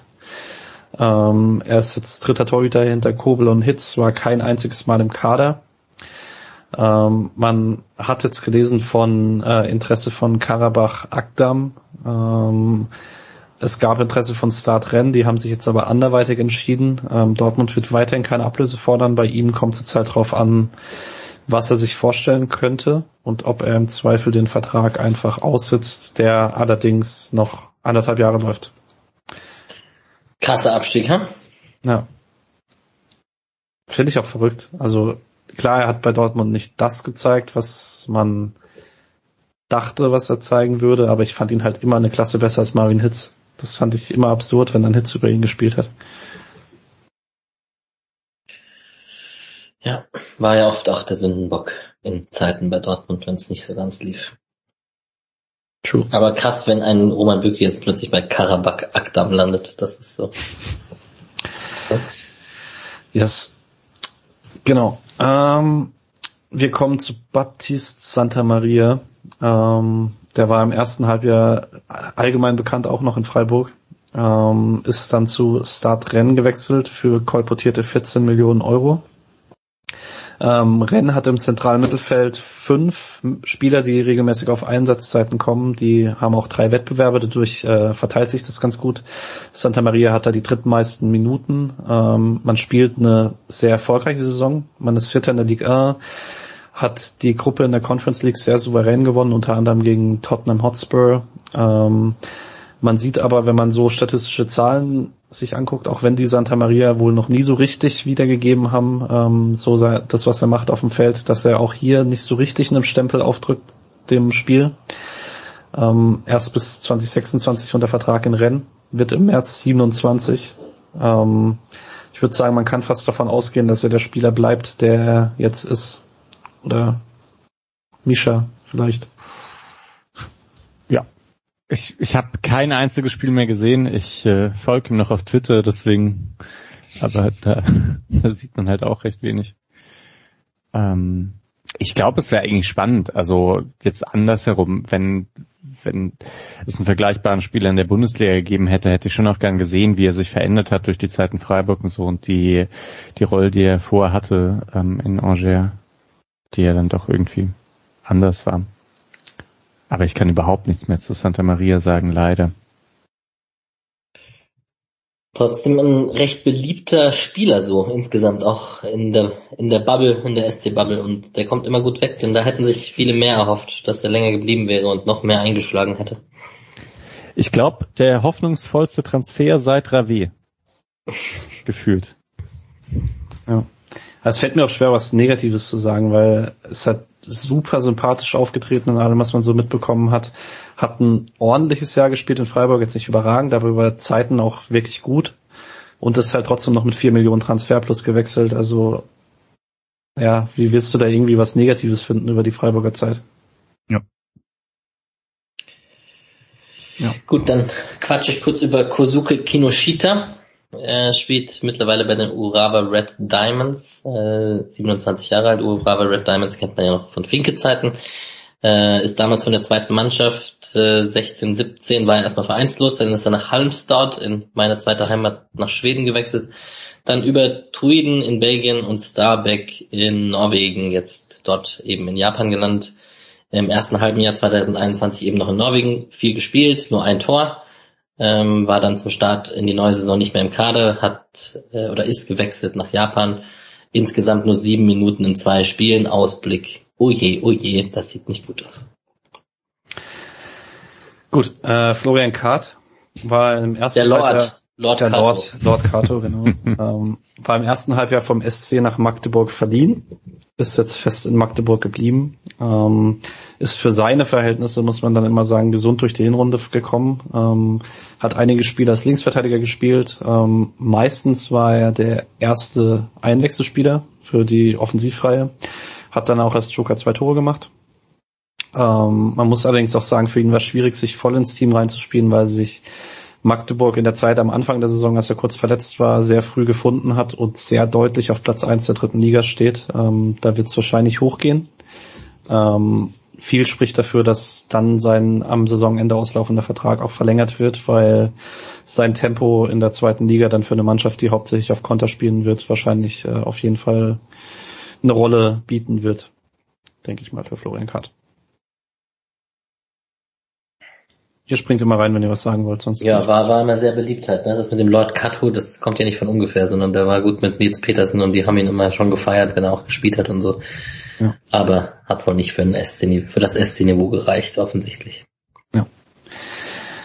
Ähm, Florian Müller war im ersten Halbjahr noch beim SC Stammtorhüter und ist dann im Sommer für Deutschland zu Olympia gefahren und dann auch als Nummer eins in die Saison des VfB Stuttgart gestartet.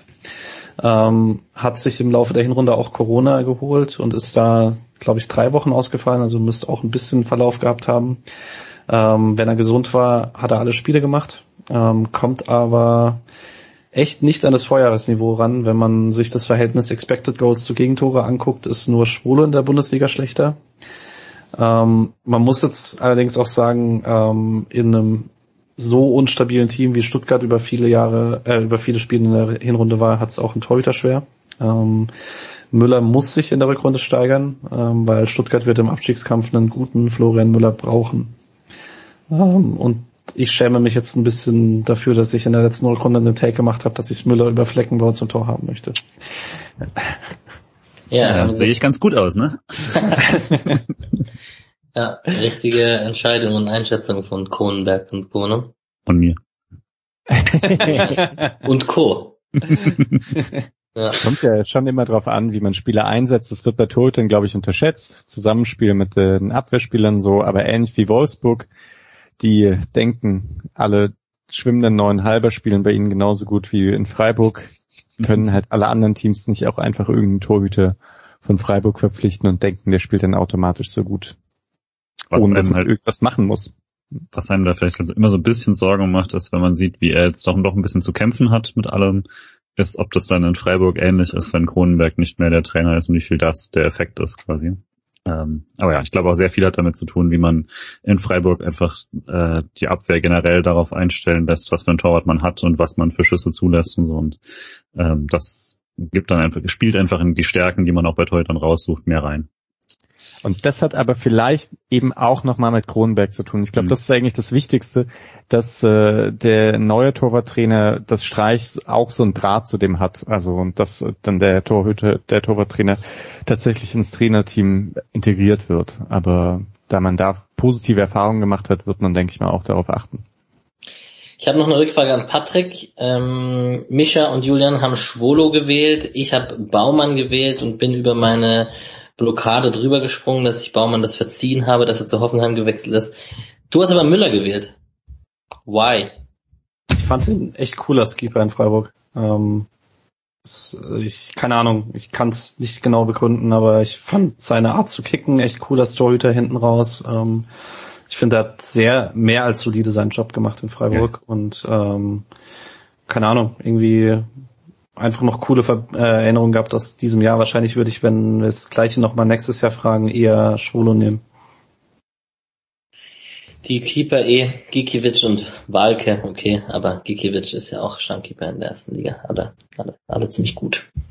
So, und jetzt sind wir gerade schon bei den Torhütern, dann kann ich gerade weitermachen mit Zack Steffen. Manchester City, 26 Jahre, müsste wahrscheinlich, ich habe es jetzt nicht gegengecheckt, müsste wahrscheinlich von allen Spielern, die nur in der zweiten zum Einsatz kamen, mit dem Marktwert am, mit Abstand am höchsten sein. Alles andere wird mich jetzt wundern. Ja, von Freiburg zu Columbus Crew, Columbus Crew zu Pittsburgh, Manchester City und dann nach einem kurzen äh, Auftritt in Düsseldorf, wo er ausgeliehen wurde, jetzt wieder bei Manchester City. Zweiter Keeper hinter Ederson, kommt aber einerseits kam er zum Beispiel in der, beim 1 zu 3 Sieg gegen Chelsea im, im ersten Halbjahr 2001 zum Einsatz und generell durch die ganzen Pokalwettbewerbe und durch die ganzen vielen Spiele, die sie in England haben. Im FA Cup war er bis zum Halbfinale Stammkeeper. Im League Cup gegen Tottenham hat er komplett, hat er, hat er gewonnen und war auch da im kompletten Pokalverlauf Stammkeeper. Und auch in dieser Saison ist er wieder zweiter Keeper. Er hatte einen Einsatz gegen Burnley, wo sie 2-0 gewonnen haben. Champions League Einsatz gegen Leipzig, hat im League Cup im Elfmeterschießen gegen West Ham verloren, war im Finale vom Community Shield, äh, hatte gegen Leicester verloren ähm, und hatte aber auch drei Einsätze für USA in der WM Quali. Das ist schon alles sehr krass, diese diese Entwicklung und diese Leistungssprünge, die er gemacht hat. Meine Frage ist jetzt wahrscheinlich eher noch, wird er irgendwann den Sprung weg von City machen und sich irgendwo als Stammkeeper versuchen wollen? Vermutlich schon. Oder ist man zufrieden mit so einer Rolle? Wissen wir nicht, wie er tickt, aber was denkt ihr denn? Everson ist halt noch so jung, dass keine realistische Chance besteht zu sagen, okay, ich werde da irgendwann Nummer eins und dann, also man sieht es ja da bei manchen Torhütern auch in der Premier League, die länger zweite Torhüter waren, zum Beispiel Emi Martinez, der es bei Arsenal war, der jetzt bei Aston Villa einer der besten Keeper der Liga ist und so wenn du halt bei einem Topverein zweiter Keeper bist, äh, dann glaube ich schon, dass das auch funktioniert dann, weil das Trainingsniveau einfach so hoch ist, wenn du mit einem Ederson halt immer zusammenarbeitest. Vielleicht irgendwann mal in vier Jahren ein Flecken von Freiburg weggeht. Ja, den hätte man gerne mal bei Freiburg, glaube ich, gesehen, aber die Freiburger Torwartdichte in der Qualität war halt ziemlich hoch die ganzen Jahre. Genau. Ähm, Alex, bitte einmal kurz Namensaussprache. Wir gar again Hedenstad. Genau. Ähm, spielt bei Fatih Karagümrük ähm, in der Türkei, ähm, ist im Januar mit einem auslaufenden Vertrag von nach vier Jahren weg von Rosenborg Trondheim in die Türkei gewechselt. Ähm, ist dann Ende Januar und den ganzen Februar verletzt ausgeschieden, ähm, hat dann aber sonst in der Rückrunde jedes Spiel gemacht als Stammspieler und im letzten Saisonspiel, das man 5-1 gewann, sein einziges Saisontor gemacht. Kara Gümrük wurde Achter. Ist dann in der Hinrunde kurz mit Verletzung ausgefallen, hat aber auch zwei Spiele verpasst mit einer Gelbrot und einer Rotsperre. Das hätte jetzt so nicht mit ihm verbunden. Die Rotsperre allerdings für eine Tätlichkeit und dann nur ein Spielsperre. Das spricht viel dafür, dass da wohl nicht so viel war. Ich habe jetzt aber kein Videomaterial gefunden. Ähm, Im letzten Spiel dieses Jahr musste er verletzt raus und äh, hat aber sonst eigentlich alles als Stammspieler durchgemacht. Und etwas überraschend äh, geht es jetzt zurück in die Heimat und zwar nach Oslo zu Valeranga. Ist das so grob richtig? Ja. Ich glaube, es ist Wollerenga, weil es okay. ist ein A mit Kreis oben drauf. Ah ja, stimmt. Wollerenga, okay. Ähm, ist dort jetzt bis 2024 unter Vertrag. Ähm, auch schon Anfang 30. Sieht dann schon nach Wechsel zurück in die Heimat aus, um dort dann die Karriere irgendwann zu beenden wahrscheinlich. Aber ein cooles Jahr in der Türkei. Unvergessen seine frühe Auswechslung und dann irgendwie in Ungnade gefallen damals. Das hat man auch noch gut auf dem Schirm. Richtig. Ja. Auch eine Geschichte, die in Freiburg immer wieder rausgeholt wird, wenn es darum geht, wenn das Streich angeblich was gegen Spieler hat, kommt immer die Hedenstadt-Story. Ähm, apropos zurück in die Heimat vielleicht auch. Äh, Jerome Gondorf äh, ist immer noch beim Karlsruher SC. Ähm, war dort als Kapitän und Stammspieler wichtiger Teil der krassen KSC-Rückrunde unter Christian Eichner, wo es zwischendurch mal, nachdem er den 2-1-Siegtreffer in Bochum gemacht hat, so aussah, als würde man irgendwie um einen Aufstieg noch mitspielen. Man ist dann aber trotzdem im oberen Mittelfeld gelandet. Und er ist weiterhin Kapitän. Ähm, Karlsruhe ist das vielleicht einzige Mittelfeldteam der zweiten Liga, was ein bisschen verrückt ist, weil die haben fünf Punkte nach oben auf Platz drei hm. und acht Punkte auf Platz 16 und äh, sind damit irgendwie das einzige Team, das nicht krass im Aufstiegsrennen oder krass im Abstiegskampf ist. Ähm, Gondorf spielt jetzt diese Saison wieder überwiegend als Achter, nachdem er letztes Jahr meistens Sechser war, ähm, weil der 19-jährige Tim Breithaupt dort jetzt Stammspieler ist. Ähm, Außerdem hat man die Chance auf ein Pokalviertelfinale. Man spielt nämlich jetzt das Achtelfinale bei 1860 München. Da sollte man als Zweitligist wahrscheinlich den Anspruch haben, nochmal weiterzukommen. Ähm, und Gondorf wird Ende des Jahres 34. Das vergisst man auch immer wieder, dass der halt schon 30 war, als er nach Freiburg kam. Ähm, und da spricht eigentlich viel dafür aktuell, dass er einfach bis zum Karriereende in Karlsruhe bleibt. Ich komme immer mit den Anekdoten um die Ecke. Unvergessen seine Tore gegen Stuttgart halt beim 3 zu 3, wo er zweimal genetzt hat. Ja, richtig. Ich glaube, Misha mochte Gondorf immer relativ gerne. Ja, ich fand Gondorf schon ganz gut, aber auch einfach als Ergänzung zu Franz. Und kurz hatten sie auch dieses Jobsharing mit 60 und 30 Minuten. Ich finde eigentlich sind es die gleichen Spiele, aber ja. Ja, true ähm, welchen Spieler man nicht damit verwechseln würde. Ähm, alleine schon wegen der Körpergröße ist äh, Ivan Santini. Der hatte ein sehr buntes Jahr, war Anfang des Jahres noch äh, bei Jiangsu Suning unter Vertrag, ist dann am 25. Februar zurückgewechselt nach Kroatien zum NK Osijek, ähm, hat dort fünf Scorer gesammelt in den ersten vier Spielen, dann aber irgendwie ein bisschen unerklärlich trotzdem immer weniger Einsatzzeiten bekommen. Ähm, ist dann mit dem Team Vizemeister geworden. Ähm, es gab dann aber nicht überraschend im August den nächsten Wechsel wegen den weniger werden Einsatzzeiten. Es wurde dann Saudi-Arabien, ähm, spielt dort aktuell bei Al-Fateh. Ähm, dort blieb es dabei, dass die Einsatzzeiten eher sporadisch waren konnte einen Doppelpack sammeln gegen Altavun und ein Tor bei einem 5 zu 5 gegen den Tabellenführer Damak FC. Keine Ahnung, wie hoch das Niveau in der saudi-arabischen Liga ist. Ähm, in den letzten beiden Spielen jetzt vor dem Winter stand Santini gar nicht mehr im Kader. Es ist die Frage, ob das jetzt nochmal ein Zeichen für einen weiteren Wechsel ist. Was gefunden habe ich nicht zum Saisonende wird auch Santini 33 und äh, Julian darf jetzt noch mal kurz was zu Mainz erzählen, weil das bei Santini obligatorisch ist. ich wollte schon anfangen mit unvergessen. Ja, also wenn wir bei Anekdoten sind, ist er natürlich der Held des äh, besten Pokalspiels der Freiburger Pokalgeschichte, das ich kenne, äh, in dem man 3-2 gegen Mainz gewonnen hat nach 2-0 Rückstand der 85. wo er ähm, der zentrale, der zentral glückliche Spieler da war. Und ähm, ja, Saha, glaube ich, wird deswegen immer unvergessen. Schade, weil er danach in Belgien nochmal gut gescored hat, ne? Mhm. Ja. Niklas Hofmann, Würzburger Kickers, 24 Jahre alt, defensives Mittelfeld. Ähm, bei Würzburg war er letztes Jahr noch in der zweiten Liga, da kam er kein einziges, da war er kein einziges Mal im Kader. Eventuell war die zweite Liga ein bisschen zu hoch für ihn hat sich jetzt nach dem Abstieg und mit den Würzburger Kickers in der dritten Liga reingespielt, äh, balanciert so zwischen Startelf und manchmal sind es auch Kurzeinsätze, wo er von der Bank kommt. Ähm, Im Pokal gegen unsere Profis zum Beispiel hat er 90 Minuten gespielt und Würzburg ist 19. in der dritten Liga jetzt. Äh, müssen aufpassen, dass sie nicht durchgereicht werden.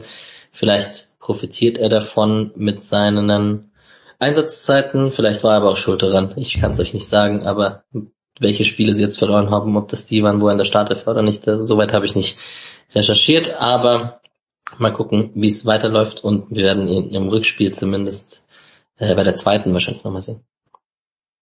Gut, wir kommen zu einem Spieler, der in diesem Jahr den größten Titel von allen Spielern hier auf dieser Liste gewonnen hat. Äh, Soweit kann ich schon mal vorausgreifen, nämlich zu Francis Coquelin. Ähm, der spielt inzwischen beim FC Villarreal, ähm, ist dort in der im ersten Halbjahr zentrale Mittelfeldspieler Nummer drei gewesen hinter Parejo und Capoe.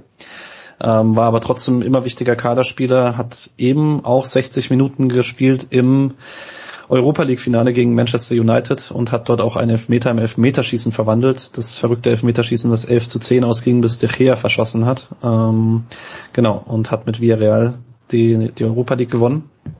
Im Sommer gab es dann bei Villarreal einige Kaderveränderungen. Ähm, bei Coquelin gab es Gerüchte über einen Wechsel nach Marseille. Der kam dann nicht zustande. Und Villarreal hat jetzt aber diese Saison meistens mit so einem flachen 3-5-2 gespielt, mit drei zentralen Mittelfeldspielern und deswegen gab es trotz externer Neuzugänge, hat Coquelin jedes Pflichtspiel gemacht bis Ende November, entweder von Beginn an oder eingewechselt, ähm, hat sich dann verletzt und äh, steht jetzt kurz vorm Comeback nach allem, was man liest. Ähm, wenn man die defensiven Statistiken auf 90 Minuten rechnet, ist er halt unter den fünf besten defensiven Mittelfeldspielern der Liga. Da ist aber halt die Frage, inwieweit Hochrechnen von 30 Minuten Einsätzen auf 90 Minuten Sinn macht. Ähm, Vertrag läuft bis Sommer 23. Es scheint nicht unmöglich, dass er nochmal wechselt, wenn er irgendwo klarer Stammspieler sein möchte. Aber allgemein ist Coquelin einfach ein sehr guter zentraler Mittelfeldspieler geworden. Und ja, eines der wir kommen jetzt noch auf der Liste zu ein paar Beispielen, aber wir sagen ja meistens, dass die Spieler nicht äh, das erreichen, was man ihnen in Freiburg zugetraut hätte. Es gibt auch ein paar Gegenbeispiele, wo mehr draus wurde, als man hier hätte erahnen können. Ich wollte gerade sagen, Kuckler ist so für mich die Reihe Kent, Thiel etc. Kommen wir gleich zu. Genau. Ähm, kommen wir zu Uno Bulut. Ähm, der hat die äh, Rückrunde 2021 als Leihspieler bei Çaykur Rizespor ähm, verbracht in der türkischen ersten Liga, war dorthin verliehen von Alanyaspor, ähm, hat dann zum Start der Rückrunde noch die meisten Spiele gemacht äh, als Rechtsverteidiger oder Linksverteidiger, hat dann aber fast jegliche Spielzeit verloren und durfte dann Alanyaspor nach der relativ enttäuschenden Leihe verlassen. Ähm, was dann überraschend ist, ist dann, dass er bei Kayserispor unterkam, was ein gutes Mittelfeldteam ist in der Super League. Oder vielleicht nicht, dass er unterkam, aber dass er als Stammspieler unterkam, ist ein bisschen überraschend. Hat sich dort als Rechtsverteidiger festgespielt, steht bei einem Tor und vier Assists. Ähm, steht sieben Punkte vor dem Abstiegsplatz, ähm, auf dem witzigerweise Rizespor steht, mit denen, bei denen er letztes Jahr war und scheint jetzt endlich eine Heimat als Stammspieler in der Türkei gefunden zu haben. Ähm, mal gucken, ob er die Hinrunde bestätigen kann, aber Rechtsverteidiger finde ich einen ganz passenden Job für ihn. Misha nickt bestätigend. Bulut ist auch jetzt einfach ein bisschen her, ne? Also war auch einfach nicht so gut. Ja, es war auch einfach eine andere Mannschaft. Also ich glaube, damals hatte man das Gefühl, Bulut könnte so helfen, ganz gut, ne? Aber ich denke auch, das ist echt, äh, da hat sich was verändert seitdem. Das generell was, ne, wenn wir diese Liste durchgehen, was der SC in den letzten Jahren für einen Sprung gemacht hat. Ja. Ja, und vor allen Dingen halt nicht mal in den letzten zehn Jahren, sondern in den letzten drei Jahren so. Ja. ja. Ähm, Fabian Menig sagt mir vom Namen her auf jeden Fall noch was, ist beim, Hallischer, beim Hallischen FC untergekommen, 27 Jahre mittlerweile, spielt mittlerweile Rechtsverteidiger, ich glaube, der war früher Mittelfeldspieler, ich weiß gar nicht warum, es muss irgendein Managerspiel oder irgendein, keine Ahnung, warum der mir der Name irgendwas gesagt hat. Mm, Im ersten Halbjahr komplett raus wegen Muskelfaserriss, äh, dann ein paar Spiele von Anfang an der Rückrunde, dann wieder raus und verletzt und jetzt in der neuen Saison auch beim Hallischen FC Muskelbündelriss, komplett raus, kein einziger Einsatz, am Ende noch Corona bekommen.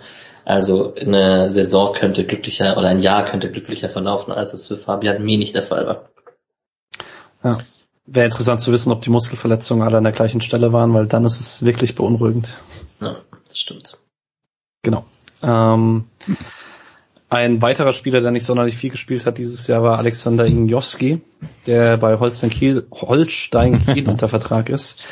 Ähm, Holstein Kiel. Holstein Kiel, genau. Ähm, hat Anfang des Jahres ein paar Spiele verletzt verpasst, äh, kam dann in der Rückrunde auf eine einzige Spielminute beim 1-1 in Hamburg und dann hatte Kiel ja diese kuriose Situation, dass vor dem Relegationshinspiel gegen Köln so viele Leute gesperrt und verletzt waren, dass Ignowski mit einer einzigen Spielminute aus der Rückrunde das Relegationshinspiel von Anfang an gemacht hat. Da 60 Minuten gespielt, Kiel hat 1-0 gewonnen. Ähm, die Rückspielniederlage mit 1-5 und den verpassten Aufstieg hatte dann von der Bank wieder verfolgt. Ähm, und auch jetzt in der abgelaufenen Hinrunde hatte nur ein Pflichtspieleinsatz gegen Schalke am zweiten Spieltag. Ähm, seitdem zwar ab und an im Kader, aber eigentlich außen vor. Was etwas überraschend ist für mich persönlich, weil im März war der Trend schon absehbar, dass er so wenig spielt und da hat man den Vertrag nochmal verlängert bis 2023, also damals um zwei Jahre eigentlich. Ähm, wird jetzt im Januar 31, das dürfte fast ein bisschen zu jung sein, um eigentlich irgendwie nur für die Kaderchemie irgendwo zu stehen. Das finde ich, da habe ich nicht so wirklich eine Erklärung gefunden für die Situation in Kiel. Genau. Nicht viel gesehen. Hm. Spielt der defensives Mittelfeld oder was hat er gegen Köln gespielt? Weiß man das? Defensives Mittelfeld, ja. ja genau. Da gab es ein bisschen Aufregung, weil da er hat gelb gekriegt und dann wollte Köln gelb-rot für ihn. Das war ein bisschen, äh, genau. Oder er hat für die gelbe Karte war eigentlich rot, rotwürdig oder so. Auf jeden Fall gab es da ein bisschen Aufregung drum, dass okay. Köln einen Platzverweis wollte. Genau. Ähm, ich mache einen kleinen Einschub, du hast den vorhin kurz erwähnt, Lukas Hufnagel beim SV Donaustauf, ähm, weil der nicht äh, leistungstechnisch dahin ist in die fünfte Liga, sondern der hat aus Verletzungsgründen seine Karriere im Profibereich äh, beendet und spielt jetzt eben in der Bayernliga. Okay, krass. Für mich da unvergessen die Einwechslung in der zweiten Liga gegen Duisburg, wo man kurz vor Schluss dann dank ihm noch ausgeglichen hat mit mhm. einem Petersen-Tor. Der letzte Georgier, oder? Der letzte Georgier. Der einzige Ach. in der Liste. Auch so ein bisschen Dribbeltyp. Also ich hatte auch Hoffnung auf der Hufnagel. Ja. So, und auch den Namen hat Misha vorhin schon mal erwähnt, Jure Grave. Ähm, spielt bei Grenoble Food Grenoble Food, äh, keine Ahnung wie 38 auf 38, glaube ich. Äh, genau. ähm, hat in der Rückrunde der Vorsaison drei wichtige Tore gemacht ähm, und konnte damit mit dazu beitragen, dass Grenoble überraschend Vierter wurde in der Ligue 2. Ist eigentlich vom Kaderwert eher ein Abstiegskandidat. Ähm, in der Aufstiegsrelegation ist man allerdings nach einem Sieg im ersten Spiel dann am FC Toulouse gescheitert und ist dann ein bisschen wie Kiel diese Saison in unserer zweiten Liga nach einer Relegationsniederlage grauenvoll in die Zweitligasaison gestartet. Ähm, man hat sich dann aber gefangen. Rave steht wieder bei vier Toren, drei davon in Siegen und drei, auch alle drei dann wichtige Tore. Ähm, hat die letzten drei Spiele verletzt verpasst und alle drei gegen verloren. Also er ist dort schon ein sehr zentraler Spieler, ähm, spielt auch oft äh, auf der 10. Und man ist jetzt nur ein Punkt vor dem Abstiegsrelegationsplatz. Ähm, Genau, ist 32. Grenoble ist sein Jugendverein, ähm, ist dort Stammspieler und äh, nach allem, was man so liest, spricht einfach wenig dafür, dass er dort nochmal weggeht. Das, was bei Rave halt so blöd ist, ist, dass man das Gefühl hat, dass es halt für seine Karriere einfach doof war, nach Freiburg zu gehen, so wie es dann im Endeffekt gelaufen ist. Und das hat man dann doch selten bei Spielern. Oh, mhm. äh, wäre mal lieber in Basel geblieben oder kam von Basel, ne? Ja. Bern. Bern, ja. Hätte ihm wahrscheinlich besser gedacht. Er hat gerade noch Euroleague gespielt und so. Ja, das ist äh, alles nicht so perfekt gelaufen. Aber hey, ähm, hat gegen Köln im Schneespiel teilgenommen. Mhm. Stimmt, ja. Immerhin etwas. Ja. Unsterblich gemacht in dem Spiel. Obwohl, also auch die ganze Elf. Konstantin Vormann beim SV Meppen, 23 Jahre alter Torhüter, Spotca treues Podcast-Hörer werden ihn noch kennen, weil ich ab und zu noch darüber gesprochen habe, als er verliehen war. Im ersten Halbjahr 2021 ohne Einsatz, immer im Kader, also klarer zweiter Keeper. Meppen wurde 17. hätte eigentlich absteigen müssen, hat den Abstieg, äh, den Klassenerhalt aber geschafft, indem Uerdingen zwangsabgestiegen ist und Meppen ist dadurch in der Liga geblieben. Und wie es der Fußball so will, nach Relegationsspielen, irgendwie das Gegenbeispiel zu Kiel, ist beim Mappen jetzt so, dass die oben mitspielen. Ähm, für Vormann allerdings weniger befriedigend, weil er einerseits eine Hüftverletzung hatte und weiterhin keinen Einsatz hatte. Irgendwie schade, ich weiß, dass der hoch gelobt wurde und man mehr, viel von dem gehalten hat oder mehr von dem gehalten hat, als er jetzt reist. Und damals war er bei Sonnenhof Groß Asbach ausgeliehen, jetzt beim SV Meppen und kommt wohl nicht so auf seine Minuten. Muss irgendwie einen Verein finden, wo er auf Spielzeit kommt wahrscheinlich. Ähm, genau. Ähm, Stefan Mitrovic ähm, war in der letzten Rückrunde noch bei Racing Straßburg als Stammspieler und Kapitän in der Dreierkette. Ähm, Straßburg hat nach einer sehr schwachen Hinrunde auch für Mitrovic äh, dann mit zwei Punkten Vorsprung die Klasse gehalten. Er selber war Torschütze bei einem 1 zu 1 in Marseille kurz vor Saisonende. Ähm, etwas überraschend ist er dann im Sommer für eine Million zum FC Getafe gewechselt. Ähm, so Stammspieler und Kapitän in Frankreich und dann, ja, genau. Ähm, Getafe ist in die Saison gestartet mit elf Spielen ohne Sieg. Ähm, auch wenn Mitrovic bei der 2-1-Niederlage bei Atletico Madrid ein Tor schoss. Auch, muss man auch erstmal machen, in einem Jahr bei Marseille und bei Atletico Madrid zu treffen. Ähm, zuletzt gab es einen positiven Trend. Ähm, man hat sieben von acht Spielen nicht verloren und im letzten Spiel 1-0 gegen Real Madrid gewonnen. Auch da hat Mitrovic durchgespielt. Das Spiel hat Alex gesehen. Da ist gleich noch was zu sagen. Ähm, genau, ähm, Retafe hat die viertbeste Abwehr der Liga, trotz Platz 16. Äh, Mitrovic ist darin Stammspieler.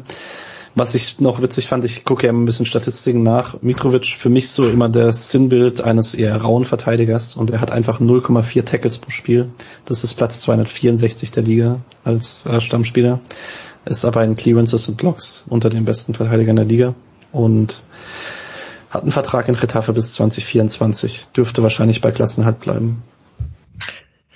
Yes, ich habe es gesehen. Real ist ja so meine zweite Liebe ist viel zu groß, aber meine zweite Mannschaft, wenn es um große Vereine geht.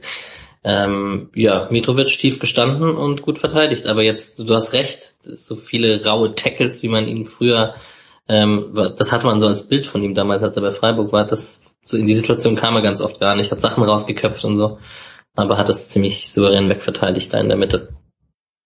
Ja, weiterhin ein Spieler, bei dem ich schade fand, dass der bei Freiburg nicht mehr zeigen konnte. Ja, so ein bisschen Sinnbild der Abstiegssaison, finde ich. Eigentlich unberechtigt, aber so mit der roten Karte gegen Stuttgart und dann so einem Fehler in Wolfsburg, glaube ich, und irgendwie bisschen schade, was dann passiert ist. Ich habe halt kurz davor einen Schadewitz zu machen, ich habe es gelassen.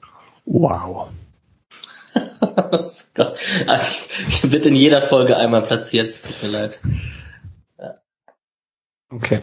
Ähm, ich weiß nicht, was ich dazu jetzt sagen soll. ähm, genau. Ähm, wir gehen zu Michael Lange. Ähm, der ist immer noch dritter Torhüter bei Schalke. Ähm, war in der letzten Rückrunde eher zweiter Torhüter und hat dadurch auch zweimal gespielt. Ähm, beim 0-4 gegen Dortmund wurde für den verletzten Ralf Fährmann eingewechselt und spielte dann auch in der Woche drauf beim 1-5 in Stuttgart bei einem ganz absurden Spiel, an das ich mich noch erinnere, dass Schalke eigentlich hätte gewinnen müssen und dann 5-1 verliert. Ähm, ist halt auch undankbare Aufgabe als Ersatztorhüter in das Schalke-Team der letzten Saison reinzukommen. Ähm, hat dann die ersten beiden Zweitligaspiele die Saison von Anfang an gemacht, ähm, hat zwei gute Spiele gemacht. Das eine habe ich gesehen, ähm, hat auch zweimal gute Kickernote bekommen und so. Ist dann aber wieder für Fährmann auf die Bank und ähm, hat sich jetzt Ende September im Training einen Kreuzbandriss zugezogen. Ist seitdem her komplett raus. Ähm, Michael Langer wird heute 37. Alles Gute an der Stelle, wenn du reinhörst. ähm, Vertrag läuft Bei aus. Stunde drei. genau, ähm, Vertrag läuft aus. Ähm, mit 37 nach einem Kreuzbandriss halt die Frage, ob er da Bock hat, sich nochmal ranzukämpfen und fit zu machen oder ob er die Karriere jetzt beendet am Ende der Saison. Ich glaube, der Spieler, bei dem es am längsten her ist, dass er in Freiburg gekickt hat, der noch in der Liste ist. Zusammen mit Walke halt. Ah, der hatte noch, war der mit Poupelin auch da? Kann das sein? Nee, nee, der war nur mit Walke da. Okay. Ja. Interessant. Mohamed Guaida, Waldhof Mannheim, 28 Jahre, ist vom SC damals zur zweiten vom HSV gewechselt, kam dann beim HSV bei der ersten auch ab und zu zum Einsatz, wer sich noch erinnern kann. Dann äh, KSC, FC St. Gallen, SV Sandhausen und jetzt Waldhof Mannheim. Offensiver Mittelfeldspieler habe ich schon gesagt. Ein Tor, kein Assist als klarer Stammspieler. Ja, Also an, an, an Scorern gemessen ist das nicht so berauschend. Ähm, in den letzten vier Spielen war er nicht mehr im Kader, also von der vorherigen Saison. Waldhof Mannheim wurde Achter. Und jetzt kommt er dadurch nur noch auf sporadische Einsätze ab Spieltag 9 nicht mehr im Kader, hat Corona gehabt und spielt gar keine Rolle mehr. Also Waldhof auf dem vierten Platz ohne seine Leistungen. Da sieht es dann wahrscheinlich nach einem Wechsel aus. Das alles andere wäre überraschend. Ja. Mhm. Genau. Wir springen zu Kishoyano. Der ist immer noch bei Toshigi SC, beim Toshigi SC. Ähm, Japan spielt auch im Kalenderjahr, deswegen ist hier jetzt keine Unterteilung. Äh, wobei so grob. Hat in der Hinrunde vier Treffer gemacht als Mittelstürmer. Ähm, war dann auch im zweiten Halbjahr noch äh, Stammspieler, entweder auf dem rechten Flügel oder im Sturm. Konnte aber in der Rückrunde nicht mehr scoren, wobei ich nicht so ganz weiß, wie vollständig die Assist-Zahlen sind bei Transfermarkt aus der zweiten japanischen Liga. Ähm, Toshigi ist im gesicherten Mittelfeld der zweiten japanischen Liga gelandet. Ähm, und mit Kisho Yano wurde der Vertrag nochmal um ein Jahr verlängert. Der gute Mann wird im April 38. Ähm, und ich habe mir hier in das Skript geschrieben, ob er sich auf den Spuren von äh, Herrn Miura bewegt. Oder weil ich habe ihn jetzt irgendwie so die letzten zwei Jahre immer Richtung Karriereende geredet. Ich glaube, äh, ich lasse es jetzt einfach. Das ist auch sehr lange her. Ja. Hat nie ein Tor gemacht für uns, oder? Nee. Ich meine, er hat mal eins vorbereitet für CC, aber ich glaube, hm. getroffen hat er nie. Ich habe gerade Bilder von ihm, google ich gerade und sehe eins mit Van Beuten. Gott, ja, wie lange ist es her, dass Van Beuten aufgehört hat? Ja, krass. Okay, ähm, wir gehen weiter zu Jonas Föhrenbach. Ähm, der kickt beim ersten FC Heidenheim auch wie Tim Kleindienst, ähm, hat im Februar seinen Stammplatz verloren hinten links, ähm, sich dann ab April wieder festgespielt und äh, die letzten sieben Spiele der Vorsaison dann gespielt. Und jetzt in der Hinrunde wieder einen ähnlichen Verlauf gehabt, ähm, nach einigen Spielen Stammplatz verloren und dann ab Ende Oktober wieder gespielt. Und äh, Heidenheim hat seitdem fünfmal gewonnen in sieben Spielen. Und Föhrenbach ist jetzt auch, wird Ende Januar 26. Ähm, da muss man auch wahrscheinlich sagen, dass es jetzt halt das Niveau ist, auf dem man ihn erwarten kann. Ähm, ich finde es bei ihm persönlich immer noch krass. Ich war in der Anfang der Freiburger Zeit von seinen Stärken her und auch weil er nicht der absolut schnellste ist, dachte ich immer, er wird auf Dauer eher Innenverteidiger und finde es verrückt, dass es halt irgendwie jetzt ein klarer Linksverteidiger ist. Dachte ich auch. Genau. Ähm, Caleb Stenko ähm, war fast das ganze Jahr beim FC Cincinnati, ähm, hat zum Beginn der Saison sporadisch gespielt, zwei Spiele von Beginn an im Mai und dann ab September mehr gespielt, ähm, konnte aber im zentralen Mittelfeld auch nichts dran ändern, dass Cincinnati die letzten zwölf Spiele in der MLS verloren hat. Allgemein, die sind, äh, glaube ich, vor drei Jahren eingestiegen als Franchise in die MLS und sind immer ganz unten dabei in der Siegbilanz und haben aber einen großen deutschen Fanclub. Da gibt's äh, ganz coole Reportagen dazu. Ähm, Stenko ist jetzt vereinslos und aktuell im Probetraining in der griechischen ersten Liga bei PAS Janina und die sind äh, gecoacht von Iraklis Metaxas, der ja auch mal äh, Trainer der zweiten Mannschaft war beim SC und die drittmeisten Einsätze unter Metaxas für die SC zweite hatte Caleb Stenko. Genau. Mal schauen, ob da eine Reunion stattfindet. Auch beim legendären äh, Köln-Spiel dabei, wenn wir ja, standen. Stimmt. Bleibt Eigentor. Ja. ja. Aber trotzdem besser als Julian Schuster davor auf dem Feld. okay. Sorry, ich möchte eigentlich keine schlechten Worte über Julian Schuster verlieren. Ich glaube auch nicht, dass es stimmt, weil ich glaube, ja doch, ja, das war dieser komische ja. Doppelwechsel, ne? Ja, ja, genau. Äh, Kampf, ah, und genau, wurde er nicht eingewechselt und dann, dann später hat sich dann Lienhardt noch irgendwie verletzt oder so? Ja, gut möglich. Und dann musste man noch jemanden ein, also und dann ist Danko in die, in die Innenverteidigung zurück. Ja. Irgendwie so. Nee, mit, mit der Schuster-Auswechslung hat man die Dreierkette ja aufgelöst, weil, ähm, genau. Gut, es ist gut, dass du ab und zu immer in meine Spieler rein, dann hast du eine Verschnaufpause, äh, Patrick. Äh, durchhalten. Wir haben mit Mark Leis, der sollte den meisten irgendwie entfernt was sagen, den Rekordspieler der ehemaligen aus der zweiten Mannschaft. Tatsächlich, das 30 Jahre alt mittlerweile, hatte 95 Einsätze für die zweite Mannschaft. Ähm, spielt bei Wien Wiesbaden, hatte im ersten Halbjahr 2021, also in der Rückrunde, war noch klare Stammspieler im zentralen Mittelfeld, defensiven Mittelfeld. Ähm, die Einsätze wurden aber immer kürzer und die letzten Spieltage waren es dann Kurzeinsätze und manchmal war er sogar gar nicht im Kader. Von Verletzungen hat man nichts mitbekommen oder hat, wurde zumindest nichts, äh, war nichts aufgelistet. Seit dieser Saison war er nur zwei Spiele im Kader, einmal gegen die zweite vom SC und einmal gegen 1860, danach kein einziges Mal mehr. Ähm, kein Einsatz in der dritten Liga in dieser Saison. Und für einen 30-Jährigen kann das ja irgendwie nicht das Ziel sein tatsächlich, dass er wird wohl versuchen, nochmal irgendwo unterzukommen. Kommt aus der Freiburger Jugend. Ähm, ich habe direkt die These aufgestellt mit 95 Einsätzen für die zweite Mannschaft, ob er vielleicht nochmal zurückkommt. Wird aber wahrscheinlich nicht gut genug sein, oder? Wie seht ihr es? Also mittlerweile, wenn man in der dritten Liga spielt, mit der zweiten vom SC, ist es schwierig. So ein, ist ja kein Flum, zum Beispiel. ist halt schwer zu sagen, weil ich von außen nicht einschätzen kann, warum er in Wien nicht spielt. Also, ja. keine Ahnung. Wen hatten wir vorhin gesagt als Banovic 2? Hm. Franz. Ja. Ah ja, genau.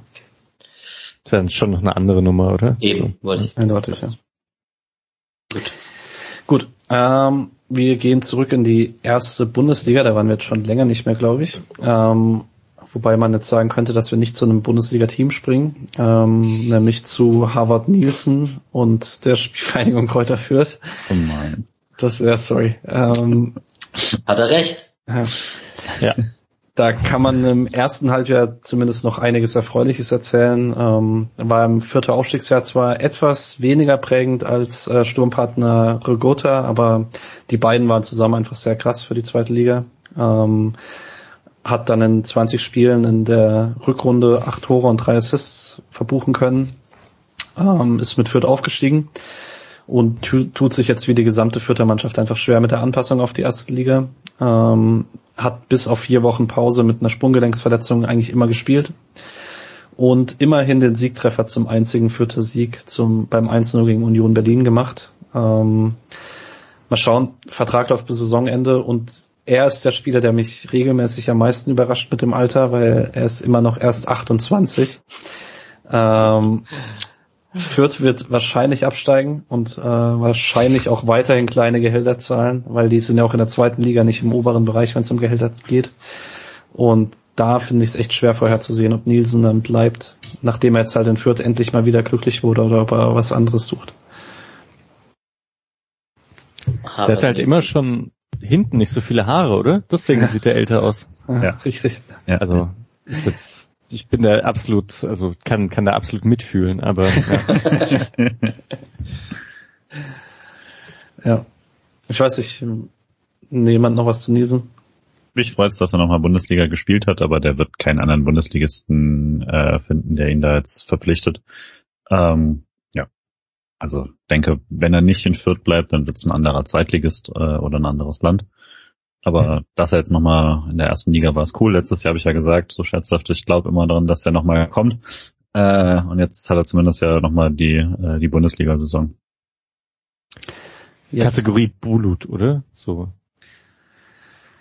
Ja, ich habe ja schon deutlich mehr versprochen damals. Ja. Und der war ja nicht nur jetzt schnell oder so. Bei Bullet war es ja wirklich, hat eine gute Eigenschaft, er ist schnell und der Rest hat, muss man hoffen, dass er sich entwickelt und hat sich dann nicht so entwickelt. Und da hatte man schon sich irgendwie mehr versprochen, glaube ich. Ja. Hm. Gut. Ähm, an Anlagen mangelt es auf jeden Fall nicht bei Václav Pilasch. Ähm, der kriegt jetzt bei FK Jablonec. Ähm, hat Anfang des Jahres einen obligatorischen Monat mit Knieproblemen verpasst, ähm, kam dann schnell zurück ins Team, ähm, auch wenn er keine Score gesammelt hat, ähm, landete dann aber auf Platz drei der tschechischen Liga, ähm, konnte allerdings im Pokal-Achtelfinale bei einem 3-2-Sieg alle drei Tore erzielen. Vielleicht das Highlight des ersten Halbjahres.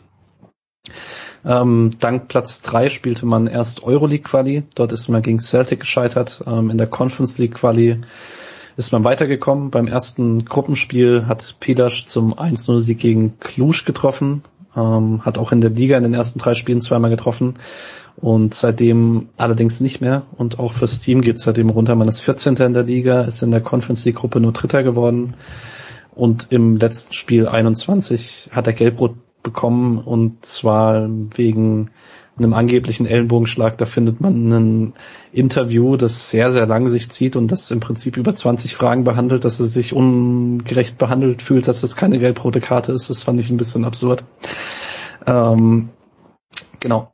Vertrag läuft im Sommer aus und ähm, er hatte jetzt für seine Verhältnisse anderthalb sehr gesunde Jahre. Ich hoffe, ich jinx da jetzt nichts. Ähm, deswegen spricht da jetzt einiges dafür, dass er einfach dort bleibt. Beim Lord spielen noch zwei andere Mannschaften. Beim ersten FC Magdeburg ist es überhaupt der erste FC Magdeburg, vielleicht ist es auch nur der FC Magdeburg. Zwei ähm, andere Spiele. Zwei andere Spiele.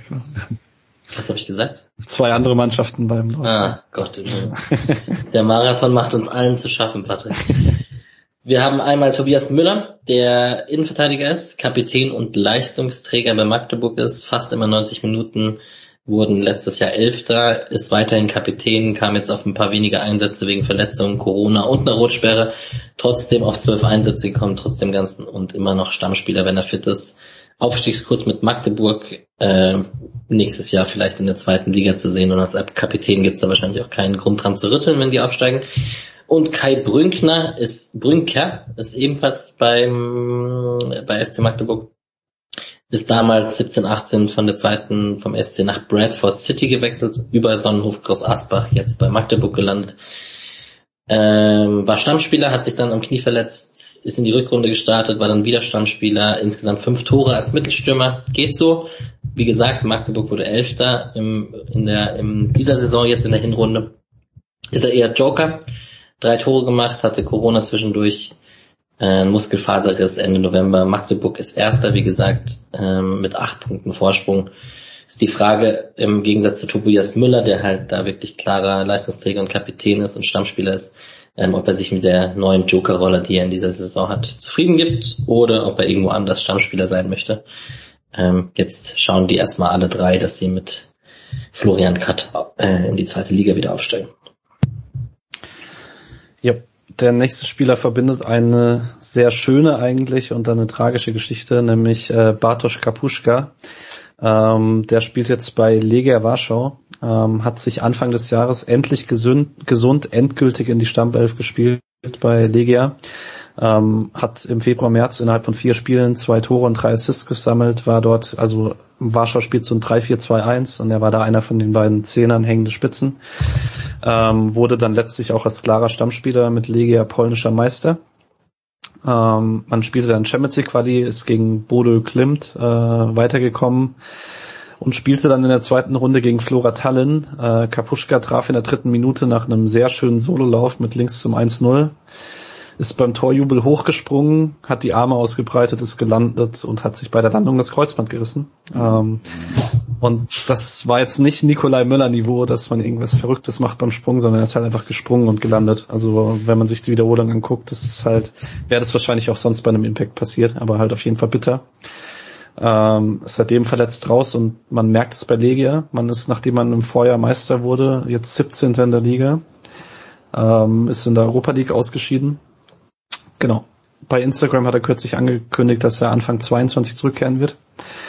Und was echt verrückt ist, wenn man, also ich habe ja irgendwie alle Spieler durch Google News gejagt, ähm, man findet auf der ersten Seite irgendwie aus den letzten zwei Wochen gleich mal 10 oder 15 Boulevardartikel über Bartosz Kapuschka in, in den polnischen Boulevard News. Boulevard News. Das ist äh, Robert Lewandowski Niveau dort. Das ist krass. Also, ja. So wurde er auch angekündigt, oder? Ja. Voll. Dann der nächste, nächste Lewandowski hatte jetzt ein schweres Jahr in England oder so und dann Streich wird den schon wieder hinbekommen. Ja. Hashtagend, ja. Aber da war wohl eher nicht jetzt der Wechsel nach Freiburg, so wie man es bei Ravi gesehen hat, sondern wahrscheinlich der Wechsel nach Leicester einfach die falsche Entscheidung damals. Ja. ja. Und Freiburg dann trotzdem falscher Ort, um Voll. Hier, also ja. Genau. Mal Jetzt hoffen, kommst du zu einem Lieblingsspieler von dir gleich. Genau. Sorry. Uh, Mats Möller-Daddy. Uh, irgendwie gefühlt Lieblingsspieler vom halben, von der halben Freiburger Bubble. Mhm. Ähm, ist ja nach einer guten Zeit bei St. Pauli zu KRC Genk gewechselt, ähm, hat dort aber nie einen Tritt gefunden und wurde dann im Januar nach Nürnberg verdient. Ähm, war sofort einer der Gründe dafür, dass Nürnberg in der Rückrunde deutlich besseren Fußball gespielt hat als in den anderthalb Jahren davor. Ähm, hat unter anderem beim 1 in Karlsruhe getroffen, konnte aber noch nicht so richtig konstant zeigen. Ähm, Nürnberg hat ihn trotzdem verpflichtet für anderthalb Millionen. Ähm, ja, und sehr gute Hinrunde. Zwei Tore, vier Assists, äh, Kickernotenschnitt 2,82. Ähm, Nürnberg spielt ein 4-4-2 mit Raute, da ist er auf der 10 klarer Dreh- und Angelpunkt. Ähm, und also ich sehe ja häufiger mal Nürnberg, die, er lässt sich irgendwie kaum auf Statistiken äh, festlegen, weil er halt irgendwie fast jeden, an fast jedem Angriff beteiligt ist, entweder mit dem vorletzten Pass oder halt mal kurz mit einem Tripling oder so. Kreisliga. Ähm, genau. Ähm, durfte dann als Belohnung im September und im Oktober fünf Länderspiele für Norwegen machen. Das äh, war davor eine längere Pause. Genau. Ähm, hatte Nürnberg Vertrag bis 2025 und ähm, man ist punktgleich mit Platz drei. Vielleicht sehen wir Möller Daddy nächstes Jahr mit Tempelmann nochmal ein Jahr in der Bundesliga. Das wäre nice. Hm. Ja, cooler Spieler, auch wieder einer, bei dem man denkt, die heutige medizinische Abteilung vom Sportclub hätte hätte den vielleicht besser hinbekommen. Interessant finde ich dann aber dennoch, dass, also wenn ich ihn jetzt bei Nürnberg hin wieder sehe und so, es ist doch ein Zweitligaspieler eher. Mhm. Also so gehobener Zweitligaspieler, der in der ersten Liga wahrscheinlich nicht ganz so viel reißen würde. Ähm, und damals habe ich gedacht, er hat Anlagen für mehr. Es gibt ja so eine Reihe an Spielern, die das körperliche Niveau oft nicht mitgehen konnten. Also ich weiß nicht, ob man da, also Mats Müller-Deli hat sicherlich dazu gehört. Vielleicht kann man dann Kapuschka dazu zählen. Ich weiß nicht, ob mir jetzt noch zwei, drei andere auf Anhieb einfallen. Aber die GDs und Höhlers und whatever, die, auf die hat Streich halt schon immer Wert gesetzt, die da körperlich dagegenhalten und abrackern, was ist, ja. Es wäre halt ein bisschen schade, wenn jetzt Pauli tatsächlich aufsteigen könnte und der wäre davon quasi weggewechselt. Ähm, weil da war er ja auch extrem beliebt. Bei uns ist es ja nochmal ein bisschen war es ja noch mehr das Versprechen, was man von ihm hatte. Bei Pauli hat er tatsächlich auch mal viel gespielt.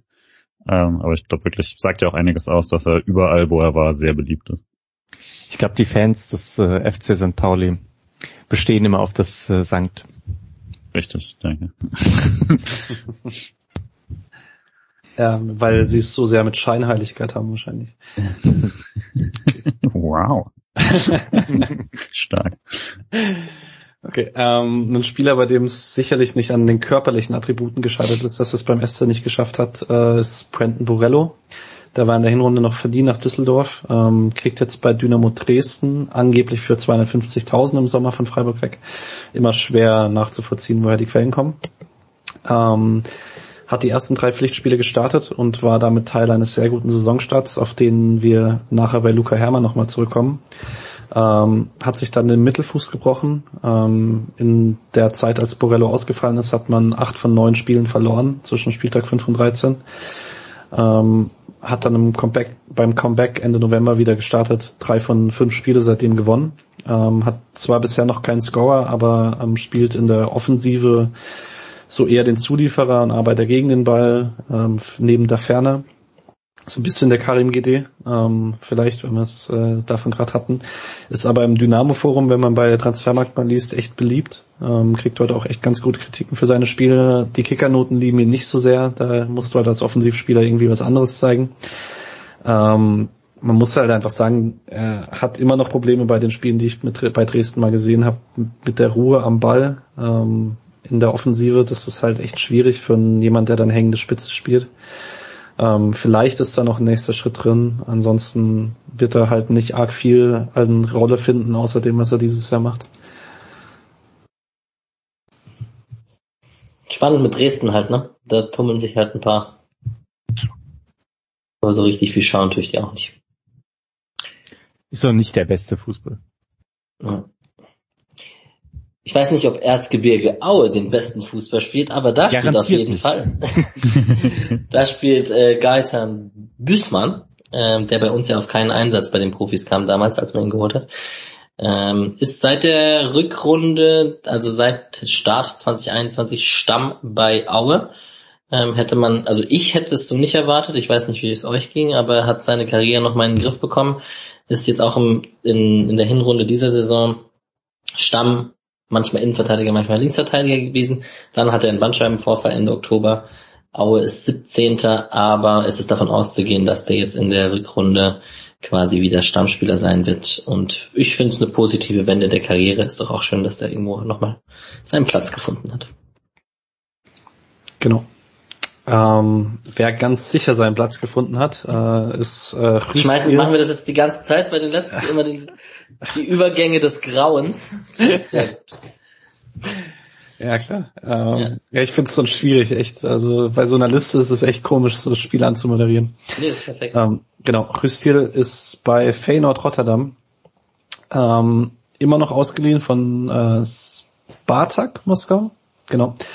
Ähm, und ist absolut außergewöhnlich in die Saison gestartet. Ähm, hat sechs Tore gemacht in der Conference League Quali, äh, sieben Tore in den ersten acht Ligaspielen. Ähm, ging nicht ganz auf dem Niveau weiter. Er steht trotzdem in der Eredivisie bei zehn Toren und zwei Assists, äh, mit Feyenoord auf Platz drei in der Eredivisie. Der einzig realistische Platz, den man halt einnehmen kann hinter Ajax und PSW. Ist sehr ähnlich dominant wie Bayern und Dortmund bei uns.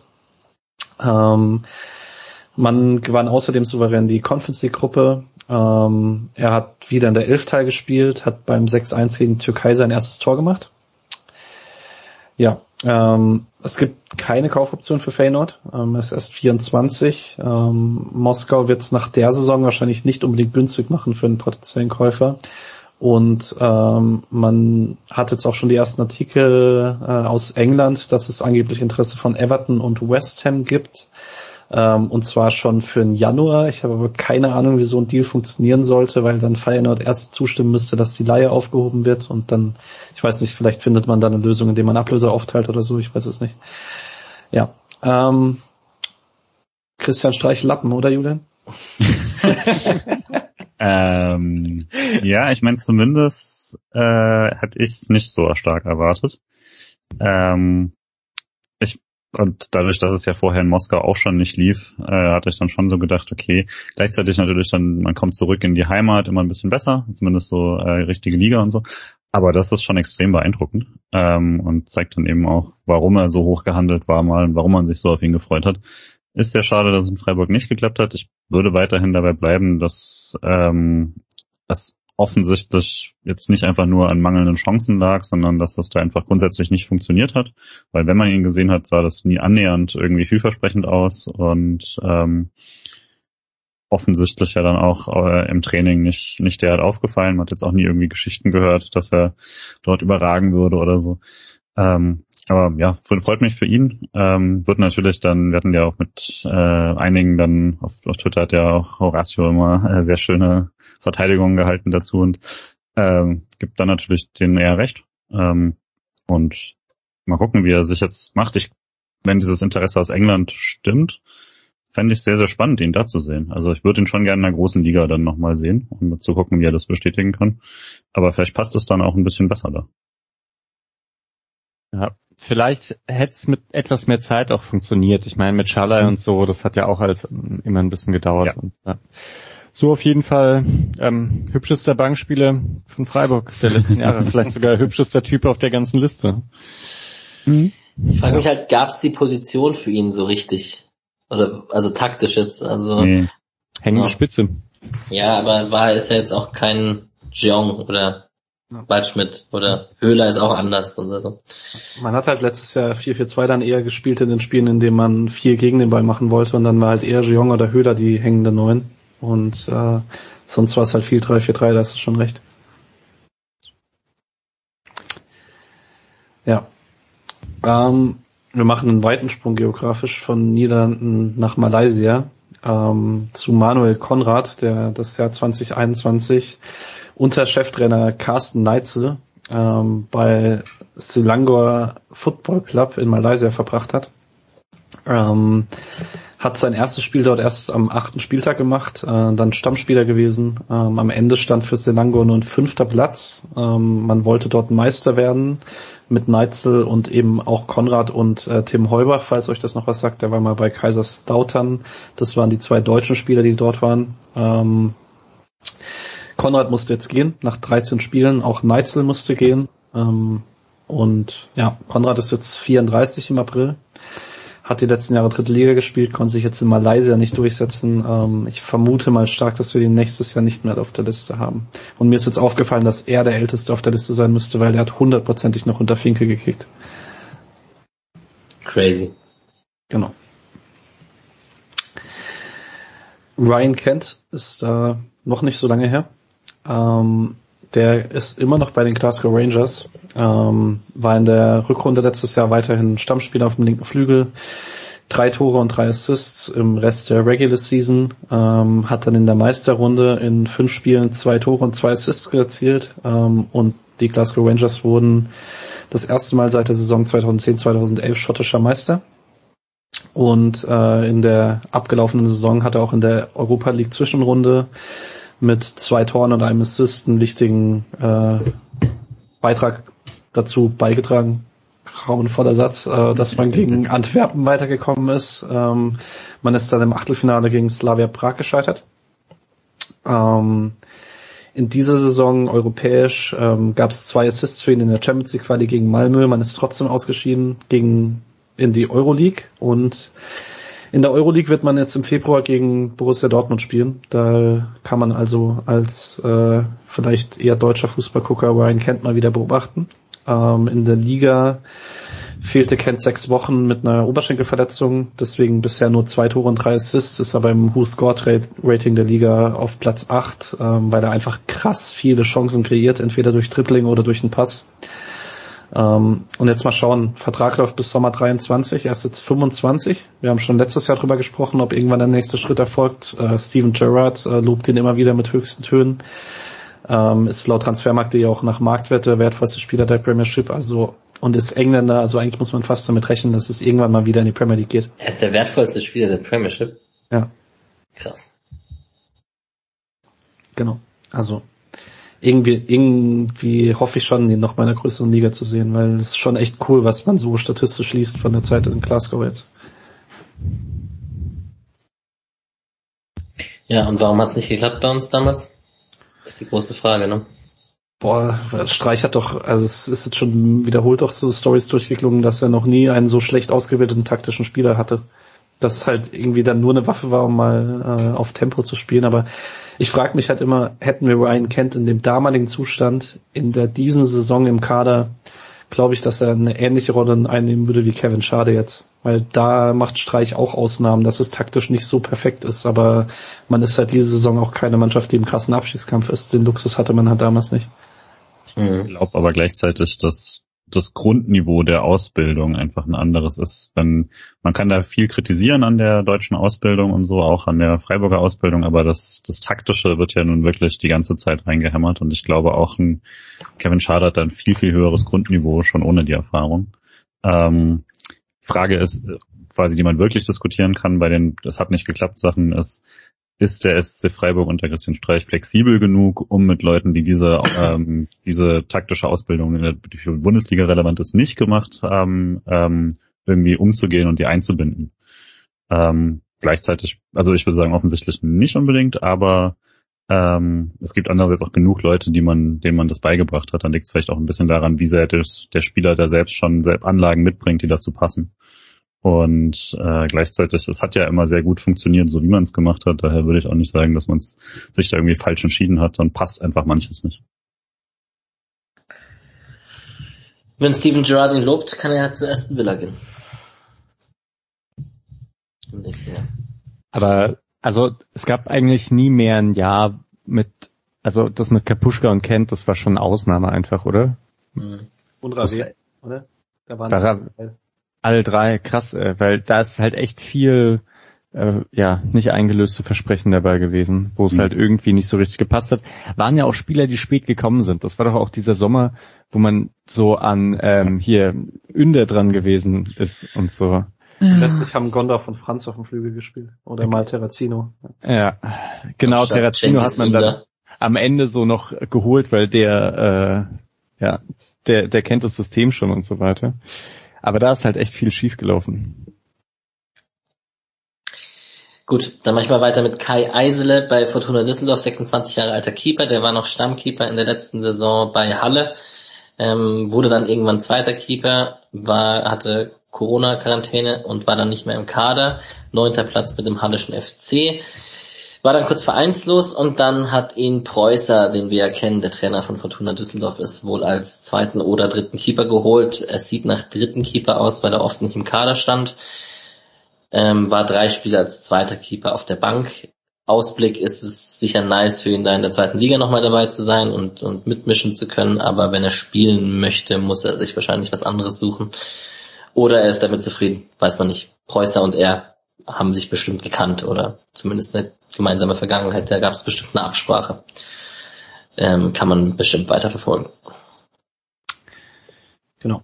Ähm, Michael Lump, ihr merkt, wir kommen jetzt langsam in Gegenden, wo die Spieler nicht so viele Spiele für Freiburg gemacht haben. Ähm, hat das Jahr 2021 bei Brøndby gespielt in Dänemark. Ähm, etwas überraschend tatsächlich, weil im Januar, also war die letzten Jahre bei Horsens in der äh, dänischen ersten Liga und ist jetzt im Januar für 200.000 von Horsens zu Brøndby gewechselt. Ähm, hat dort ein Spiel von Anfang an gemacht im März gegen Randers FC ähm, für 45 Minuten. Ähm, wurde außerdem in der Meisterrunde gegen Nordsjælland einmal eingewechselt. Ich entschuldige mich bei Alex dafür, dass ich alles skandinavischen Namen hier vergewaltige.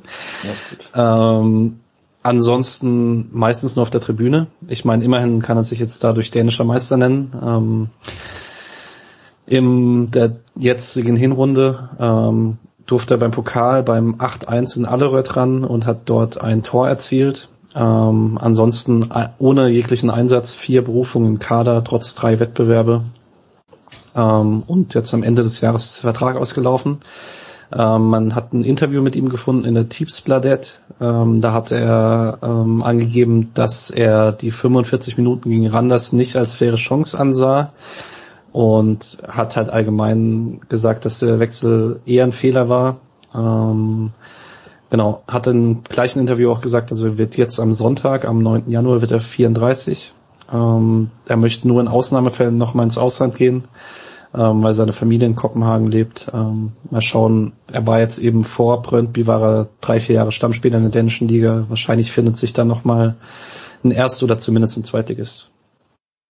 Und welche Anekdote packen wir aus, logischerweise? Ja, den Freistoß auf Matze Ginter. Hm? Korrekt. Ja, ist schon krass, gell? So vier Spiele für Freiburg, aber trotzdem irgendwie Teil eines der wichtigsten äh, Geschichten der jüngeren Vereinsgeschichte. Und wir haben also ganz kurz, wir haben im Freundeskreis war der komischerweise irgendwie komisch beliebt bei uns damals. Ich weiß nicht warum. Hm. Also der hatte irgendwie einen guten linken Fuß und war irgendwie hat so komische Schnittflanken geschlagen. Da kann ich mich irgendwie noch dran erinnern. Also mit, mit ordentlich Zug drin. Er hat glaube ich auch drei Tore vorbereitet in den vier Spielen und dann war er plötzlich außen vor. Ich glaube, das war so ein bisschen Grund. Kommen wir zum nächsten uneingelösten Versprechen, Patrick. Genau. Äh, Vincent Sierro ähm, spielt bei den Young Boys Bern, ähm, war nach einem Muskelriss bis März raus, ähm, hat auch anschließend immer wieder kurze Verletzungen gehabt, da hat es mit dem Comeback ein bisschen schwierig gestaltet, weil die Muskulatur nicht so richtig wollte. Ähm, konnte dann im letzten Saisonspiel einen versöhnlichen Abschluss feiern, ähm, hat ein Tor erzielt beim 4-2 bei Lausanne Sport und die Young Boys wurden wie in den Vorjahren eigentlich immer überlegen Meister. Ähm, in der jetzigen Hinrunde hat er ein wichtiges Tor erzielt beim äh, Spiel in Cluj und äh, ein Tor im Heimspiel gegen Ferenc Schwarosch ähm, und hat dadurch mit dafür gesorgt, dass sich die Young Boys für die Champions League qualifizieren konnten.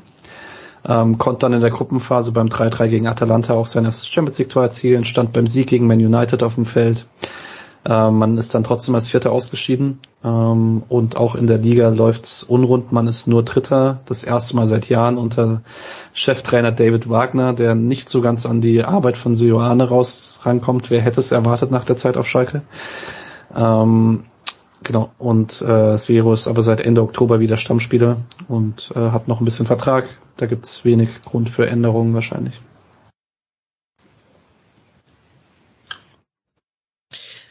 Dann mache ich weiter mit Konrad Faber, der wie zum Beispiel Hermann, der sich ja auch bei Dresden in der zweiten Liga rumtummelt, äh, einer der Aufstiegsgaranten äh, der zweiten Mannschaft letztes Jahr war, äh, kompletter Leistungsträger am rechten Mittelfeld, fast immer 90 Minuten gespielt, da war es dann wohl so, dass der äh, zu gut für die zweite, auch wenn sie in der dritten Liga gespielt haben, irgendwie zu gut war.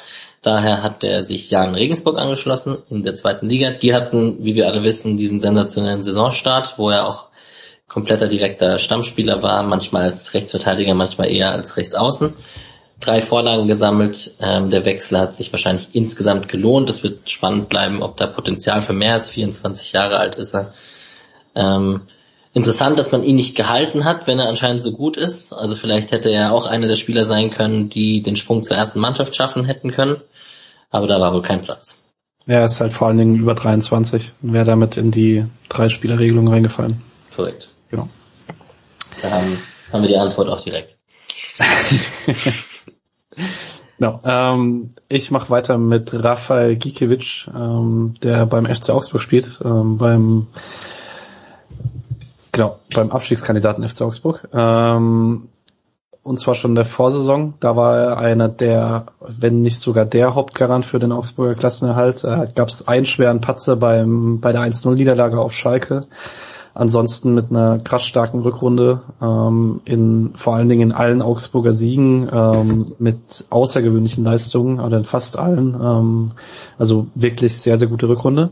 Ähm, an die Form kam er jetzt in der Hinrunde nicht dran. Ähm, deutlich wackeliger, keine groben Fehler, ähm, aber auch keine spielentscheidenden Aktionen mehr. Ist im der Bundesliga in allen Torhüter-Statistiken im unteren Mittelfeld. Ähm, das ist für Gikiewicz eigentlich ungewöhnlich.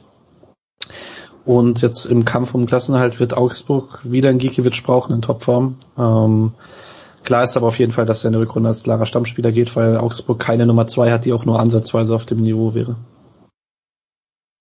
Höchstens man holt sich da noch eine für 10 Millionen aus den USA. Kubek. Ja, war ja. eigentlich auch für acht, oder? Ja, war nicht günstig, ja. Genau. Aber geiler Typ. Auf jeden Fall. Mhm. Es gibt ähm, den von Cavanis Friseur hier, Sascha Filte, macht mhm. jetzt auch Podcasts. Und die haben einen Podcast zu den Torhütern der Hinrunde gemacht. Das äh, hört sich wirklich ganz, also kann man, kann man richtig gut weghören. Da wird Gikiewicz halt auch nochmal irgendwie so beschrieben, dass der halt ein bisschen verrückte Torhüterstil hat, ständig diese 50-50-Situation provoziert und dort dann erstaunlich gut wegkommt ähm, und sich beide dort schon gedacht hatten, dass er das nicht für immer aufrechterhalten können wird. Also die sind nicht ganz so überrascht davon, dass es ein bisschen bergab geht. Ja. Mhm. Aber es geht auch viel um Freiburger Ex-Torhüter und so. Logisch, wenn man über ja. Bundesliga-Torhüter spricht, dann hat man nicht viel aber Wahl, ne? Aber es fällt ihnen auch auf, im Gegensatz ja, ja. zu vielen anderen. Wird, wird Flecken der Nächste werden, der wechselt? Naja, der bleibt. Oh, naja, also jetzt, in, ich rede nicht von der nahen Zukunft, aber es könnte schon sein, dass der der nächste wäre, der sich für einen größeren Verein anbietet und dann Freiburg den nächsten Nachfolger aus dem Hut zaubern muss. Ja, Bolo halt. Aber Flecken ist halt Ende 20, ist ein bisschen eine andere Situation als sonst, finde ich. Das stimmt. Es könnte ihn halt quasi auch dazu bringen, zu sagen, jetzt muss ich nochmal schnell, sonst kriege ich diese Chance nicht mehr. Ähm, aber ich glaube gleichzeitig nach einem Jahr Stammkeeper äh, hat er jetzt da nicht den Druck, irgendwie groß zu wechseln und es läuft sehr, sehr gut hier. Ähm, sehe die Gefahr jetzt nur bedingt, aber ja, also ich glaube auch, man kann sich, ich glaube halt, man, man muss den Vertrag ja dann nochmal klären, ähm, weil er wird sicherlich jetzt äh, ganz andere ähm, Summen nochmal verlangen können nach der Leistung. Aber ich denke eigentlich, das sollte, sollte funktionieren. Denke ich auch, aber man spielt sich natürlich ins Rampenlicht mit den ganzen Statistiken und Torhüterranglisten und holländische Nationalmannschaft und so weiter. Ja. Auf jeden Fall, wenn so Leverkusen oder sowas nachfragt, ist halt also klar ist ein Aufstieg. Ne? Nein, in der Tabelle nicht. ähm, Stimmt. Genau. Ähm, nächster Freiburg Ex-Torhüter geht ein bisschen schneller. Patrick Land ähm, ist immer noch beim ersten FC Nürnberg dritter Torhüter. Stand letzte Saison einmal im Zweitligakader. Diese Saison hat er drei Einsätze für die U23. Ähm, in den letzten Jahren gab es immer wieder Einjahresverträge, ist 38 auch. Mal gucken, wann der Schluss ist. Ich habe Alex kürzlich. Ja, deswegen lache ich gerade so blöd. Genau, ähm, weil Nürnberg echt eine coole Trainingsmaschine für Torhüter hat. Äh, da die Torhüter stehen da auf so einem Skateboard in Anführungszeichen, das sich so hin und her bewegt und ein Trainer steht da mit Tennisschläger und schießt da Tennisbälle hin und die müssen dann halt von diesem bewegenden Hin- und Her-Ding abspringen, um die Tennisbälle zu fangen. Und das hat Klant diese Woche bei Instagram gepostet, das sah sehr cool aus. Und er sah nicht aus wie 38. Ja, richtig. Während er diese Übung gemacht hat. Also kann man vielleicht auch mal erwähnen. Genau. Ähm, nächster Spieler Hendrik Zuck ist zurück beim ersten FC Kaiserslautern und zwar schon das dritte Jahr und das sah in den ersten zwei Saisons nie nach einer Erfolgsgeschichte aus. Ähm, ist bis eben letztes Jahr in der Rückrunde, ähm, hat sich da Anfang Februar in die Startelf gespielt als Linksverteidiger, als beziehungsweise linker Schienenspieler, als Lautern mitten im Abstiegskampf war. Ähm, hat dann direkt im ersten Spiel beim Derby in Mannheim getroffen. Sowas mag man als Lautern natürlich gerne. Ähm, am Ende dann zwei Tore und zwei Assists, Stammspieler auf dem Weg zum Klassenerhalt. Und hat jetzt auch die Saison links hinten gestartet und man spielt jetzt seit so dem achten Spieltag äh, konsequent 3-5-2. Zuck ist auch hier linker Schienenspieler. Man hat acht der letzten zwölf Spiele gewonnen. Äh, Zuck war häufiger Kapitän und man hat nur noch drei Punkte Rückstand auf den Aufstiegsplatz. Mal schauen, ob das jetzt irgendwann mal was wird mit Lautern zurück in der zweiten Liga. Ich würde es mir persönlich sehr wünschen, weil ich finde, das ist so einer der Traditionsvereine, wo ich wirklich immer noch hoffe, dass das irgendwann klappt. Ähm, mal schauen, mit etwas Anlauf hat sich der Wechsel zurück jetzt ausgezahlt ähm, und Zug wird da jetzt wahrscheinlich bleiben.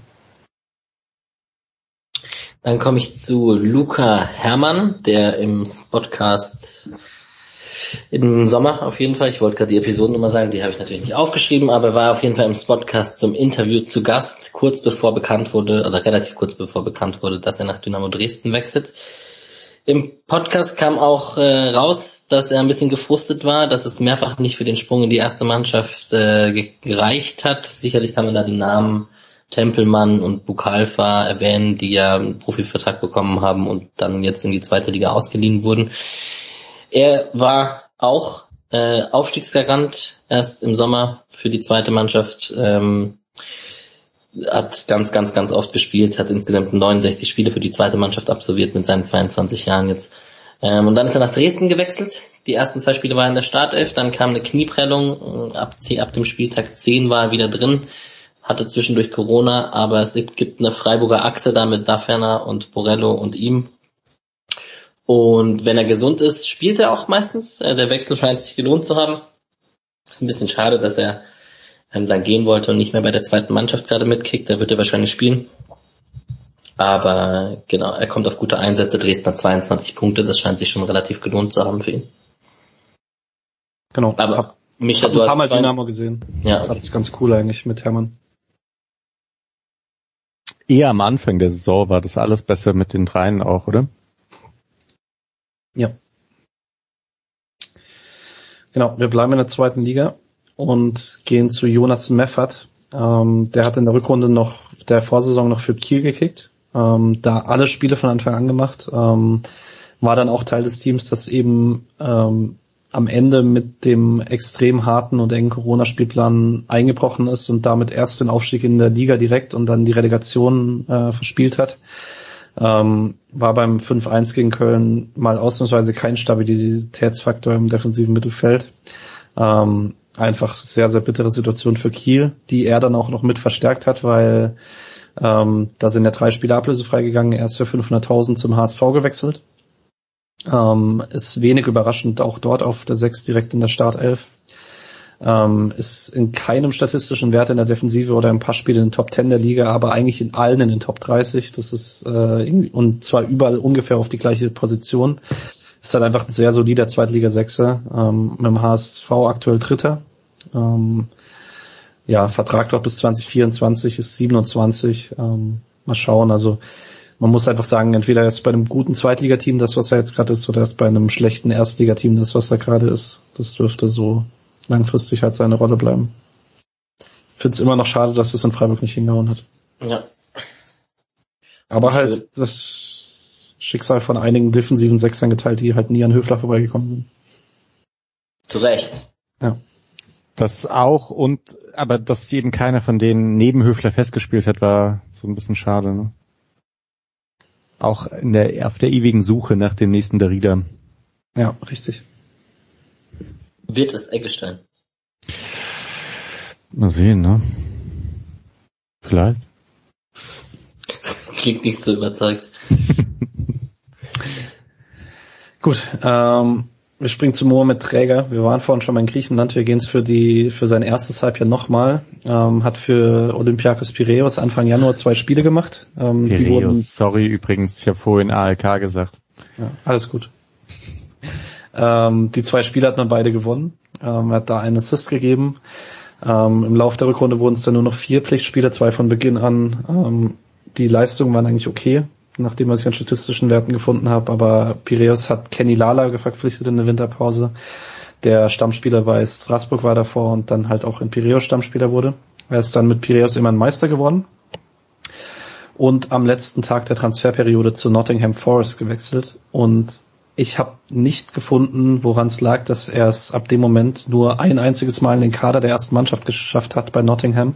Die spielen in der Championship spielte zweimal in der U23, äh, in der Premier League 2 ähm, und hatte seine positiven Momente eigentlich ausschließlich für Tunesien.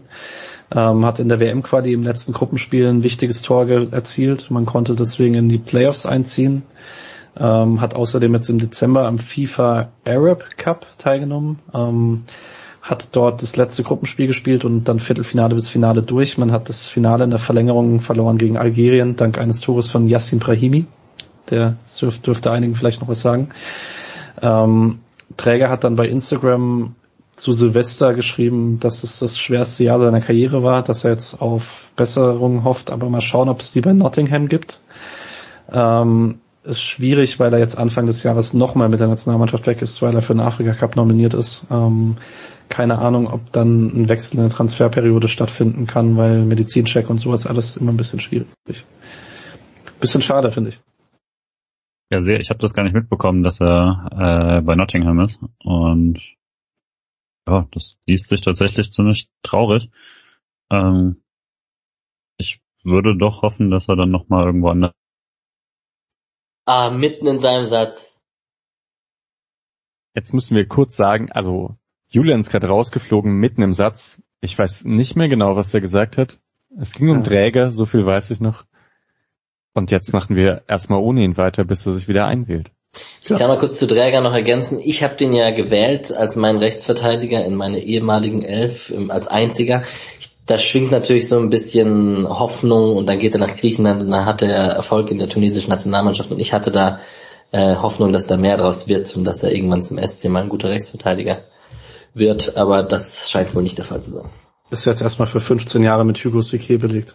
Das ist korrekt. Super geiler Satz mit, wenn der Dritte anfragt, dann sagt man nicht nein. Da ist man als Freiburg-Fan schon so bam. Naja. Gut. Äh, ich komme kurz zu Joshua Mees. Hatte der damals einen Profivertrag bei uns? Und der, Profi, äh, der war verliehen von Hoffenheim an unsere Profimannschaft, aber hat genau. für die Profis die gekickt. Ja. Und hat dann für, nur für die zweite Mannschaft gespielt. Freiburg, dann eben wieder zurück zu Hoffenheim, Regensburg, Union, Kiel. Ich weiß nicht, wie es euch ging. Spätestens als er dann für Union manchmal aufgelaufen ist, war ich so, ah krass, den Joshua Mees gibt's auch noch und der hat sich anscheinend zurückgekämpft, was bei uns nicht funktioniert hat. Spielt mittlerweile bei Holstein Kiel. Jetzt sage ich auch schon. ah, sehr Kiel. gut. Spielt bei Kiel. Lange sprechen ist das echt hart. Bei den, bei den Störchen. Im ersten halben Jahr 2021 war er zumeist Joker und ein, also Einwechselspieler, wenig Scorer. Die waren ja im Halbfinale gegen den BVB im DFB-Pokal. Das war wahrscheinlich sein Highlight. Und er hat, hm, haben die gegen BVB gewonnen? Ja. Und haben 77 Minuten hat er dann gegen die Bayern gespielt. So. Und jetzt in dieser Saison kommt er auf 13 Spiele und 4 Tore. Er ist aber wirklich ein krasser äh, Joker und kommt auf manche sporadische 60 Minuten Einsätze von Anfang an. Ist aber eigentlich eher so für die letzten Minuten immer drin. Und das ist halt die Frage, ob ihm das genug ist oder nicht, also diese Joker-Rolle. Ähm, die sind im Klassenerhaltkampf. Hat auf jeden Fall mehr draus gemacht, als es damals bei uns äh, zu erwarten war, nachdem das nicht so das glückliche halbe Jahr bei uns war. Muss ich kurz korrigieren, er hatte 77 Minuten gegen Bayern. Die haben doch im Elferschießen Bayern geschlagen und dann im Halbfinale gegen so Dortmund raus. Dortmund hat einen Projekt. Genau. Vielen Dank. Ähm, der letzte Torhüter dieser Liste, nee, der vorletzte Torhüter dieser Liste, ähm, Sebastian Mielitz ähm, beim FC Viktoria Köln Ähm, hat da letzte Rückrunde nach einer eher schwachen Hinrunde 2021 sich stabilisiert ähm, und konnte deswegen auch mit Viktoria Köln ziemlich souverän die Klasse halten. Ähm, man hat außerdem den Landespokal Mittelrhein gewonnen und sich dadurch für den DFB-Pokal qualifiziert. Hat sich dann aber in der Vorbereitung des Sündes Moseband gerissen. Ähm, Viktoria Köln hat äh, Moritz Nikolas ausgeliehen von Gladbach, der war letzte Saison an Union verliehen. Ähm, man steht jetzt mit der drittschlechtesten Abwehr der Liga auf Platz 15. Mielitz steigt wieder in die Wintervorbereitung ein und Nikolas war eher durchschnittlich in der Hinrunde. Mal schauen, ob es da einen offenen Kampf gibt um die Nummer eins ähm, oder genau, ob es Nikolas weiterhin bleibt. Ähm, Chima Okorochi Darf ich ähm, ganz kurz unterbrechen zu ja, Shima Okorochi? Für mich die eins zu eins gleiche Geschichte wie Dräger für mich, dass ich da bei beiden gehofft hätte, dass es erfolgreiche Außenverteidiger für den SC werden. Mhm. Beide doch auch unter Baumgart bei Paderborn ausgeliehen gewesen, oder? Genau, Stimmt. richtig. Und ja. dort so dynamische Außenverteidiger ja, ergeben. Und ich meine, man sieht ja auch jetzt, dass Baumgart halt aus Benno Schmitz irgendwie äh, Scorer-Granate macht. ähm, und deswegen sahen Okorochi und Träger vielleicht auch ein bisschen besser aus, als, äh, als sie waren. Stimmt. Okorochi in der Saison jetzt, äh, letzte Saison war er noch von Freiburg verliehen, ähm, ist im Juli für 100.000 nach 20.000 gewechselt, ähm, hat eigentlich die Hinrunde durchgespielt als Stammspieler links hinten, ähm, ist aus der Sandhäuser Mannschaft weder positiv noch negativ rausgestochen, ähm, hat jetzt aber auch Sandhausen zum Ende der Rückrunde einen positiven Trend. Da hat Okorochi auch durchgespielt. Sollte also weiterhin gesetzt sein. Ähm, keine Ahnung, wie lange der Vertrag läuft. Es gibt keine Auskünfte, aber eben die meisten Zweitligisten geben im Moment keine so langen Verträge wegen Corona. Ähm, mal schauen, ob er dann ablösefrei ist und dann, was er macht mit 25, ich weiß es nicht. Äh, Julian, hallo, zurück. Eine Meinung zu Okorochi oder eher nicht? Äh, ich hatte eine, hatte gute Takes, die sind alle verschwunden. Ähm, und ich weiß nicht genau, was ihr schon gesagt habt, aber äh, nee, ich fand Okorochi cool und äh, habe das gerne verfolgt und hoffe, er hat eine, hat eine gute Karriere. Generell kann man wahrscheinlich an dieser Stelle nochmal sagen, man hat mit Höfler oder Günther so Langzeitspieler auf gewissen Positionen, die es halt auch manchen Spielern unglaublich schwer gemacht haben, überhaupt bei der ersten Mannschaft und auf Einsätze äh, bei der ersten Mannschaft anzuklopfen, anzuklopfen und überhaupt auf Einsätze zu kommen. Das ist natürlich schon, wenn man da Lorenzonis und Okorochis und etc. sieht, dann sieht man natürlich auch, dass da ein direkter Zusammenhang mit Christian Günther in den letzten acht Jahren ist oder so. Voll. So, und dann habe ich meine letzten fünf, sechs Spieler noch, Patrick, sehe ich das richtig? Dann gehe ich einmal zu Fabian Schleusener, der beim KSC mittlerweile wieder spielt, hat im ersten Halbjahr in der Rückrunde noch bei Nürnberg gespielt, als manchmal als Rechtsaußen, als Mittelstürmer. Da kannst du wahrscheinlich mehr dazu sagen, Patrick. Insgesamt ein Tor in der ganzen Saison geschossen und Nürnberg wurde Elfter. Was hat er am meisten gespielt? Äh, als Joker ein bisschen schwierig, aber da 4 für 2 Raute ja dann doch häufig als Stürmer. Ähm, und Schleusener wird halt für immer unsterblich bleiben in Nürnberg, egal wie schwach die Zeit insgesamt war. Stimmt, ja.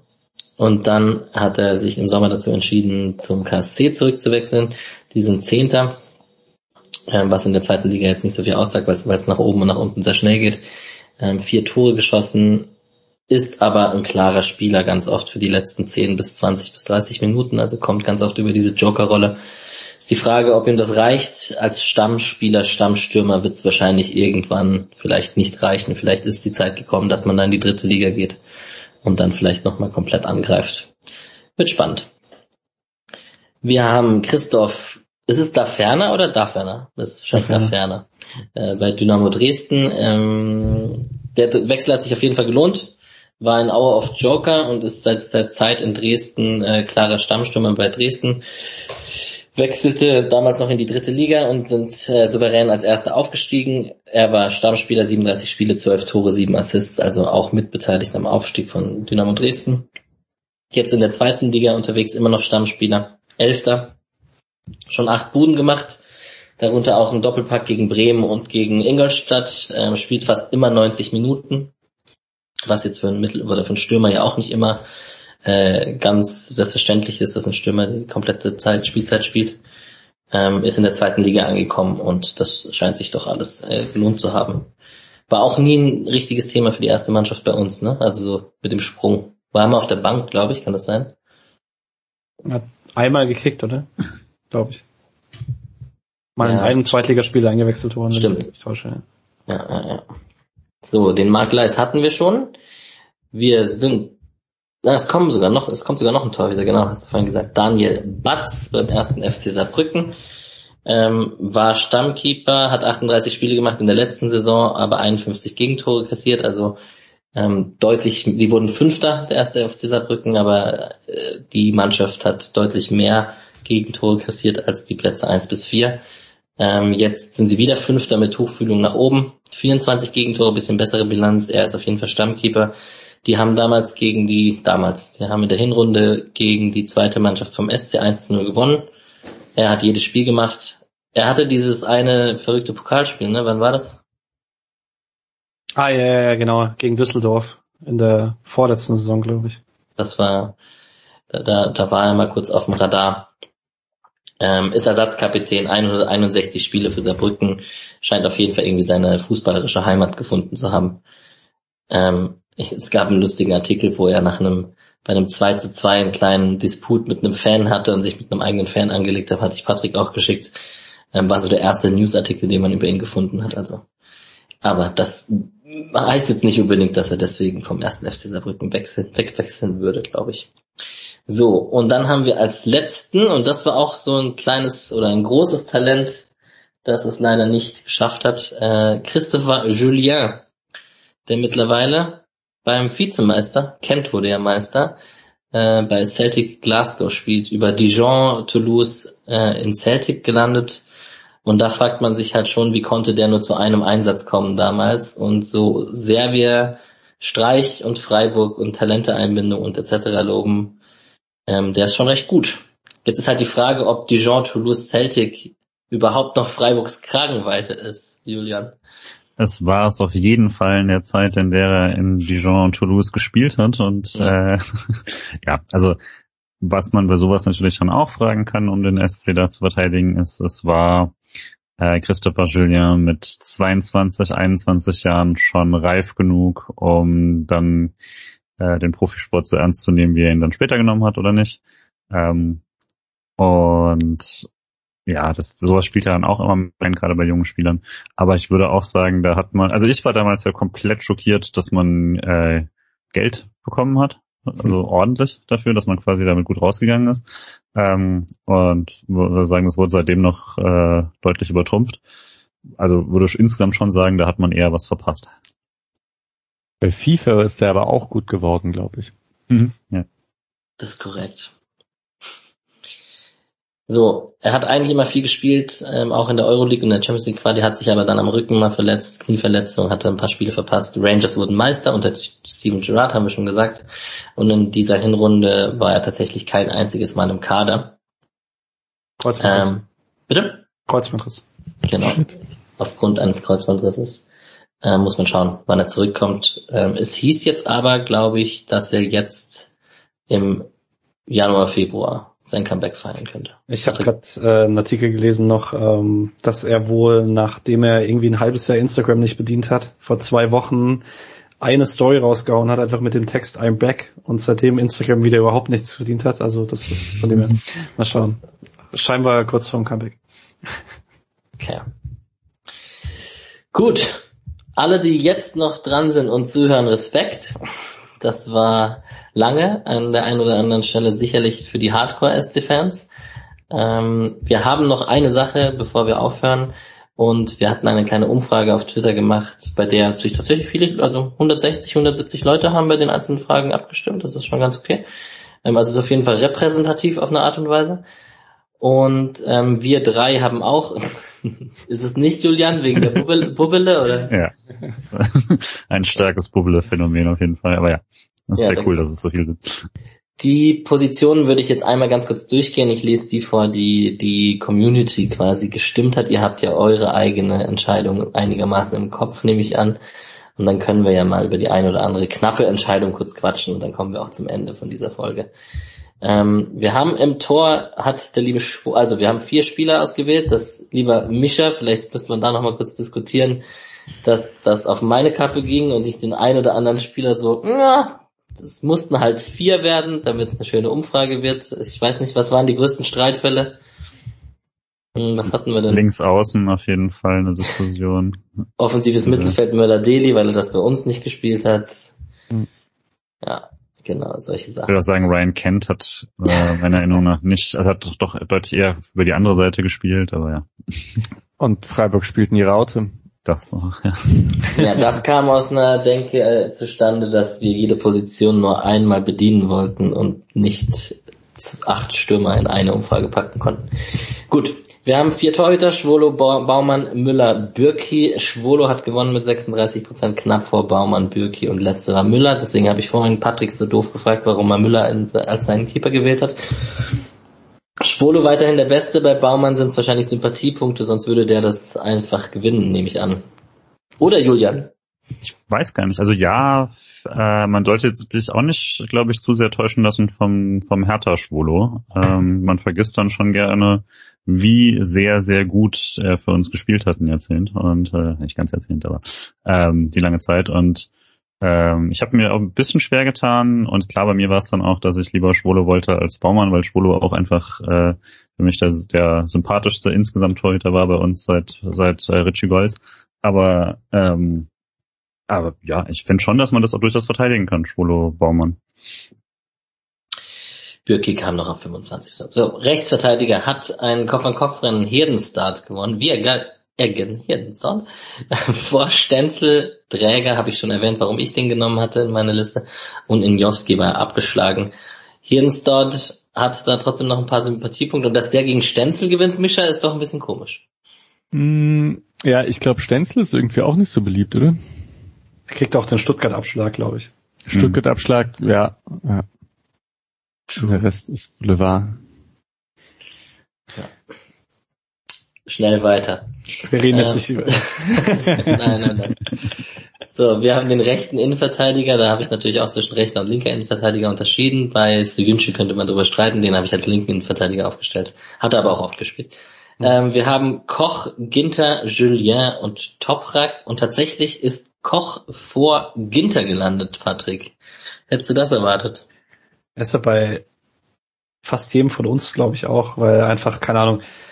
Aber ist doch eigentlich verrückt, oder nicht? 50-50? Ah ja, okay. Ja, ich glaube, Koch ist einfach noch sehr präsent, im, also ein bisschen präsenter im Kopf als Ginter. Ähm, ja, vielleicht irgendwie noch ein bisschen mehr der, keine Ahnung, ich habe keinen wirklichen Grund dafür, aber ich glaube, dass es einfach daran liegt, dass es noch nicht so lange her ist.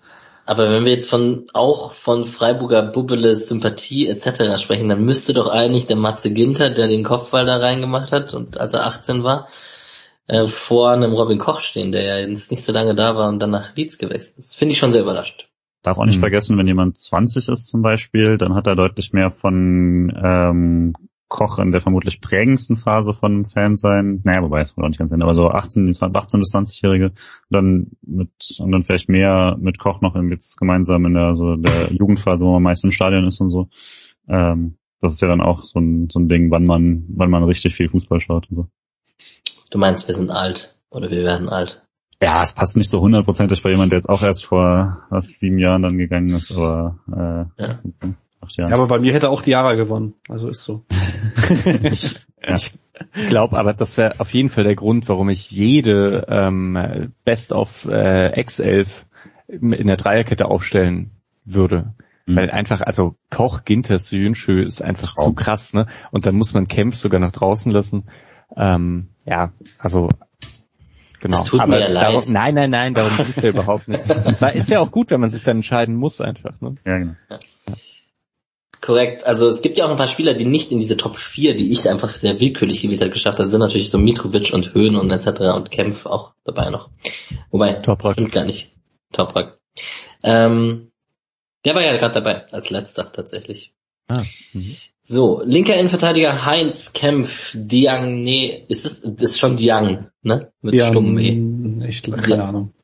Ja, das, da, an die äh, Diskussion kann ich mich noch gut erinnern. Und Ähm, Chala Soyuncu mit 76 Prozent einfach alles weggefegt auf der Position.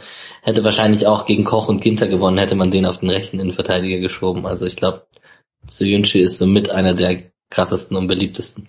War das gerade weggefegt oder weggefickt? Es war weggefegt. okay. Also ich habe bei einem Spiel gebraucht, um zu Yunshu, äh, um da ewig verliebt zu sein. Ich glaube, das ging den meisten so und ja. äh, das äh, wird sich, da, da kommt niemand dran vorbei.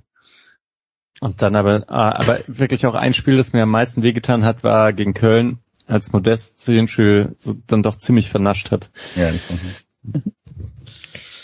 Der Linksverteidiger, äh, wir haben schon über die Günther-Problematik gesprochen. Wir haben Föhrenbach, Okorochi, Lorenzoni und Sorg. Und ich glaube, nur weil ich Sorg auf links gestellt habe, hat er dadurch auch gewonnen. Ähm, hat er ja am Anfang gemacht.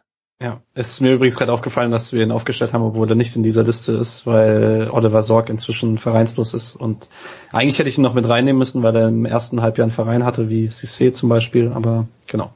Aber er ist gewechselt nach Hannover, nachdem wir abgestiegen sind. Ciao. Und hat für mich in dieser Scheißmannschaft auch nichts verloren, Julian. Es ist wirklich krass, wenn man, also das ist halt wirklich nicht gerade die Creme de la Creme der Bundesliga-Verteidiger auf links. Wenn du halt jahrzehntelang Günther da hoch und runter rennen hast, dann hat man da immer nicht so viel Auswahl. Qualitativ ist das, glaube ich, eine klare Sache, dass er von denen der Beste war, auch beim SC. Aber wenn Günther dann irgendwann mal weg ist, hat man auch jemanden immer für die Ex. Nee, weil der wahrscheinlich nicht mehr aktiv ist. Ach so, ah, es müssen immer aktive sein, ja dann. Aber, für, aber dann ging's ja auch gar nicht, oder?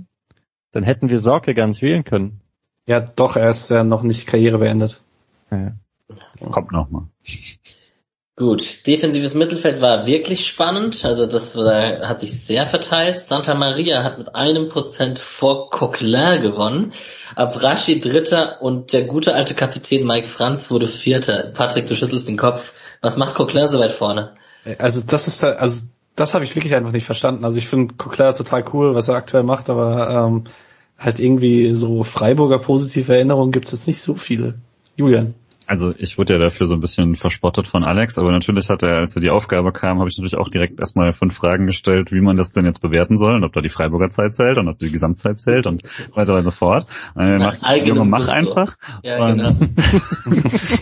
aber natürlich ist genau das die Frage, die mir sowas dann rauskommt. Nach was bewertest du das denn jetzt? Wenn du jetzt haben willst, wer die krasseste Karriere gehabt hat von denen, äh, wer dir am sympathischsten ist. Ich habe es bei jeder Position anders gemacht, wie ich dann gerade Lust hatte, aber in dem Fall war es bei mir dann Abrashi, weil ich ihn am meisten liebe von denen, mit Abstand. Aber ähm, ich würde sagen, für jeden kannst du dann deine Argumente finden, je nachdem, was du da halt gerade, äh, ob du jetzt irgendwie den international erfolgreichsten Spieler willst, dann nimmst du halt klar. Dann spiegeln sich die ungenauen Abgaben dieser Umfrage auf dem, in der defensiven Mittelfeldposition wieder. Die bewusst gewählten Konfliktpunkte, die das Ganze Korrekt. Hast du gut machen. Korrekt. Für die zehn so. HörerInnen, die jetzt noch dran sind. Wir haben das rechte Mittelfeld. Caligiuri hat klar gewonnen gegen Rave, Kwon und Klaus. Ich weiß nicht, ob ich da noch jemanden aussortiert hatte. Okay, Ono Bulut, ich glaube, der hat nicht groß was am Sieg gerissen. Ähm, ja, und Caligiuri klar. Also das, das war recht eindeutig tatsächlich. Rave und Kwon noch dann zusammen vor Klaus, der relativ abgeschlagen war. Obwohl Kwon vielleicht auch sympathietechnisch äh, bei mir eine, eine Rolle hätte spielen können. Ja. ja. Auf jeden Fall. So, jetzt habe ich Mats Möller-Deli ins offensive Mittelfeld gestellt, obwohl er das bei uns nicht gespielt hat, es aber jetzt in Nürnberg und in äh, oh. bei St. Pauli und so hat er das ja auf jeden Fall gespielt. Ähm, hat gewonnen vor Darida, Terrazino und Kerk. Ähm, dass er vor Darida ist, ist schon beeindruckend, wenn man sich eigentlich anschaut, was sie für den SC Freiburg geleistet haben. Eigentlich ehrlich gesagt, keiner von denen hat jemals offensives Mittelfeld bei Freiburg gespielt. Darida schon. Darida schon. Ja, es war Achter. Er war auf der Doppelsechs. Nee, er hat schon häufiger so hängende Spitze gespielt am Anfang. Echt? Ja. Oh, ich ah. wusste, dass das kommt. Ähm, auf jeden das Fall offensive Mittelfeld gab es halt einfach nicht. Ja, ja, ja das ist halt das zweiter Stürmer, ne? Ja, genau. Und ich wollte halt eine hängende Spitze haben, damit ich nicht zwei Stürmer habe. Und dann, ja. Also hat sich Mats Müller-Deli durch äh, diese neue Position in die Elf gespielt. Das ist doch auch was Schönes. Ach gut, ja. So, linkes Mittelfeld, ähm, der Lord, Florian Katt, Pietreuper, Kent und Schleusener und da ging es dann wahrscheinlich nur noch nach Sympathie und, und Nostalgie, Julian. Ja, aber ist ja auch wirklich, also keiner von, also das ist ja wirklich nochmal krasser, das ist, weil man da halt die paar Leute links gespielt haben, haben wir auf andere Positionen gesteckt jetzt teilweise so und ähm, und Kart, Kent und Schleusener also Kent hat nicht gut gespielt beim SC. Kart hatte seine netten Momente, aber war jetzt nicht gerade Leistungsträger.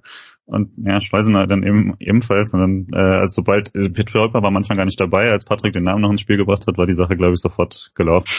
Ähm, das ist halt wirklich so. Also das ist das ist einfach krass natürlich generell auf der linken Seite. Wenn du Günther und Grifo da eben hast für so eine lange Zeit immer mal wieder, ähm, ist es schwer, dass da jemand anders vorbeikommt. Aber Grifo war ja auch eine Weile weg und trotzdem haben wir jetzt das äh, Problem da. Aber wir hätten natürlich anders aufstellen können und würden wir ja auch machen. Auf links würden dann, äh, ja, man würde ich Philipp spielen lassen oder sonst was. Absolut. Da kommen wir direkt dazu, zur hängenden Spitze. Und da ist es jetzt aber dann tatsächlich komplett richtig von allen vier Spielern. Wir haben Philipp, Memedi, Waldschmidt, Kruse. Wir haben schon über den VfL Wolfsburg äh, gesprochen, dass die alle vier, dass die alle vier da gelandet sind. Ja, das scheint auch irgendwie im System Streich eine Position zu sein, in der man irgendwie aufblühen kann und sich für höhere Aufgaben präsentieren kann. Philipp mit einem Prozent vor Kruse, vier Prozent vor Waldschmidt und Memedi ein bisschen abgeschlagen, aber das war wirklich Kopf an Kopf Rennen. Ich fasse es nicht. Dass Philipp gewonnen hat? Dass ja. Waldschmidt Dritter wurde? Dass Waldschmidt Dritter wurde. Mann, äh.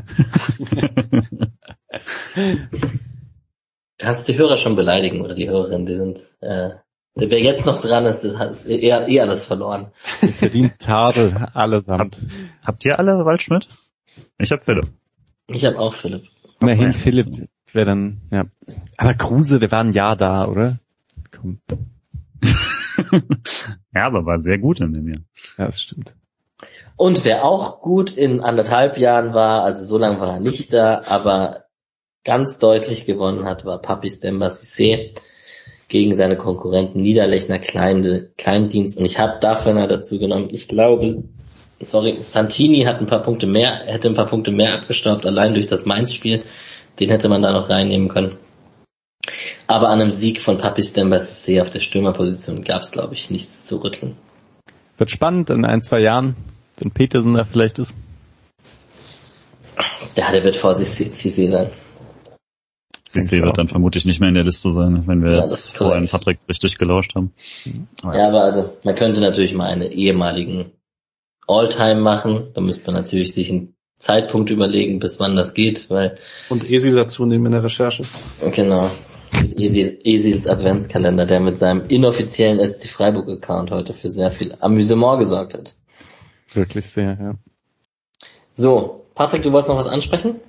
Ja, ich weiß nicht, ähm, ob das jetzt noch jemand hören möchte, aber egal. Ähm, du hast mal die These aufgeworfen in der Recherche für die zweite Mannschaft, dass äh, keiner von den Spielern, die in, nur in der U23 gespielt haben, jetzt in der ersten Liga kicken irgendwo. Ähm, spricht das jetzt dafür, dass Freiburg seine Talente besonders gut einschätzen kann und eher weniger falsch liegt, wenn es darum geht, wer den Sprung nicht schafft?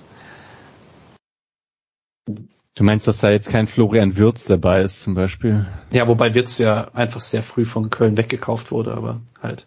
Also dass man jetzt, wenn man einen 20-Jährigen nicht in die Bundesliga reinschmeißt, aus der Jugend kommt, dann oder liegt es einfach daran, dass die Übergangsphase so wichtig ist, da Spielzeit zu kriegen? Würde vermutlich fast das sagen, weil so bei Frankfurt zum Beispiel ist es ja ein Running Joke, den ich hier öfter habe, wie oft man irgendeinen Spieler sieht, wo dann der Kommentator nebenbei erwähnt, war mal in der Frankfurter Jugend und hat nie für die Eintracht gespielt oder hat halt mal ein Spiel bekommen und hat dann irgendwo anders das aufgeblüht. Und das gibt's ja beim SC einfach nicht. Also ähm, da entweder man hat an sich quasi geringere Talente, das passt dann aber nicht ganz dazu, wie viel man, wie viel den Sprung beim SC in die Liga schaffen, oder das ist dann halt nötig, dass man die auch ranführt und nur Freiburg hat das in der Form eben als Bundesligist auch lange so gemacht. Ähm, oder nicht nur, aber natürlich eben Freiburg vor allem. Und wenn man dann davon wegwechselt, wird man nicht zu einem Bundesligisten oder sowas kommen, wenn es für den SC nicht reicht, Anführungszeichen. Gut. Ja, ich habe die These aufgestellt, also ähm, nee, jetzt. Das ist interessant halt, ist der Unterschied zu Spielern, die man extern holt und da fallen halt auch manche durchs Raster, weil man jemanden auch nicht so gut kennen kann wie jemanden, der aus der eigenen Jugend kommt. So. Ähm, da hat man dann halt auch mehr Insights, mehr von den Jugendtrainern und etc. Und da gibt's ja auch echt eine interessante Position mit Julian Schuster tatsächlich bei uns. Ja. Der genau das ausfüllt auch ein bisschen. So. Dann an alle, die jetzt noch meine Stimme hören. Respekt. Ihr könnt spenden für den Podcast Freiburg. genau. Und ähm, wir wünschen euch einen guten Start ins Jahr. Die Folge, also hier am Ende angekommen, werdet ihr wahrscheinlich vor dem Bielefeld-Spiel nicht. Der Vorteil ist, dass diese Folge eine recht zeitlose Folge ist, ein bisschen so als Archiv gilt für die Leistung der ehemaligen aus dem Jahr 2021.